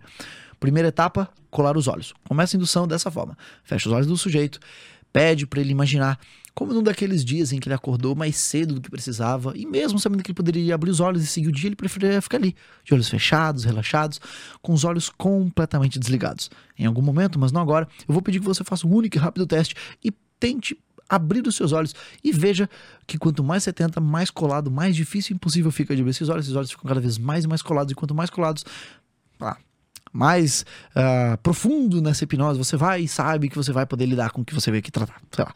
Perfeito. É... Por que, que eu preciso fazer esse teste? Por quê? Porque na visão de Dave é uma, vis- uma visão qualitativa da hipnose. Mas, mas qual que seria a abordagem se tu não fosse fazer essa indução? Bom, eu sei que a pessoa tá esperando um rito de, Tá, se, de hipnose, se tu certo? não fosse fazer ritos, vamos dizer assim. Cara, eu faço direto. É quando a pessoa tem medo de hipnose, eu falo, não, relaxa, não vamos fazer hipnose. Só faz o seguinte, então. Fecha os olhos e imagina o que eu te peço. Pronto. Teoricamente, quer dizer, é, talvez cientificamente, Isso é hipnose. o resultado é o mesmo. É o mesmo. Talvez. Bizarro, né? Eu não, se eu tivesse que apostar, eu não apostaria nisso. Então, para um processo, por exemplo, de cirurgia, eu preciso fazer com que o sujeito gere uma expectativa bem alta. Porque quanto maior a expectativa, Não é que você, ah, então só com expectativas altas, e então se eu tenho uma expectativa alta, eu gero um transe mais profundo. Não, não é isso. É que eu preciso fazer o sujeito colaborar em sugestões cada vez mais complexas. Existem sugestões mais complexas. Não quer dizer que eu tenho que ter um transe mais profundo. Não. Quer dizer que a sugestão ela é complexa. mas essa informação, é- ela é, ela é até melhor nem ser divulgada. Tu entende? Por- porque, tipo, eu penso assim, se, o- se o cara... Eu indo na tua clínica, se eu for Aham. ser tratado, e eu já sei que, tipo, teoricamente, essa... essa indução, não tem nenhuma serventia útil, que é só pra, tipo, atender a minha expectativa pra fazer com que eu aceite sugestões cada vez mais complexas. Aham. Tipo, meio que perde o poder por eu saber disso. Pô, te odeio, velho. Ou não. Ou você acabou de descobrir o porquê que grande parte dos hipnotistas nunca passaram por uma experiência de hipnose. Como assim? Vai num congresso de hipnose, chega num deles e fala: Cara, já esqueceu o teu nome? Já alucinou? Já. Porque ele sabe. É. O conhecimento meio que blinda ele. Não, parece que torna um alto preconceito. Por exemplo, é, as únicas vezes que eu consegui, por exemplo, esquecer meu nome, coisa do gênero, foi quando eu mesmo fiz isso. Eu, sozinho, no meu cantinho, fui treinando, treinando, treinando, treinando, treinando, até conseguir. É, hoje em dia eu não treino mais e tudo mais, mas teve uma vez em que eu fui hipnotizado. É, ele é aclamado como o maior é, hipnotista Que É, do mundo. corrobora pra tua do mundo. expectativa. Perfeito, mas não, aí que tá. Em tese, tá? Eu não passei pelas experiências que eu deveria estar experimentando, certo? Por exemplo, ele fez eu esquecer tudo. Por muito tempo eu tive vergonha de falar dessa parada, tive muita vergonha de falar sobre isso, porque na real, na real, na real, olha que interessante, olha que paradoxo é, é, teórico. Eu posso falar, não, eu estava fingindo aquilo dali, perfeito? Porque eu não tive a, a sensação de realmente ter esquecido. Eu lembrava de tudo, exatamente. Olha que bizarro. Só que ao mesmo tempo eu tava com muita vergonha de, tipo, sacanear o cara. Só que, numa perspectiva sociocognitiva, Não tem diferença. foda-se. Ele pediu pra. Ele literalmente deu sugestão. A partir de agora você uf, esquece tudo. Tá, ele não falou em português porque ele é britânico, né? Então ele falou em inglês. E a partir dali eu comecei a me comportar daquela forma. Em tese, Funcionou. Pronto, funcionou. Então a única vez que eu fui hipnotizado por alguém, eu não fui hipnotizado, mas na verdade, em tese, eu fui hipnotizado, porque eu colaborei com a sugestão dele, no sentido de eu me comportei da forma como ele sugestionou. Cara, eu acho que eu odeio hipnose agora. então, eu adoro, adoro, adoro quando alguém vem falando assim: Felipe, eu queria fazer seu curso de hipnose. Pode me mandar, por favor, a matriz das aulas? Quando eu não tô com paciência, eu falo: pra quê? Tu não vai entender? Tu não sabe nada do que tá ali? Tu vai avaliar como? Se tu soubesse o que era hipnose ou o que tem de fato de hipnose, tu não tava falando comigo. Caralho, cara, que grosso, velho. Como eu falei, quando eu não estou com paciência. Quando eu estou com paciência, eu falo, ah, tá aqui, ó. Eu mando a, a foto da capa do produto que tem lá, tipo, quatro coisas assim. Tá, tá, tá, tá, Hipótese sociocognitiva, hipnoterapia e TCC. E deu, entendeu? Por quê? Porque as pessoas que falam, não, eu sei o que é hipnose, eu sou hipnoterapeuta, eu sei o que é hipnose. Não, cara, vocês nunca leram nada sobre epistemologia desse, dessa área. Vocês não estão ligados de nada, entendeu? Então, por exemplo, a gente ainda nem tem o consenso do que é hipnose. E você vem falar que não, hipnose é sugestão e imaginação. Não é! Eu, eu, é, a última pessoa que eu respondi sobre esse tema foi uma pessoa que chegou exatamente assim: Não, só me manda, porque eu, eu eu já sei o que é hipnose e tal, eu já hipnotizo. Aí eu falei, cara, não, não é bem assim. Hipnose é, na verdade, melhor vista dessa, dessa forma. Ele, não, porque hipnose é um estado. É um estado de imaginação e, e tudo mais. Eu falei, cara. Não, é nenhum estado, tá ligado? Não é. Então, tipo assim, você não precisa da grade do meu curso. Porque você vai ler um nome que tá ali, sei lá, a aula sobre tal coisa. E qual que vai ter o teu. Qual vai ser o seu referencial pra julgar se você tem ou não tem que aprender aquilo? Você não entende. Se você chegar agora na PUC, na PUC do Paraná, pra assistir uma palestra sobre, sei lá, a zoologia e os estudos dos marsupiais. Se tu pedir o cronograma, tá? Dos temas que serão apresentados, como é que tu vai julgar se é aquilo ali que tu precisa ou não pra entender sobre marsupiais? Nego, só manda pra eles, cara. Foda-se, velho. Não, eu sei, mas é aí que, Eu aí que entendo tá. o que tu quer dizer, mas. Tu entendeu? Eu sei, pode parecer Que a pessoa grosseria. é meio que curiosa. Eu né? sei, eu sei, eu sei, eu sei, eu sei disso. Eu converso com as pessoas depois de dar a patada. Mas é que eu não gosto de aluno só para ganhar o dinheiro. Eu, o meu papel é ensinar raciocínio crítico. Hoje uma pessoa comentou no meu eu fiz um post hoje sobre depressão. Cara, eu fiz um post hoje sobre como o estresse crônico afeta em três vias fisiológicas a memória de pacientes com transtorno depressivo maior. Que foi a segunda parte, na verdade, porque o primeiro post eu fiz antes de ontem. Eu fiz para complementar, para terminar de responder a pergunta do primeiro. E alguém comenta da seguinte forma. E eu, nossa, sintetizei tudo, resumi de uma forma simples. Discordo. Eu, eu, eu, eu, eu coloquei até assim, ó. é, existem três vias, sendo elas. Aí eu coloquei um emoji daquele quadradinho vermelho. fula- é, tal coisa, ponto e vírgula. Quadradinho laranja. Porque daí na legenda eu coloquei, ó, quadradinho vermelho. Resolvi essa parte. Quadradinho, ou seja, eu segmentei até por cores a parada. E alguém comenta da seguinte forma. O Wesley explica de forma mais simplificada. Você poderia fazer também. Aí eu falei, moço, entenda o seguinte: para o público com o qual eu me comunico e eu produzo conteúdo para, eu não quero me comunicar da forma totalmente simplificada, porque não é pro meu público. Meu público não é tão generalista. Um público com um nível de O consciência meu, sobre o conteúdo. é, o meu público é um público específico, talvez. Eu estou agora planejando começar conteúdos mais, talvez, é, é, é, generalistas. Mas ainda não tô lá. Então, esse conteúdo é para ser lido com um determinado preciosismo. Só que eu escrevi de uma forma preciosista que qualquer pessoa entende. Com cores. Não, não é qualquer, não generalista. Não, s- não tem nenhuma palavra difícil lá. É, então, Tem assim. gente que não sabe nem ler direito. É, tá. Perfeito. Entendeu agora por que, que não pode generalizar?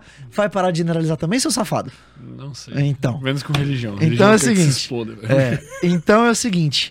é, qual é a parada? Ele simplesmente escreveu, não, eu sei. Mas é que assim é, se leva a neurociência para todos. Eu Falei, irmão, então segue ele, velho. Se tu não tá feliz, talvez ele fale desse artigo daqui a um tempo, ou já falou, não sei. Nego, eu vou começar a comentar nos teus posts assim, ó. Discordo, pô. Ah, Só vou botar discordo. Relaxa, eu vou dar entrevista pro Monark dia 29, já vou escutar muito isso. Caralho, vai ser muito bom. Mano, é dia 29 agora, pô. Dia 29 Que agora. dia que é? Um sábado? Não, isso é uma. Amor. É uma quarta-feira? Quarta, pô, poderia assistir. É uma quinta? É uma quarta, quarta-feira. porque- É uma quarta-feira às 19 horas. Dia 30 eu estarei fazendo soroterapia, pô. É isso aí, enquanto. Então eu eu vou- vou poder assistir, Não pô, vai na- poder- dia é isso 29, aí. pô, que bom que é uma quarta. Ó, aí olha só que, que, que legal.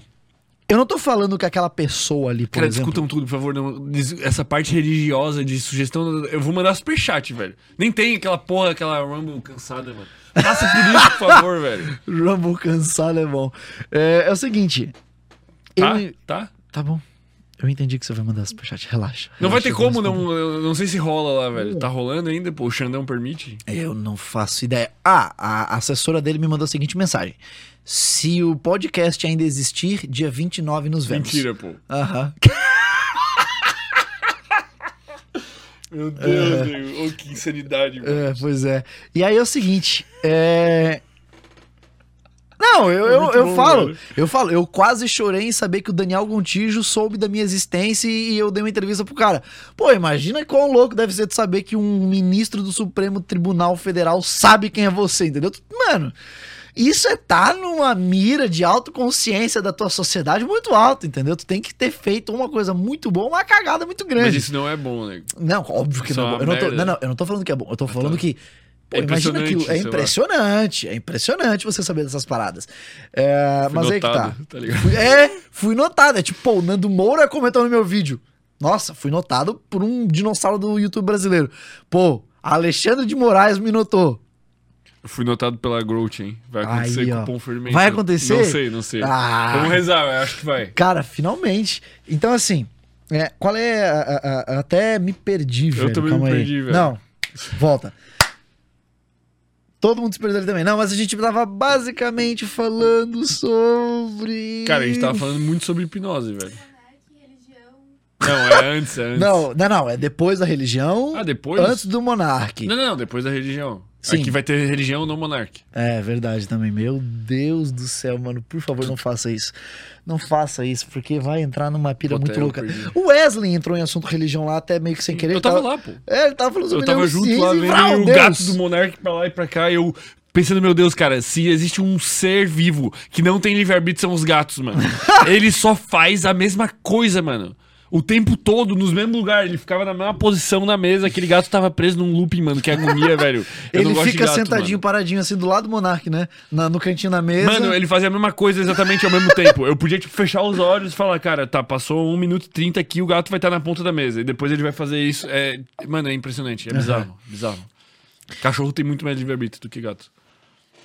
Se existe. livre-arbítrio. É, é, bom, talvez. É que gatos de fato são animais territorialistas e eles de fato são Mas eles, eles se mexem da rotineiros. mesma forma, tipo, param no mesmo lugar, mano. É bizarro, pô. Meu cachorro não faz isso, pô. Ele é aleatóriozão, tá ligado? tu já reparou, por exemplo, que a pata de trás da direita do gato toca no mesmo lugar em que a pata dianteira da esquerda tocou, ou seja, ele segue ligado, o mesmo vi caminho. Então, você tem é vários, bizarro. você tem vários comportamentos evolutivamente importantes para eles que são ah, que são selecionados ao longo do tempo. E você tem, por exemplo, seleção de comportamentos de gatos em diferentes culturas. Gatos, por exemplo, no Oriente se comportam de forma de gatos no Ocidente.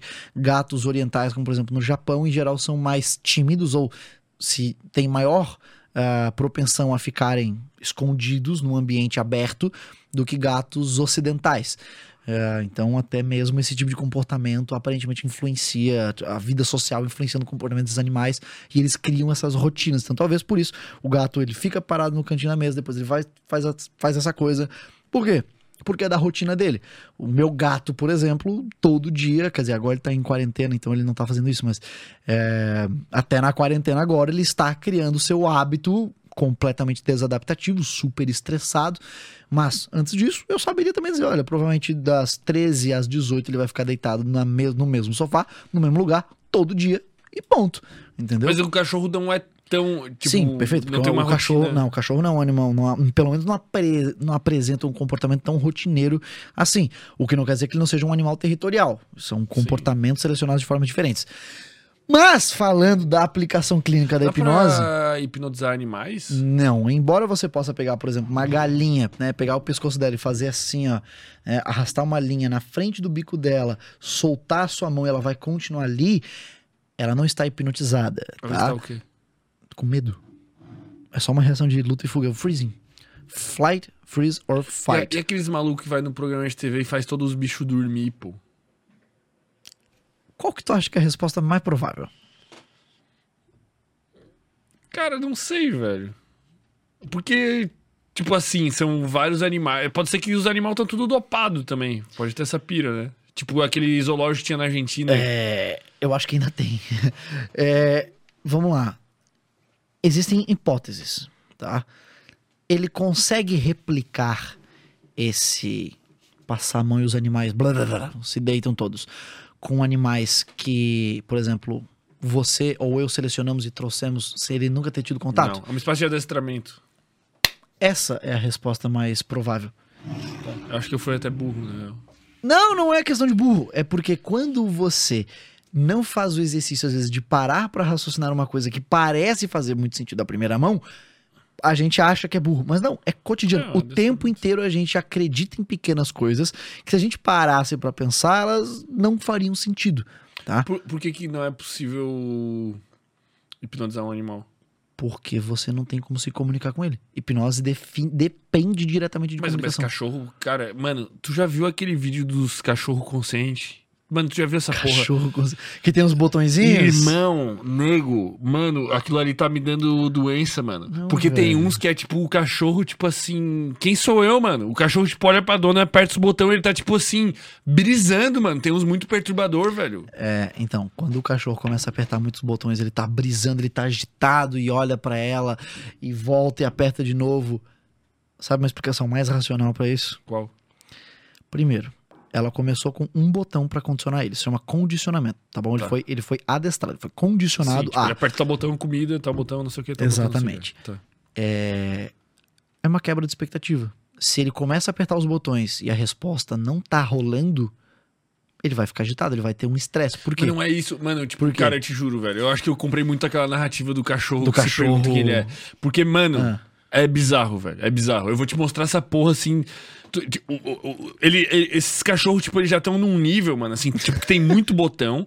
E, tipo, ele literalmente ele vê um cachorro na rua, ele aperta assim, tipo, Strange Dog on the Street, tá ligado? É porque você tá achando que fazer isso depende especificamente de autoconsciência. Não, não depende. Aí é que tá. É que a gente. Mas nem, nem sabemos se existe autoconsciência. A gente tem uma ilusão de que a gente tem. Perfeito, exatamente. Porque entra naquele papo todo filosófico de se a gente existe ou não. Mas é que tá. É. Mas O existe que- uma comunicação ali. Tá. Mas não é uma comunicação do ele compreender um conceito. Ele não tem ser ciência. Como é que tu sabe? Porque ele não respondeu. Ou seja, você. Por que? Como assim? Vamos lá. O que o cachorro fez, ou o que o cachorro desse vídeo faz? Você tem um estímulo que ele foi pareado em algum momento. Quando tal coisa é apertada, é, ele recebe essa resposta ou tal coisa acontece. Uma porta bate, ele ganha uma comida, ou eu grito, ou eu apito, ou eu jogo uma bolinha. Perfeito? É que a gente parte Mas nem do sempre, pressuposto... porque, tipo, tem coisas que ele pede que não acontecem. Tipo, ele chega assim, tipo, é, mamãe, eu quero comer agora. Tipo, ele aperta quatro, mano, é bizarro. Uhum. É bizarro. E ela fala, tipo, não, comer depois. E daí ele fala, tipo, ok. Tá, Ele- perfeito. Tipo, existe uma comunicação num nível. Tá, mas tu entende que esse cachorro não, não sabe porra nenhuma do que que essas palavras significam? Aí, o eu que que... discordo, cara. Tá, deixa eu tentar te explicar dessa, dessa forma. A parte de você entender que esse adestramento, ele foi... Ele não foi linear, ele foi por etapas, não foi simultâneo, é importante pra você entender isso. Mas igual do ser humano. Não, a gente consegue muitas das vezes pegar diferentes conceitos e eu consigo ter uma linguagem complexa. Mas, mas a gente nasce criança, a gente aprende o alfabeto A, B, C, e ao mesmo tempo a gente tá vivendo, a gente tá aprendendo outras coisas. Mas todo esse aprendizado é Uhum. linear. Da mesma forma. No cachorro também é. Sim. Vamos lá, vamos lá. Eu vou tentar explicar e vamos entendendo. Em algum momento ela pegou um botão e adestrou esse cachorro a usar ele e ele tem um sentido. Perfeito? Ela não começou de jeito nenhum. Não existe cachorro no mundo que ela conseguir falar 30 botões, 40 botões, 10 botões de uma vez só. Assim como nenhuma pessoa. Perfeito, é um bebê. Uma É um pessoa, bebê. um bebê, um bebê adulto, um ser humano adulto provavelmente conseguiria, um chimpanzé talvez conseguiria. Tá. Mas aí é que tá. Vamos lá. O cachorro aprendeu então que quando esse botão eu pego esse botão e faço, eh, eu clico ele, eu recebo isso, ele faz isso. Depois você passa a não dar mais a recompensa. Você gera uma frustração e você vai gerar a partir daí o que? Uma instigação para que você consiga aprender uma nova, um novo reforçamento. Por isso, por exemplo, que eu posso fazer um rato. Um rato em laboratório, dar três piruetas e eu dou um, um biscoitinho. Por quê? Porque no momento em que ele clica uma, um botão e ele ganha um biscoito, o cachorro, eu posso só parar de dar para ele o biscoito quando ele aperta um botão. Ele vai se sentir frustrado e ele vai procurar outra forma de receber a mesma recompensa. E a partir de agora, eu só te dou o biscoito quando você aperta. Eu entendo botões. perfeitamente o que tu quer dizer, mas eu discordo. Por quê? Por quê? Esse cachorro, nesse caso, esses que estão nesse nível, eles comunicam coisas que não estão atrelados a uma recompensa, cara. Eles simplesmente comunicam coisas. Ele simplesmente vai lá e aperta um botão falando assim: tem um estranho na janela. E por que que exatamente ele não pode ter sido ensinado a, quando ele ver uma pessoa da qual ele não, re- não reconhece, apertar esses botões? Ele não tem reforço positivo. Quem disse? Eu tô dizendo, cara. Isso ali é tipo é 24 horas por dia. O ca- Mano, o cachorro, ele fala coisas que não tem um reforço. Tipo, ele simplesmente ele comunica coisas que estão acontecendo. Da mesma forma que eu falo pra ti assim, cara, tem um copo aqui na mesa, velho. Tá, vamos lá. É que aí, de novo, você tá fazendo uma translocação de espécie que é muito complicado. Eu não posso, por exemplo, fazer um experimento com um rato e falar que porque deu resultado desse no rato é no ser humano também. Então, você me falar isso pra mim é foda porque eu só falaria. Sim, Sim, eu perfeito, concordo. eu tenho ser ciência, você sabe que é um copo. Você sabe que um copo existe. Qual é o problema do cachorro e tudo mais? É... Quando eu ensino um cachorro alguma coisa, eu não fico dando recompensa pra ele o tempo inteiro. Mas, mas, tipo, por exemplo, chimpanzés têm comunicação que não necessariamente é, existe uma recompensa. Por exemplo, tem. tem, tem eu, eu, eu já vi experimento que tem com chimpanzé, que eles têm uma linguagem lá, daquele barulho de chimpanzé, que indica um claramente que, tipo, tá dizendo, ó, cuidado, um tigre, e um outro que é, tipo, literalmente, cuidado, uma ave. E tu reproduz esse som dentro de um ambiente que tá aqueles chimpanzés e eles literalmente, tipo, vão olhar, caralho, uma ave ou, tipo, caralho, um tigre. Isso acontece. Você não entendeu a recompensa aí, não? A recompensa é sobreviver. Tá, mas a nossa recompensa o que é aqui? É qual? É perpetuar a espécie, ganhar dinheiro através do canal? Por que, que a gente o se seu comunica? provável. A gente se comunica porque é mais fácil sobreviver. Então, e o cachorro não pode se comunicar de tal então, forma? mas ele não tem uma linguagem. É isso que eu tô tentando que você entenda. Ele tem uma comunicação. O cachorro tem linguagem. A- a- Sim, a- ele late, mas ele não late, não, por ele exemplo, uma late, ele rosa, ele tem posturas corporais e tal. Perfeito. Coisas. Mas tu entendeu que essa linguagem, por exemplo, ele não late pro outro e o outro entendeu Oi, eu sou o Donald? Sim, é, uma, é, é diferente. Isso, é um tipo de linguagem robusta, preguiçosa, preguiçosa não, perdão, eu ia falar primitiva, su- surgiu preguiçosa do nada. É um tipo, é um tipo, uma Sim, forma mas, mas tem uma comunicação. complexidade que a gente até nem compreende totalmente. Perfeito, etc. sabe por quê também? Porque ele também não pode perguntar e ele te responder, tá? Será? Brincadeira. Tá. É, tem a- a- o cachorro do botão. Então, qual é a ideia? Existe um processo de condicionamento operante aí. Tá, mas o, ser humano são- tem uma linguagem? Sim, Qual? A que a gente aprendeu? Ela é nossa? a gente criou essa linguagem. Então joga nós tudo numa ilha, pô. A Cadê gente- a tua linguagem, mano? Os caras que estiverem na linguagem vão. Que estiverem na ilha vão se conversar. Não, não, não. Joga bebês serem criados numa ilha sem aprender o alfabeto. A linguagem não é Perfeito. nossa, pô. Mas eu- é, é óbvio o que eu tô falando. A gente criou a linguagem. A gente teve capacidade, neurônios para criar uma linguagem Então, Mas e- complexa. E, o que, que impede um cachorro de ter a Neurônio. capacidade de se. Cara, eu não sei, velho. Porque aquilo ali tá, tipo, Ah. realmente num, num- num nível. de- Hum. Não tá num nível tão assim, não. Sabe por quê? Vamos lá. É, se eu te dou um patinete e uma Ferrari, ambos são meios de transporte, Uhum. por que, que você vai dizer que um é melhor que o outro? Por que, que vou dizer que a Ferrari é mais complexa do que um patinete, um rolimã? Depende do critério que tu usa pra Não, complexidade de sua produção. Depende do critério. Tá, mas muito provavelmente a Ferrari é mais complexa pra produzir, porque tem mais peças, mais quantidade de funcionário, diferentes materiais. mais compostos.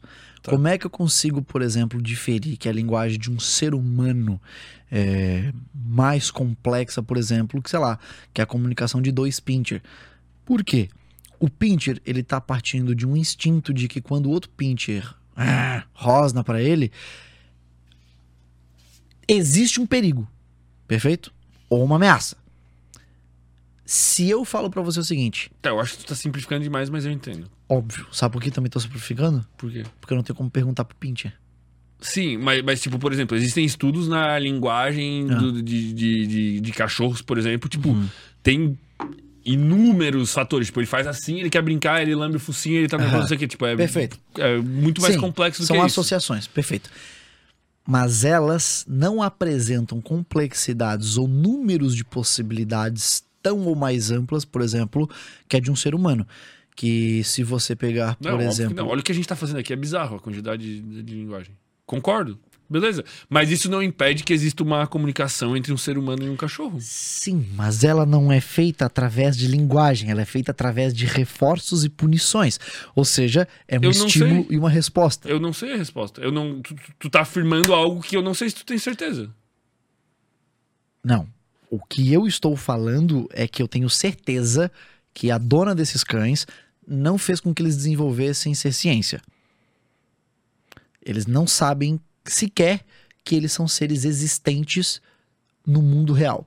Eles existem Eu acredito e agem que... por, in- por instinto. Sim, eu acredito que sim. Perfeito.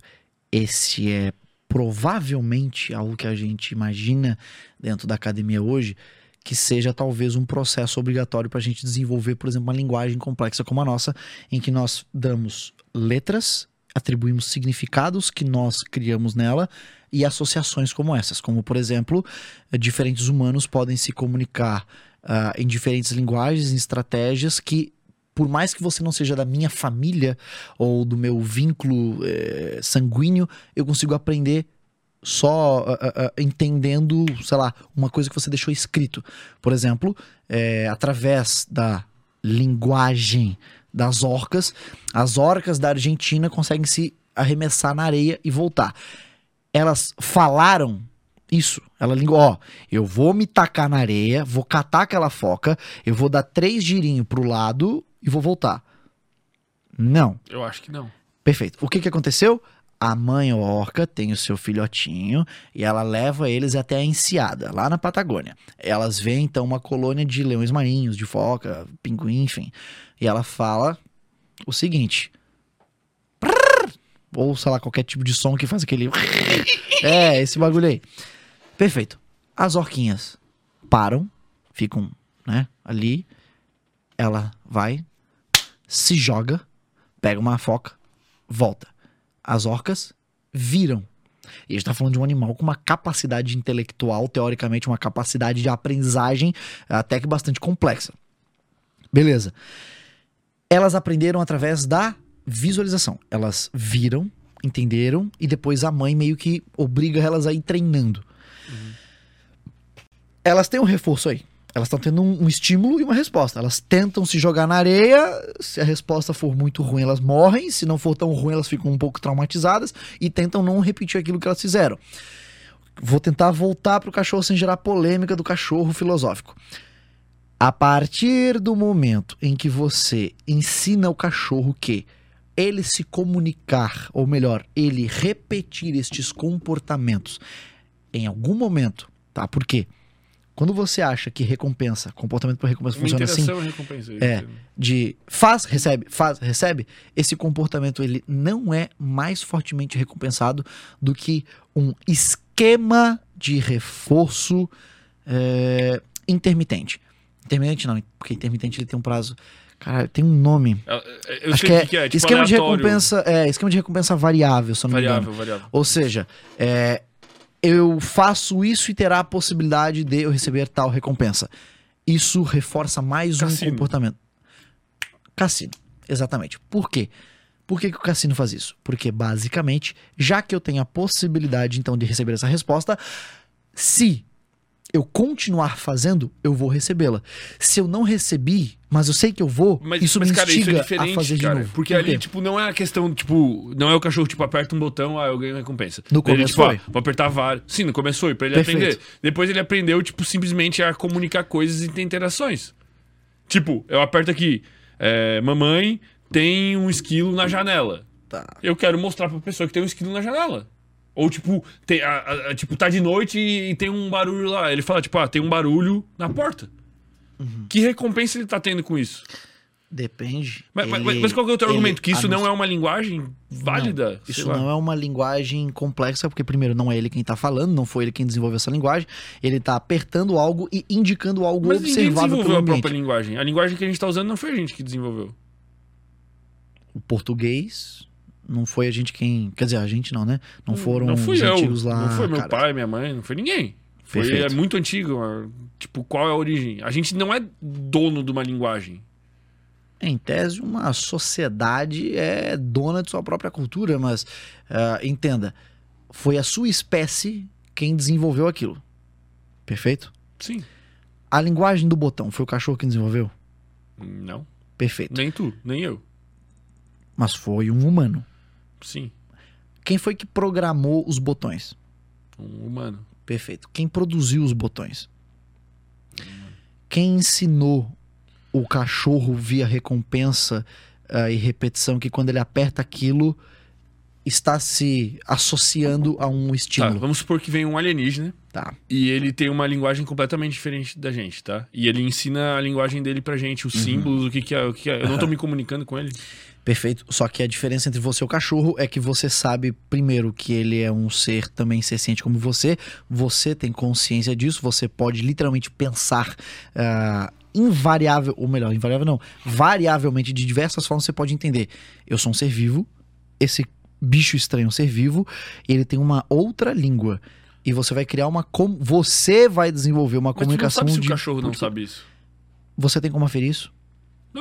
Perfeito. Então tu Em- não sabe que tem sim e que não. Mas aí é que tá. De novo, você tá voltando para aquela mesma questão, por exemplo, do cara que fala existe um pires orbitando o Sol. É, eu não posso aferir que não. Mas não é uma razão de probabilidade de 50%. Tá. Porque, em tese, o organismo desse cão não chega nem perto das, até onde a gente sabe, necessidades para que se desenvolva uma linguagem complexa. Uhum. Ou seja, o ser humano, por exemplo, ou melhor, os nossos ancestrais em comum, eles tiveram que ter comida assada para conseguir ter uma pré-digestão dos nutrientes o bastante para que alimentasse o nosso organismo, nosso sistema nervoso, a ponto da gente não ter que ficar comendo Cara, horas e horas por Cara, dia para conseguir mas tu não desenvolver ter- isso. Tu não tem a necessidade Ah. fisiológica ou biológica de tu aprender uma linguagem complexa, não quer dizer que tu não seja capaz de aprender. A gente não tem a necessidade biológica de aprender uma linguagem complexa. Olha, na verdade, pro tipo de sociedade que a gente foi desenvolvendo e pro ambiente em que os nossos ancestrais viviam, foi uma necessidade. É mais. É, é, cara, é muito mais fácil Sim, por você isso que foi sobreviver. selecionado, vamos dizer assim. Perfeito. Não existe nada na sua biologia que não tenha uma função. Inclusive a sua capacidade de maturação de pregas vocais e tudo mais.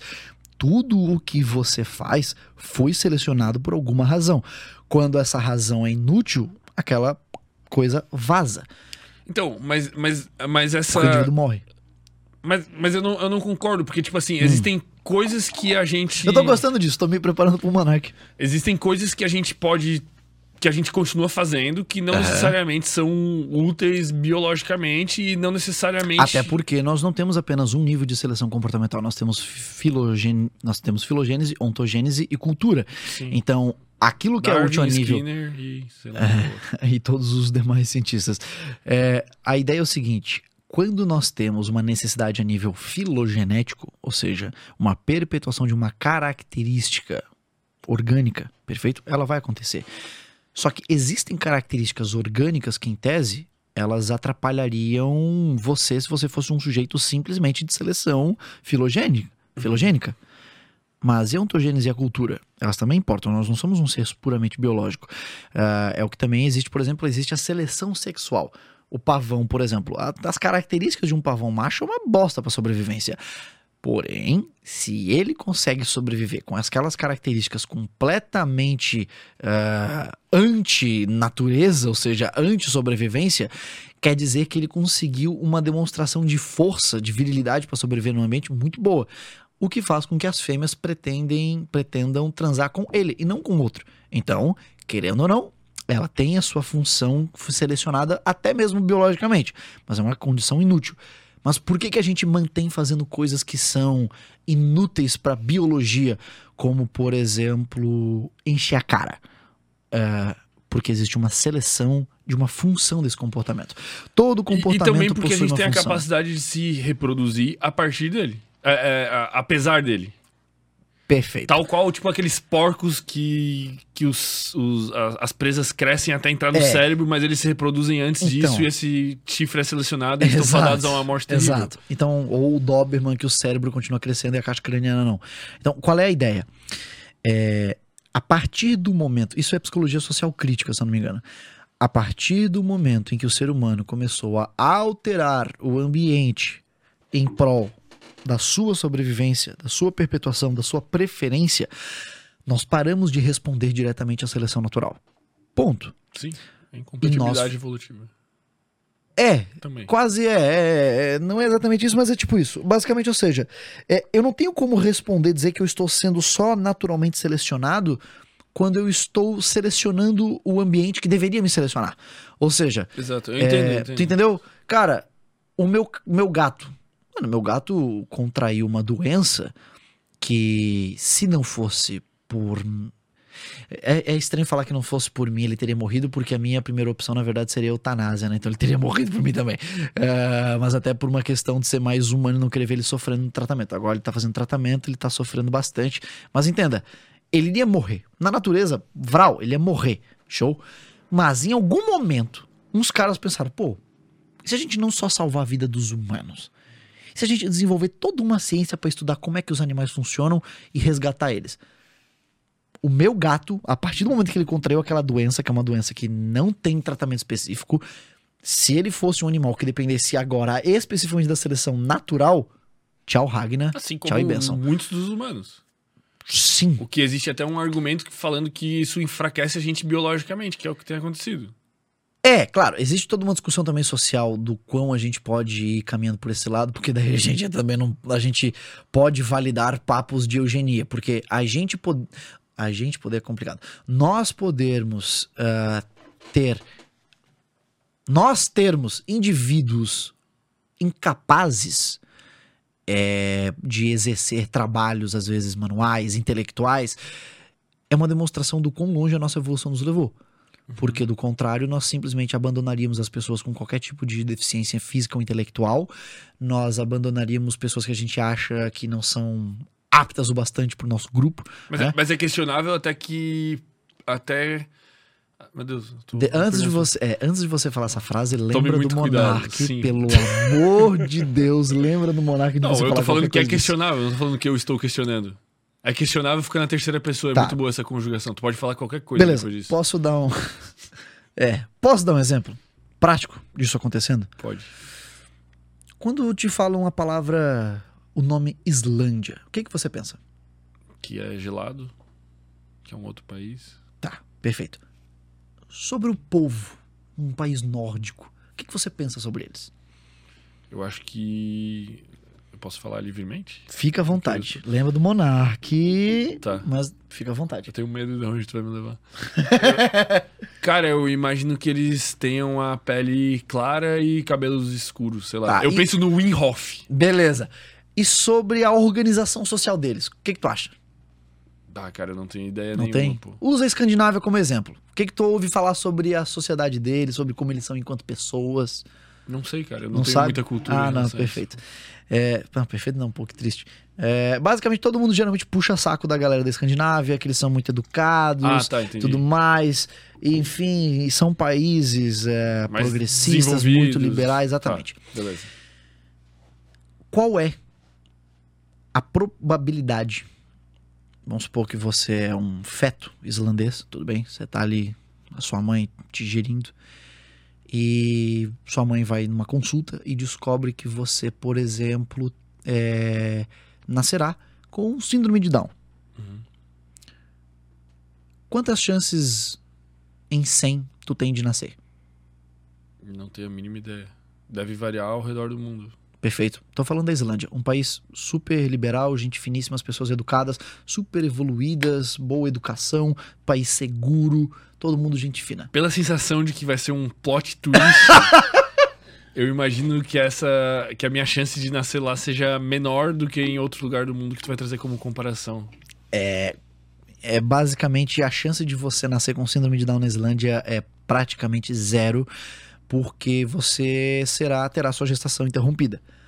Ah, e aí entra várias discussões éticas, várias discussões éticas. Isso estava sendo tema de, uma, de um debate bem bacana lá na universidade, porque você, por exemplo, quando você tem eh, condições, através de política pública, de fazer esse planejamento familiar, é, geralmente na primeira crise que rola, econômica, social, tudo mais, é, as pessoas que optaram por manter no seu meio pessoas como você falou, pessoas menos capazes, como é que era? Eu não usei palavra Não, nenhuma. não, não, é não, é conjecturou, conjecturou o uso de pessoas talvez menos é, adaptadas ao É, ambiente, É, Enfim, adaptado nem, nem é.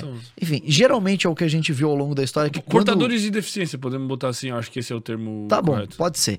É, ao longo da história, quando você tem uma crise que abala muito uma sociedade e as pessoas precisam começar a segurar é, é, é, é, recursos escassos para aquela sociedade vital, geralmente a primeira vítima social que vai começar a ser feita são as pessoas portadoras de deficiência ou de alguma minoria específica. Ou seja, não entendi. Vamos lá.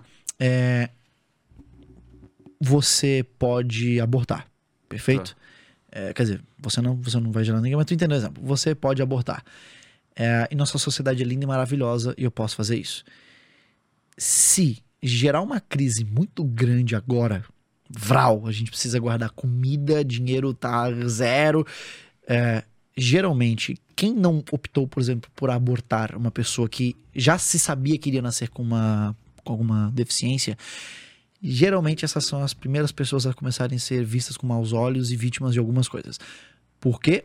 Porque esse debate que até então é super ético, Isso rola lá, assim, tipo, é uma parada lá? atualmente não, né? O país tá super bem, mas você Não, não, a não, chance mas, de você tipo, encontrar uma pessoa com síndrome de Down na Islândia praticamente zero. Tá. Praticamente zero. Porque o aborto de pessoas que são, então, praticamente. é, de- praticamente não, perdão. Previamente ah, diagnosticadas e que serão, então, nascerão com síndrome de Down, elas são geralmente o seu, seu sua gestação interrompida.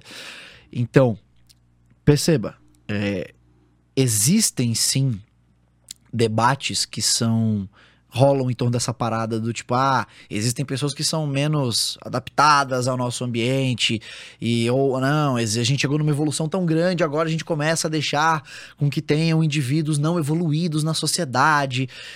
Pô, É, é cara, que ninguém nunca vai ter a capacidade É. também de definir o limite. Aí é que tá o problema. Perfeito, eu concordo super com você. Mas em momentos de crise, se a gente se permite muitas das vezes levar essa, essa linha de pensamento pra frente por muito tempo, algum cuzão, por mais que não consiga delimitar definitivamente, ele vai começar a convencer pessoas desesperadas, tanto quanto ele, de que conseguiu. E de que a partir daquele momento, pessoas com deficiência pff, não são pessoas adaptadas, não eram pra estar aqui, são um peso pra gente. É geralmente assim que você consegue começar qualquer movimento extremista em prol de qualquer coisa, basicamente. Ou seja, é, você encontra uma justificativa do porquê que você é superior e o que, que aconteceu pro outro não ser, só que ao invés de você talvez trazê-lo pra si, ele é só podado da, da seleção, tá?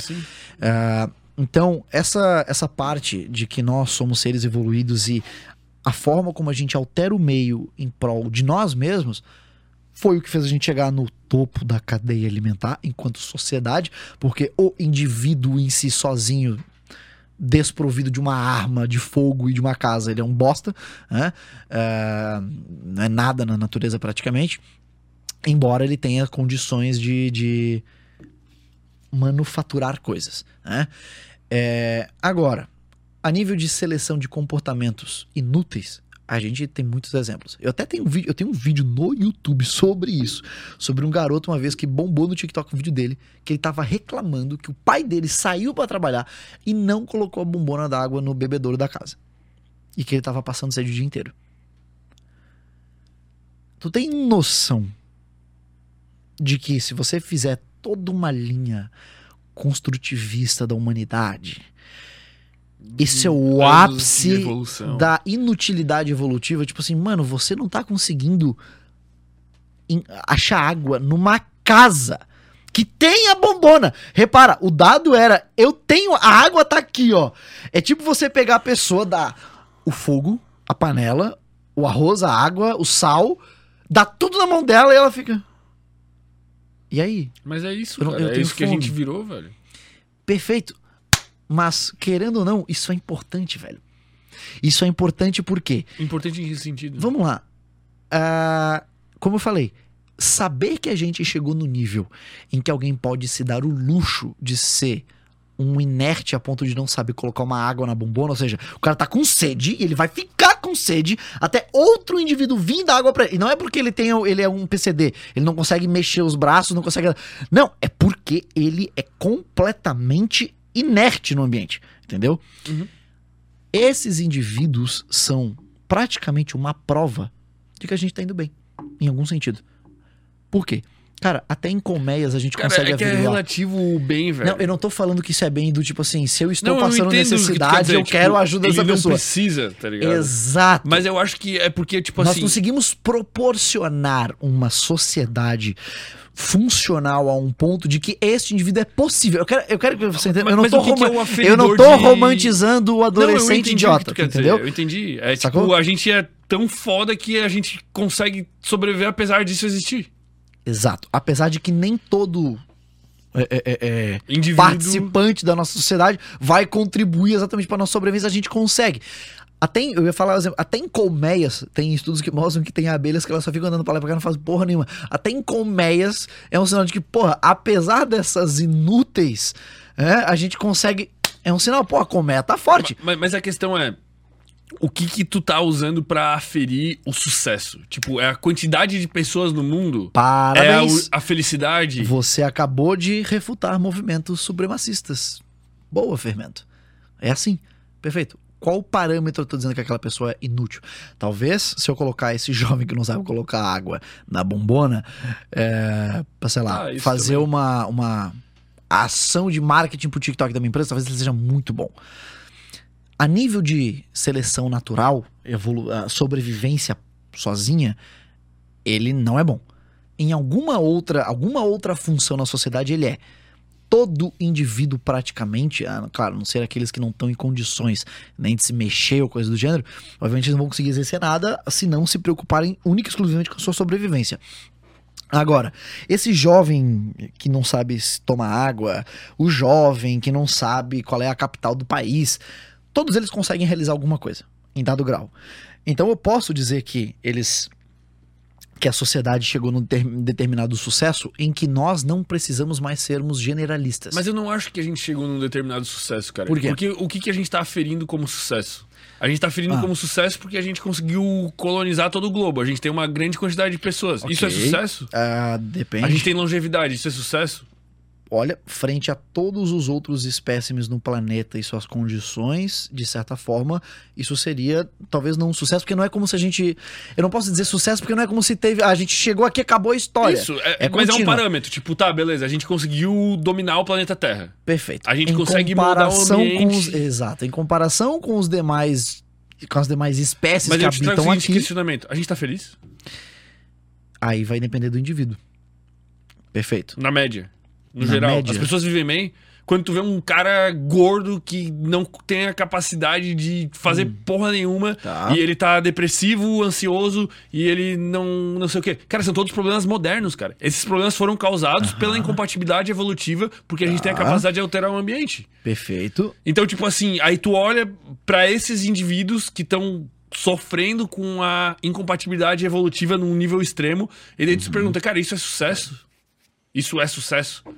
A nível evolutivo, Isso é sucesso a qual nível, tá ligado? Tipo, o que, que a Uhum. gente tá usando pra aferir? As pessoas estão vivendo mais tempo, em maiores quantidades, em não sei o que, e precisam fazer menos coisas. Mas isso é sucesso? Vamos lá. Vamos usar o parâmetro, então, a nível evolutivo. A gente não pode falar se alguma coisa é sucesso ou não, se é benéfico ou não, ah, sem comparação nenhuma, porque eu estaria só pff, tacando um dado ou uma afirmação. É que uma chute dependendo do parâmetro, óbvio que vai ser sucesso. Tipo, se o parâmetro é longevidade, cara, a gente tá vivendo mais do que nunca. Então, A- Então, mas, é- é- mas e quando tu bota, na, na minha opinião, o parâmetro viver bem, Tá. que seria tipo um conceito até subjetivo, mais de sim. felicidade, eu acho que a felicidade É ainda mais subjetivo. É ainda mais subjetivo, Tá. mas tá muito mais atrelado a reproduzir comportamentos Hum. que estão, é, de certa forma, em desacordo com o mundo moderno. Que seriam, tipo, por exemplo, fazer atividade física. Então você tá me dizendo que uma pessoa que vive num mundo ocidentalizado, ela então não conseguirá um bom score de felicidade porque ela vive numa grande metrópole fudidona de. A menos que ela se force a fazer comportamentos que teoricamente não são modernos. Tipo assim, eu não tenho que fazer atividade física no mundo moderno pra sobreviver. Mas se eu quiser ser feliz, muito provavelmente eu tenho que fazer atividade física. Ok. Eu não tenho que. Muitas outras coisas, entende? Tipo, todos os comportamentos que são considerados saudáveis a nível psicológico e a nível biológico estão muito mais atrelados com uma vida que não é a vida atual, o que é necessário para estar vivo no mundo moderno atual. Tá. É que é o seguinte, é... qual é o problema? Lembra lá no começo da entrevista quando a gente começou a falar sobre estatística e ser estatístico, um estatístico cretino prova qualquer coisa com números? O problema é que nesse nessa sua interpretação eu posso literalmente escolher qualquer parâmetro para dizer que então que a gente não tá bem ou não tá feliz ou não teve sucesso, porque existem quase que infinitos parâmetros para poder ser utilizado. E como você mesmo, você mesmo evidencia essa minha fala, quando se fala, claro, se a gente falar em longevidade, estamos vivendo mais do que nunca. Se falarmos sobre dominação do globo enquanto espécie, mais do que todos. Capacidade Se de não fazer nada e sobreviver. mas aí que tá. É, Existe um número X que ele não é conhecido de parâmetros. Ou seja, eu não, eu não sei exatamente qual é o número limite de parâmetros para ver é- se o ser humano é chegou lá. não. Portanto, eu posso pegar muitos parâmetros para dizer que a gente chegou no sucesso evolutivo e você vai poder pegar inúmeros parâmetros para dizer que não. E eu não vou poder dizer que você tá certo ou que você vai poder dizer que eu tô Mas o certo meu ou questionamento vice-versa. é válido. Mas aí é que tá. É, é que ele é válido pela vastidão indis- inconhecida, né? Não conhecida de parâmetros. Mas Então, pelo menos a gente eu acho que é algo que tem que, tem que ser Tá, questionado. mas ah, sim, perfeito. Nestes parâmetros que a gente mostra, então, que Vou te existem dar mais um exemplo. muitas a pessoas gente precisa obesas. ir pra Marte, cara. Cara, Hum. a gente não consegue mais ter uma rotina de sono bem adaptada por causa da criação da luz artificial. Isso gera vários problemas que Tá. tu com certeza sabe mais do que eu. A gente precisa ir pra Marte, velho. É, eu não digo que a gente tem que ir pra Marte pra resolver nosso problema de insônia. Eu digo que a gente tem que ir pra Marte, não, talvez mas tipo, pelo em Marte, o processo. que vai acontecer com o ciclo circadiano de uma pessoa em Marte, brother? Eu acho que, irmão, o ciclo circadiano é a menor parte do problema de uma pessoa em Marte. Primeiro, que a pessoa Sim. em Marte. Sim, ela mas, se tu- mas tu tá entendendo o que eu tô dizendo. Sim, mas é que tá. É, A gente seria existem- mais feliz com ou sem luz artificial? Ah, provavelmente a gente dormiria melhor. Mas é que o mundo antes da luz artificial, por exemplo, você levava uma espadada, uma machadada de graça. Então talvez Mas o isso não critério. existe mais hoje. Olha, não na intensidade que antigamente. Por exemplo, antigamente você estava na sua cidade e a cidade vizinha entrava com uma galera e matava todo mundo da tua cidade que eles queriam aquele pedaço de terra. Isso acontece com menos frequência hoje em dia. E agora a gente tem luz artificial. Então, repara como eu não posso isolar um fenômeno. Seria igual o cara da alface. Você estaria fazendo o, o problema da, da alface e tratar Covid. Eu não posso dizer que, ah, não. Antes nós éramos mais felizes porque nós não tínhamos. Opa, nós não tínhamos luz artificial. Não, velho. Antes a gente não tinha luz artificial, as crianças eram da comunidade, não eram nem dos pais, não tinham nem nome. Mas, Tu entende? Ah, eu entendo, Tu mas entende? tu tem que entender também. Mas eu. Mas... Tu tem que entender que o questionamento é válido. Mas é óbvio que é válido. Eu sou terapeuta, eu lido com pessoas com esses problemas todos os dias. Aí é que tá. Eu não posso dizer que se a gente voltar 100 anos no passado, é, 10 mil anos no passado, ia ser melhor. Há 100 anos nós teríamos problemas ainda mais estruturais de preconceito e violência. Não, eu há acho que pra mil mim o anos problema começou atrás. na colonização do trigo já, velho. É verdade. No momento em que o primeiro desgraçado pegou um galho de limão e colocou numa. e fez um finco numa árvore de laranja, e começou a selecionar uma tangerina, esse cara começou a cagar a história Ali inteira. começou a cagar depois. Exato. Mas aí é que tá. É, eu não posso exatamente pegar um critério e usar pra ele pra tentar distinguir se nós somos melhores ou piores especificamente pra humanidade em geral. De novo, foi, foi o que eu falei agora há pouco do exemplo da Islândia, que você falou, ah, é, não sei, talvez um povo que me lembra o Windhof, que, que é um povo, sei lá, é branco, ruivo, olho azul. Tá, beleza. Então, quais critérios eu vou usar pra selecionar, então, se eles estão bem de vida é, lá? E eu vou usar os mesmos critérios pra avaliar a vida aqui, no Uruguai, em Papua Nova, na Somália, em Serra Leoa.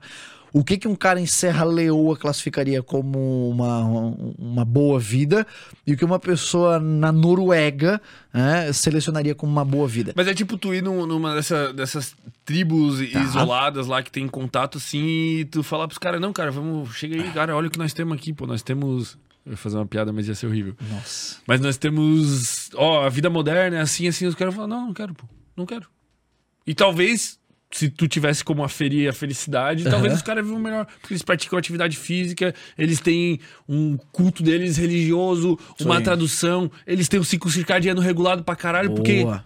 Mano, talvez eles vivam melhor que nós, mais felizes, talvez. É, só que aí eu também posso, nesse mesmo esquema de sele... Isso a gente chama de cherry picking, tá? É uma falácia argumentativa de quando você. Tô, É um- tô ciente, tô ciente. É, é uma alusão de que você vai na cerejeira e você pega só aquela cereja que te agrada mais. Eu posso também fazer o mesmo processo e voltar. Sim, perfeito. Eles podem não querer a nossa modernidade, eles podem também querer continuar morrendo de coisas que pra gente a gente já eliminou da nossa Sim, taxa de mortalidade malária. há, há milênios ou há séculos atrás. E o É, tigre eles pode voar no pescoço. eles dele. podem continuar morrendo aos 30 anos, eles podem continuar muitas das vezes não tendo projetos de lei ah, escritos e aí pessoas serem assassinadas ou abusadas ah, e não ter exatamente um sistema de justiça de voltar ou coisa do gênero.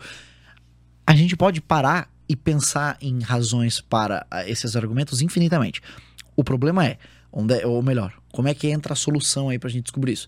Primeiro, você vai ter que ter um estudo para entender como é que é aquela sociedade, como é que ela vive o que, é que ela faz, perfeito?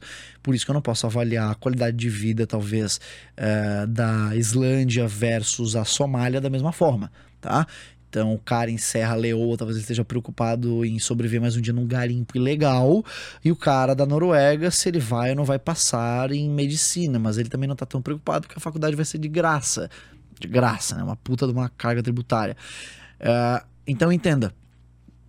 Eu não vou poder simplesmente avaliar a evolução da humanidade, talvez como um todo, ou a seleção de comportamentos anti ou pró-evolução. Porque aí entra de novo o problema da gente, o problema, a benesse, de nós selecionarmos o ambiente que deveria estar nos selecionando. Nós podemos muitas das vezes burlar uh, esse ambiente ou a forma como nos afetaria. Então, às vezes, eu posso, por exemplo, ter muita luz artificial. Posso. E eu posso muitas vezes ter muita luz natural de forma ruim também. Como, por exemplo, na Escandinávia e, enfim, no Polo Norte, no Polo Sul, onde você tem ali o sol da meia-noite. Então é 11 horas da manhã, solzaço, 3 horas da manhã, solzaço, e aí? Bom, aí você vai lá e modula o ambiente. Blackout na tua casa inteira. Seria o mesmo argumento do cara, por exemplo, da tem muita luz artificial.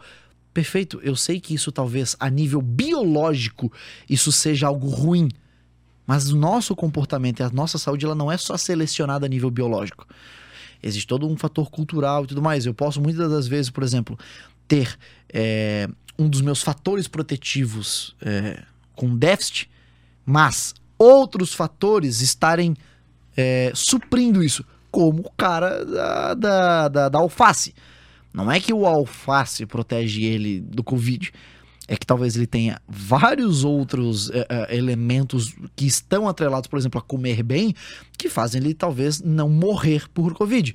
Exercício físico, uh, check-ups médicos, dorme vacinas bem. em dia, dorme bem, se exercita, saúde cardiovascular boa pra caramba. Ou seja, existem N critérios que eu posso pegar para avaliar qualquer coisa. A diferença é o viés que eu vou usar para isso. E aí eu posso ter um viés extremamente ruim, no sentido de eu quero moldar a realidade ao que eu quero que pareça fazer sentido, ou eu posso de fato olhar para aquilo às vezes pensar, é, beleza, esses caras não vivem na vida moderna e se eu pegar alguns critérios, talvez a vida deles também seja ruim. Talvez a vida de todo mundo seja muito ruim. Tudo depende do ponto de vista dos parâmetros. Exato, não é ponto de vista, é do parâmetro usado para medir. Então, escolhas de sono. Quem dorme melhor? Nós ou os, uma tribo da Serra Leoa? Tá.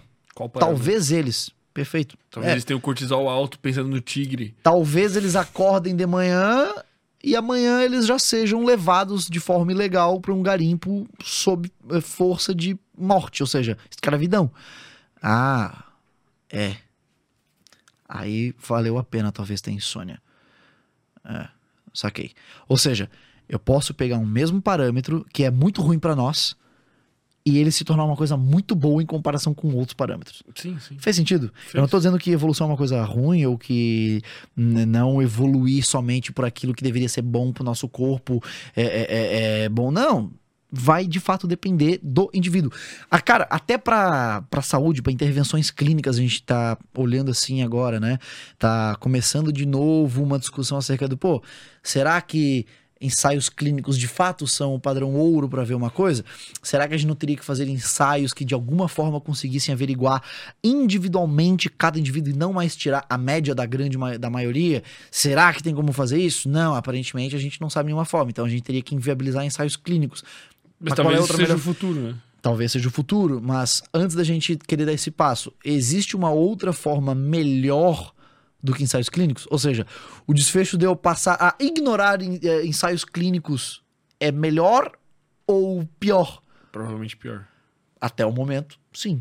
Embora eu possa falar, não, eu tenho que fazer uma análise funcional com cada indivíduo. A gente Pô, tá rolando tem... um negócio agora já, não tá rolando? Tipo, que tu entra numa máquina, ela te escaneia inteira. Eu vi uma porra dessa aí bizarro, mano.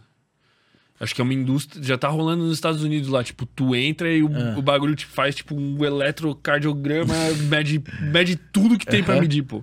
Eu acho que eu vi. A, a, talvez relacionado àquele maluco. Tu tá ligado? O maluco lá que tá envelhecendo a 0,74%. Tipo, cada ano que uma pessoa vive, para ele passa, tipo, 0,74% de um ano. Porque ele usa tudo que existe de medicina e artigo científico e maiores evidências pra se manter jovem, tá ligado? Mano, o maluco é bizarro, pô. Saque. E ele é, tipo, bilionário e tem uma indústria, tipo, só disso, tá ligado? E, tipo, tu olha pro cara, o cara tá realmente bizarro. Ele faz tudo que tem evidência científica. Tipo, ah, quanto de exercício físico tem que fazer? Hum. O que, que tem que comer? Ele come, tipo, exatamente o que tem que fazer. Quantas calorias é, ele toma, tipo, 100 cápsulas por dia, tipo, de medicamentos e suplementos, não sei o que, bagulho bizarro. Eu vou te mandar o perfil desse cara, tu vai ficar Saquei. tipo, caralho, irmão. É, ou eu vou talvez desconfiar do relato dele. Mas Vamos é, lá. tipo... Mano, tu vai ver, tu vai Não, ver. eu te fazer vai- uma pergunta. Ter que tomar 100 tipos de medicamentos por dia, isso é ser saudável? Não sei. Por quê? Se isso ali faz tu envelhecer a um passo mais breve do que de outras pessoas, talvez seja Porque envelhecer é adoecer. Cara, não necessariamente, mas esse cara ali, tipo, o aspecto físico e o aspecto biológico dele, tipo, porque a pessoa, é, quando tu vai nos médicos, eles avaliam o teu aspecto, qual que é a tua idade, tipo, biológica. Tipo, ah, cara, tu tá com o pulmão de um cara de 200 anos, tá ligado? Tu tá podre. Esse cara ali, mano, ele tá, tipo, ele... A vida dele é voltada pra fazer com que os indicadores dele estejam, tipo, o mais jovem possível. Perfeito. E aí você falou um, um fato muito legal. Dois fatos muito legais. Primeiro, ele é um. O quê? Um, um, bi- um bi- Bilionário. bilionário. Segundo fato, é, como é que você disse? Ele é o dono de uma indústria. É, eu, eu não tenho certeza, pô. Perfeito. Não, beleza. Mas Vamos que supor que, sim, você- ele é o produto Sim, perfeito, perfeito. da indústria. Aí que eu cheguei. É, Eu só posso averiguar que algo é verdade, tá? Quando a gente submete aquilo em laboratório, a gente testa. Não, é que assim, ó, se tu só olhar pro maluco, tu já vai falar, caralho, irmão, que pele. É, a gente falava isso também do, do Liver King, até que descobriram Não, que ele mas aquilo toma ali era meio óbvio. e um cara que envelhece a 0.7 por ano. Irmão, eu vou não. te mandar daí tu. Eu quero Não, que tu avalie, perfeito. porque tu é a única pessoa que eu confiaria na avaliação, tá ligado? Não, aí é que tá, cara. É, eu quero que você entenda o seguinte: por que, que a gente precisa passar por ensaios? Por que, a gente precisa passar num laboratório? Pra testar o seguinte: a alegação ela se mantém quando ela tá isolada dos fatores de controle dele? É essa, é esse o questionamento crítico racional das coisas.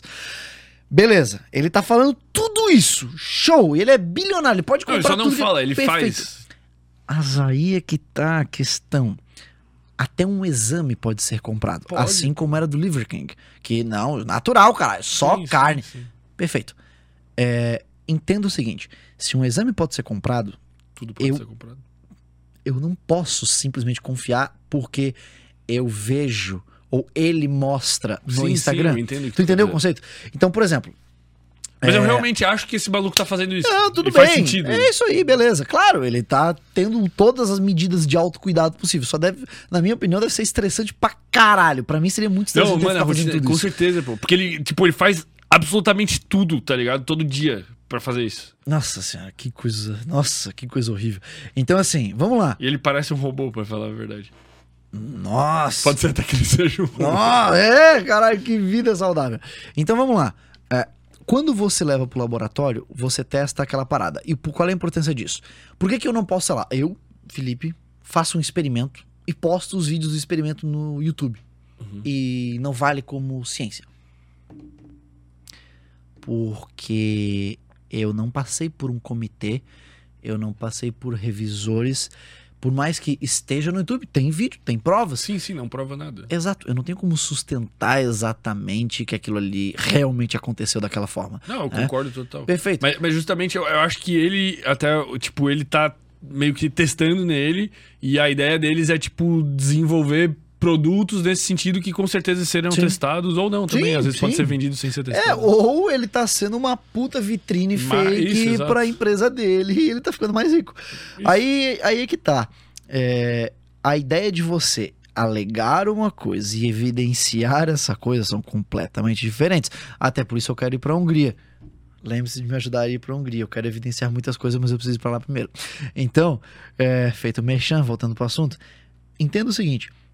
Ele pode literalmente fazer um post, assim, ó, com vários exames e tal. Querendo ou não, é uma prova secundária. Sim, sim. eu Aumenta, sua, aumenta a confiança do tipo, ah, beleza, ó, pode ser que seja isso mesmo. Ele tem exames médicos aqui. O aspecto físico dele aumenta. É, exato. Aí entra aquelas coisas, pô, o hospital é dele, né? Aí é, aí é complicado. Então, é, Isso se, isso se vale para qualquer coisa da ciência, para qualquer área, inclusive para a confiabilidade dos próprios artigos científicos. Não é porque vai ter, então ele pode postar um artigo e, e pronto, virou verdade. Não, talvez seja um artigo muito ruim. Tá? Ah, Talvez seja inteiro forjado. é, O cara exato. rico nesse nível é capaz de tudo. É, então, por exemplo, eu tenho facilmente como pegar, por exemplo, um artigo de hipnose que mostra que ela em duas sessões trata a depressão muito mais que a TCC, tá? É só fazer um artigo ruim.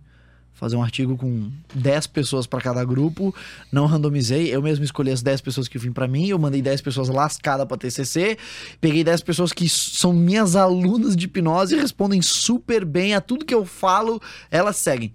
Nossa, simples, fácil, tá? Então, acho que esse conceito de averiguar a qualidade e botar à prova, ela resume boa parte daquilo que são dúvidas sobre ciência das pessoas, tá? Desde o cara bilionário do, do, do YouTube, do Instagram, Eu não sei sei lá. como é que. eu- Depois pesquisa o nome desse maluco aí, pô. É. Eu não sei nem como pesquisar, pô. Mas é o maluco que não envelhece aí, pô. Desde o cara que não envelhece, ao Liver King, ao Winhoff, a toda essa galera, é, ter uma experiência individual é diferente de você colocar isso à prova e ver se isso funciona para as pessoas, tá? Porque se você pega só o teu exemplo e ignora todo mundo que deu errado, eu faço qualquer coisa parecer que funciona. Tá? Sim. Exemplo prático. Ah, na Segunda Guerra Mundial, basicamente, estavam se fazendo um estudo para saber o que que num avião, nos aviões militares, precisariam ser reforçados. Ou seja, é a asa, é a, é a hélice, é a cabine, é o tanque de gás. O que, que eu tenho que melhorar? Porque, bom, o avião tá, vai pra guerra, toma tiro e cai. Tá. Basicamente, se reunia então os laudos né, mecânicos dos aviões que voltavam para o hangar, viam as regiões que mais tomavam-se tiros e a partir disso iam para tentar entender qual região a gente tinha que reforçar. Se você pega o avião e você. Não tenho nada aqui. Pô, cara, uma imagem de um avião na tela agora ia ser bonzão, hein? Um avião assim, mas só se tu quiser, no teu Não, tempo. ele faz tudo que precisa. No teu tempo. Quando você quiser. Tô sacaneando, ele deve estar procurando por sacanagem, sacanagem. Tem. Vou ser chato. Tem como pegar uma vista de cima, assim? Bota avião visto de cima. Era mais fácil ele abrir o pente e. Não, pô, desenhar a silhueta de um avião é complexo. Aê, garoto! Não, aí resumiu tudo. Ó, boa. Basicamente, eles repararam isso na Segunda Guerra Mundial, você realmente tem esses estudos, tá? Você, basicamente, é que aqui não tinham-se turbinas dessa forma, tinham-se hélices mais ou menos aqui, ó. Tá? Eles descobriram que os tiros majoritariamente pegavam aqui, ó.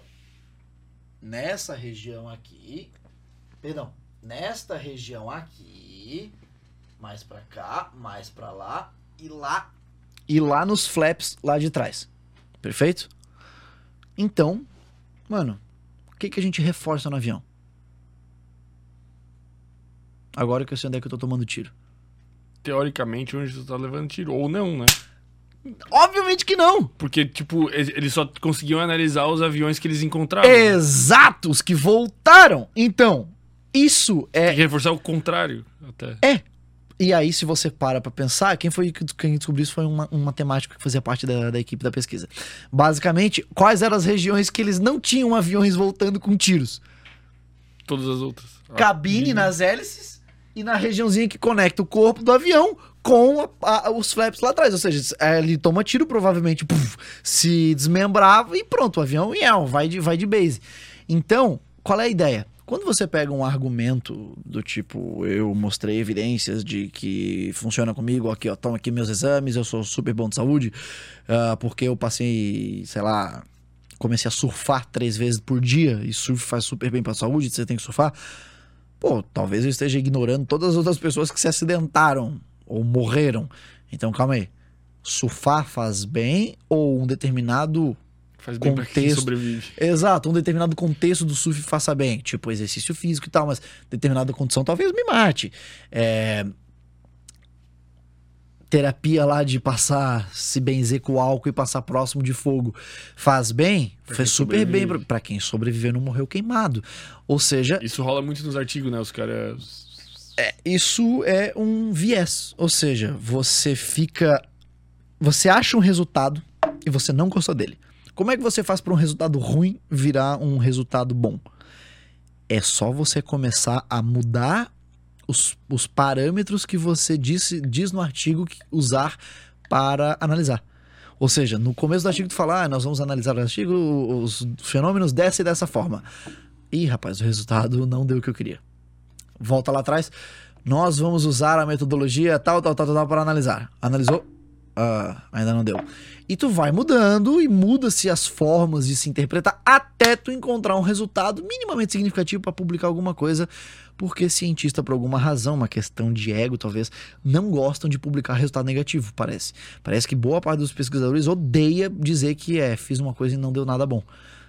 O resultado ruim, ele é literalmente um dos mais importantes. É melhor até. É. É melhor que a gente descubra logo o que não faz sentido, o que não funciona, o que deu errado, para que a gente possa desenvolver pro outro caminho, tá? E é com base nisso até que eu pergunto, só vou no banheiro rapidinho, tá? Cara, tu não quer. Eu acho que vamos fazer um encerramento, cara. Encerra Vamos, obrigado. Porque senão a gente vai ficar com o ciclo circadiano sem volta, mano. É, e eu ainda Tu tenho que voltar são? Itajaí. Eu chuto que devam ser 11 e meia. Meia-noite e meia. Meia-noite e meia? Aí, ó. É, até que tu não tá tão ruim, pô.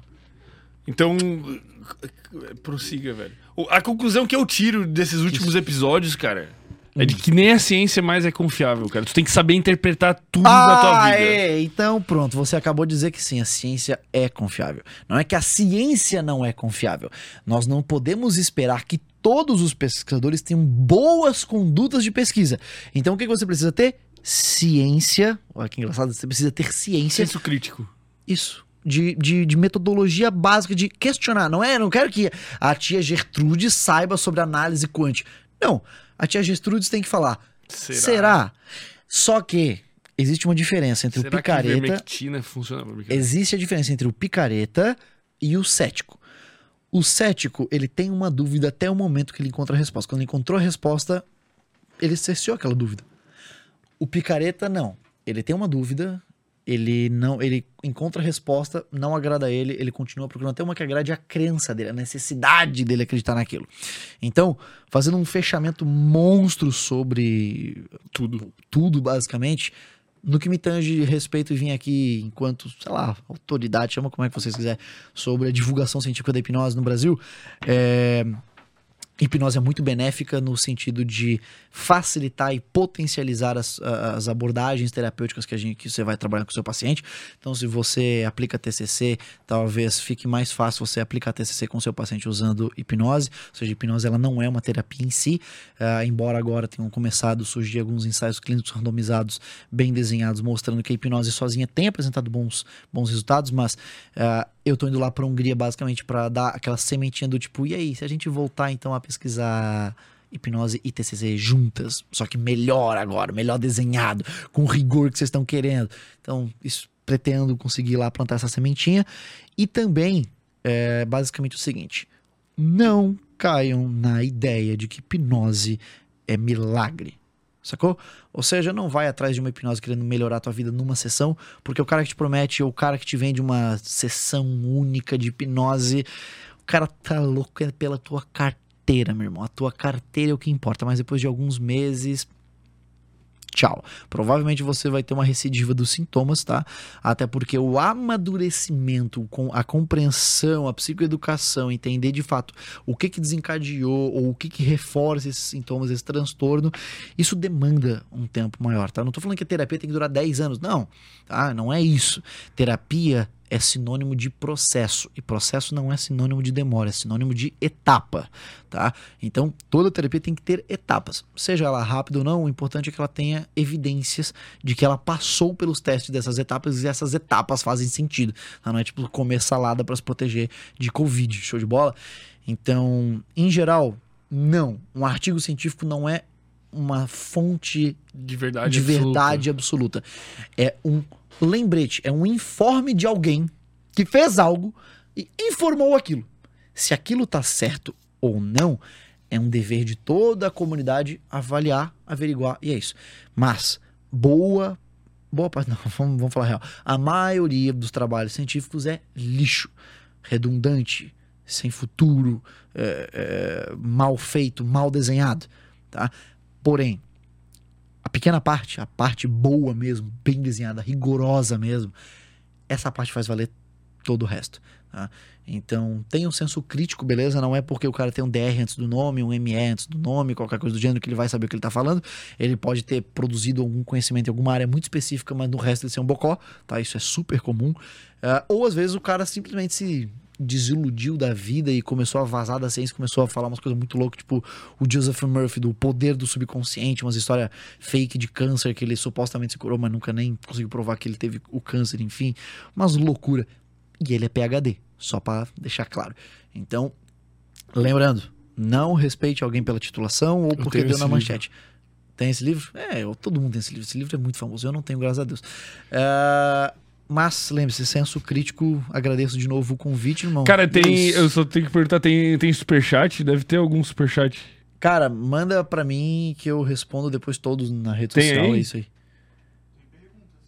Tem pergun- mas tem, tem algum que é super chat, então a gente tá no direito de ignorar, não. pô. A não, gente, tipo... ó, faz o seguinte, depois eu vejo. Deixa esses comentários, no, deixa essas perguntas nos comentários aqui, que depois eu vejo, eu respondo lá no Instagram uma coisa, mas eu isso, realmente. Pô, deve dar outro conteúdo pro teu Instagram isso aí, pô. eu realmente tô me mijando aqui. Tá. Pode ser então, vai lá. Por que, que tu só não finaliza agora? Eu consigo me segurar até tu finalizar. É, então Ou tu vai levar meia hora pra finalizar o negócio? Vou levar isso, 15, vou enrolar o máximo possível aqui, cara. é, tá, primeiro tem uma coisa. tu... tu quando a gente termina aqui, a gente termina com uma pergunta e deixa pra audiência. Então tu vai pensando na pergunta enquanto eu falo minhas coisas. Tipo, uma pergunta. Eu que fazer a pergunta? É, tipo, sei lá, velho, o que você está fazendo com a sua vida? Qual foi o último ah, artigo que você leu e você realmente leu ou você Não, só saiu divulgando mentiras? É, galera, inscrevam-se no nosso canal de cortes que tá aqui na descrição. Lá vai ter os melhores momentos desse episódio e de todos os outros que a gente já fez. Estão lá, é só a nata do conteúdo. E também sigam a gente nas redes sociais. Tem o nosso Instagram que está na descrição para você ficar por dentro da nossa agenda. E também tem ali no, na descrição o nosso cupom maravilhoso da querida Insider, que são as camisetas mais tecnológicas aí que existem. É, qualidade é anti-odor, antitérmico, não amarrota, é a melhor camisa para fazer atividade física ou para ir pro rolezinho, tu tá sempre bem. Inclusive dá, dá, Cara, eu não quero parecer nojento, mas dá pra ir direto, velho. essa camisa, tipo, ela não pega cheiro. Tu vai usar, tu vai ver, cara, ela não é aquela. Tem camisa que tu usa, tipo, cinco minutos, tu transpirou e ela fica, tipo, exalando uma catinga, velho. Essa camisa que é perfeita, tu lava, não desbota, ela seca, tipo, rapidinho no varal. Simplesmente maravilhosa. Então usem o cupom sem groselha 12, 12% de desconto em todo o site da Insider. Eles são nossos parceiros, tem o link aqui e tem o QR Code também rolando na tela. Eu tenho certeza que quem comprar uma camisetinha usando o cupom do Sem Groselha não vai se arrepender. Você, inclusive, ganhou uma de presente Com certeza, aí. vou usar muito. Eu já usava, eu uso quase todo dia. Quase todo dia, não, perdão. Quase toda semana eu uso minha camiseta do Sem Groselha que eu recebi há um ano e três meses atrás. Já né? tá quase desbotada. É, já, já tá ficando cinza já. Mas, cara, muito obrigado pela camiseta da Insider. Como eu disse, foi uma realização profissional em um podcast e conseguir uma camisetinha da Insider. Porra, coisa linda demais. Então, cara, por favor aí, deixe sua, sua claro. pergunta, seu questionamento para a nossa audiência. Olha pra lá, Pode pra olhar para lá, né? diretamente Beleza. nos olhos da nossa audiência. William Shakespeare me inspira desde que eu tenho 16 anos de idade e eu levo algumas máximas dele para minha vida. Na verdade, não são exatamente máximas impostas por ele, mas uh, frases ditas em suas peças e tudo mais. Uma das máximas de William Shakespeare que eu vivo relembrando as pessoas é: aprendi que na vida uma oportunidade nunca é desperdiçada, alguém vai aproveitar as que você perdeu. Então, acredito que a pergunta principal seria se você tem se atentado ou se tornado uma pessoa apta a aproveitar as oportunidades que passam na sua frente, se você tem se dedicado a se tornar uma pessoa apta a sequer se tocar que uma oportunidade apareceu na sua frente, porque se sim, você pode finalmente começar a mudar de vida pelo simples fato de tomar a atitude de não desperdiçar, não deixar uma oportunidade ir para outra pessoa. Mas, sobretudo em, Shakespeare ainda, Uh, Shakespeare diz que não amam aqueles que não demonstram seu amor. Então, acredito que antes de você começar a querer se preparar para ser uma pessoa incrível que todos admirem, tente admirar as pessoas que vivem próximo de você e se questione se você demonstra seu amor por elas. Se não, Shakespeare diria que você não ama. Meu Deus, pô. Ele é casado, tá, galera? Não fiquem loucos aí no- nos comentários aí. Não sou casado ainda não, Não é em outubro é. a gente vai transmitir ao vivo o casamento. Pô, podemos transmitir. Cara, muito obrigado, velho. É Foi. Fenomenal, velho. Foi bom demais voltar pra cá, irmão. Foi uma delícia, pô. Ó, a gente faz um Fá que bala. brindezinho aí. Tamo junto demais. Valeu, Valeu. galera! Até do RPG.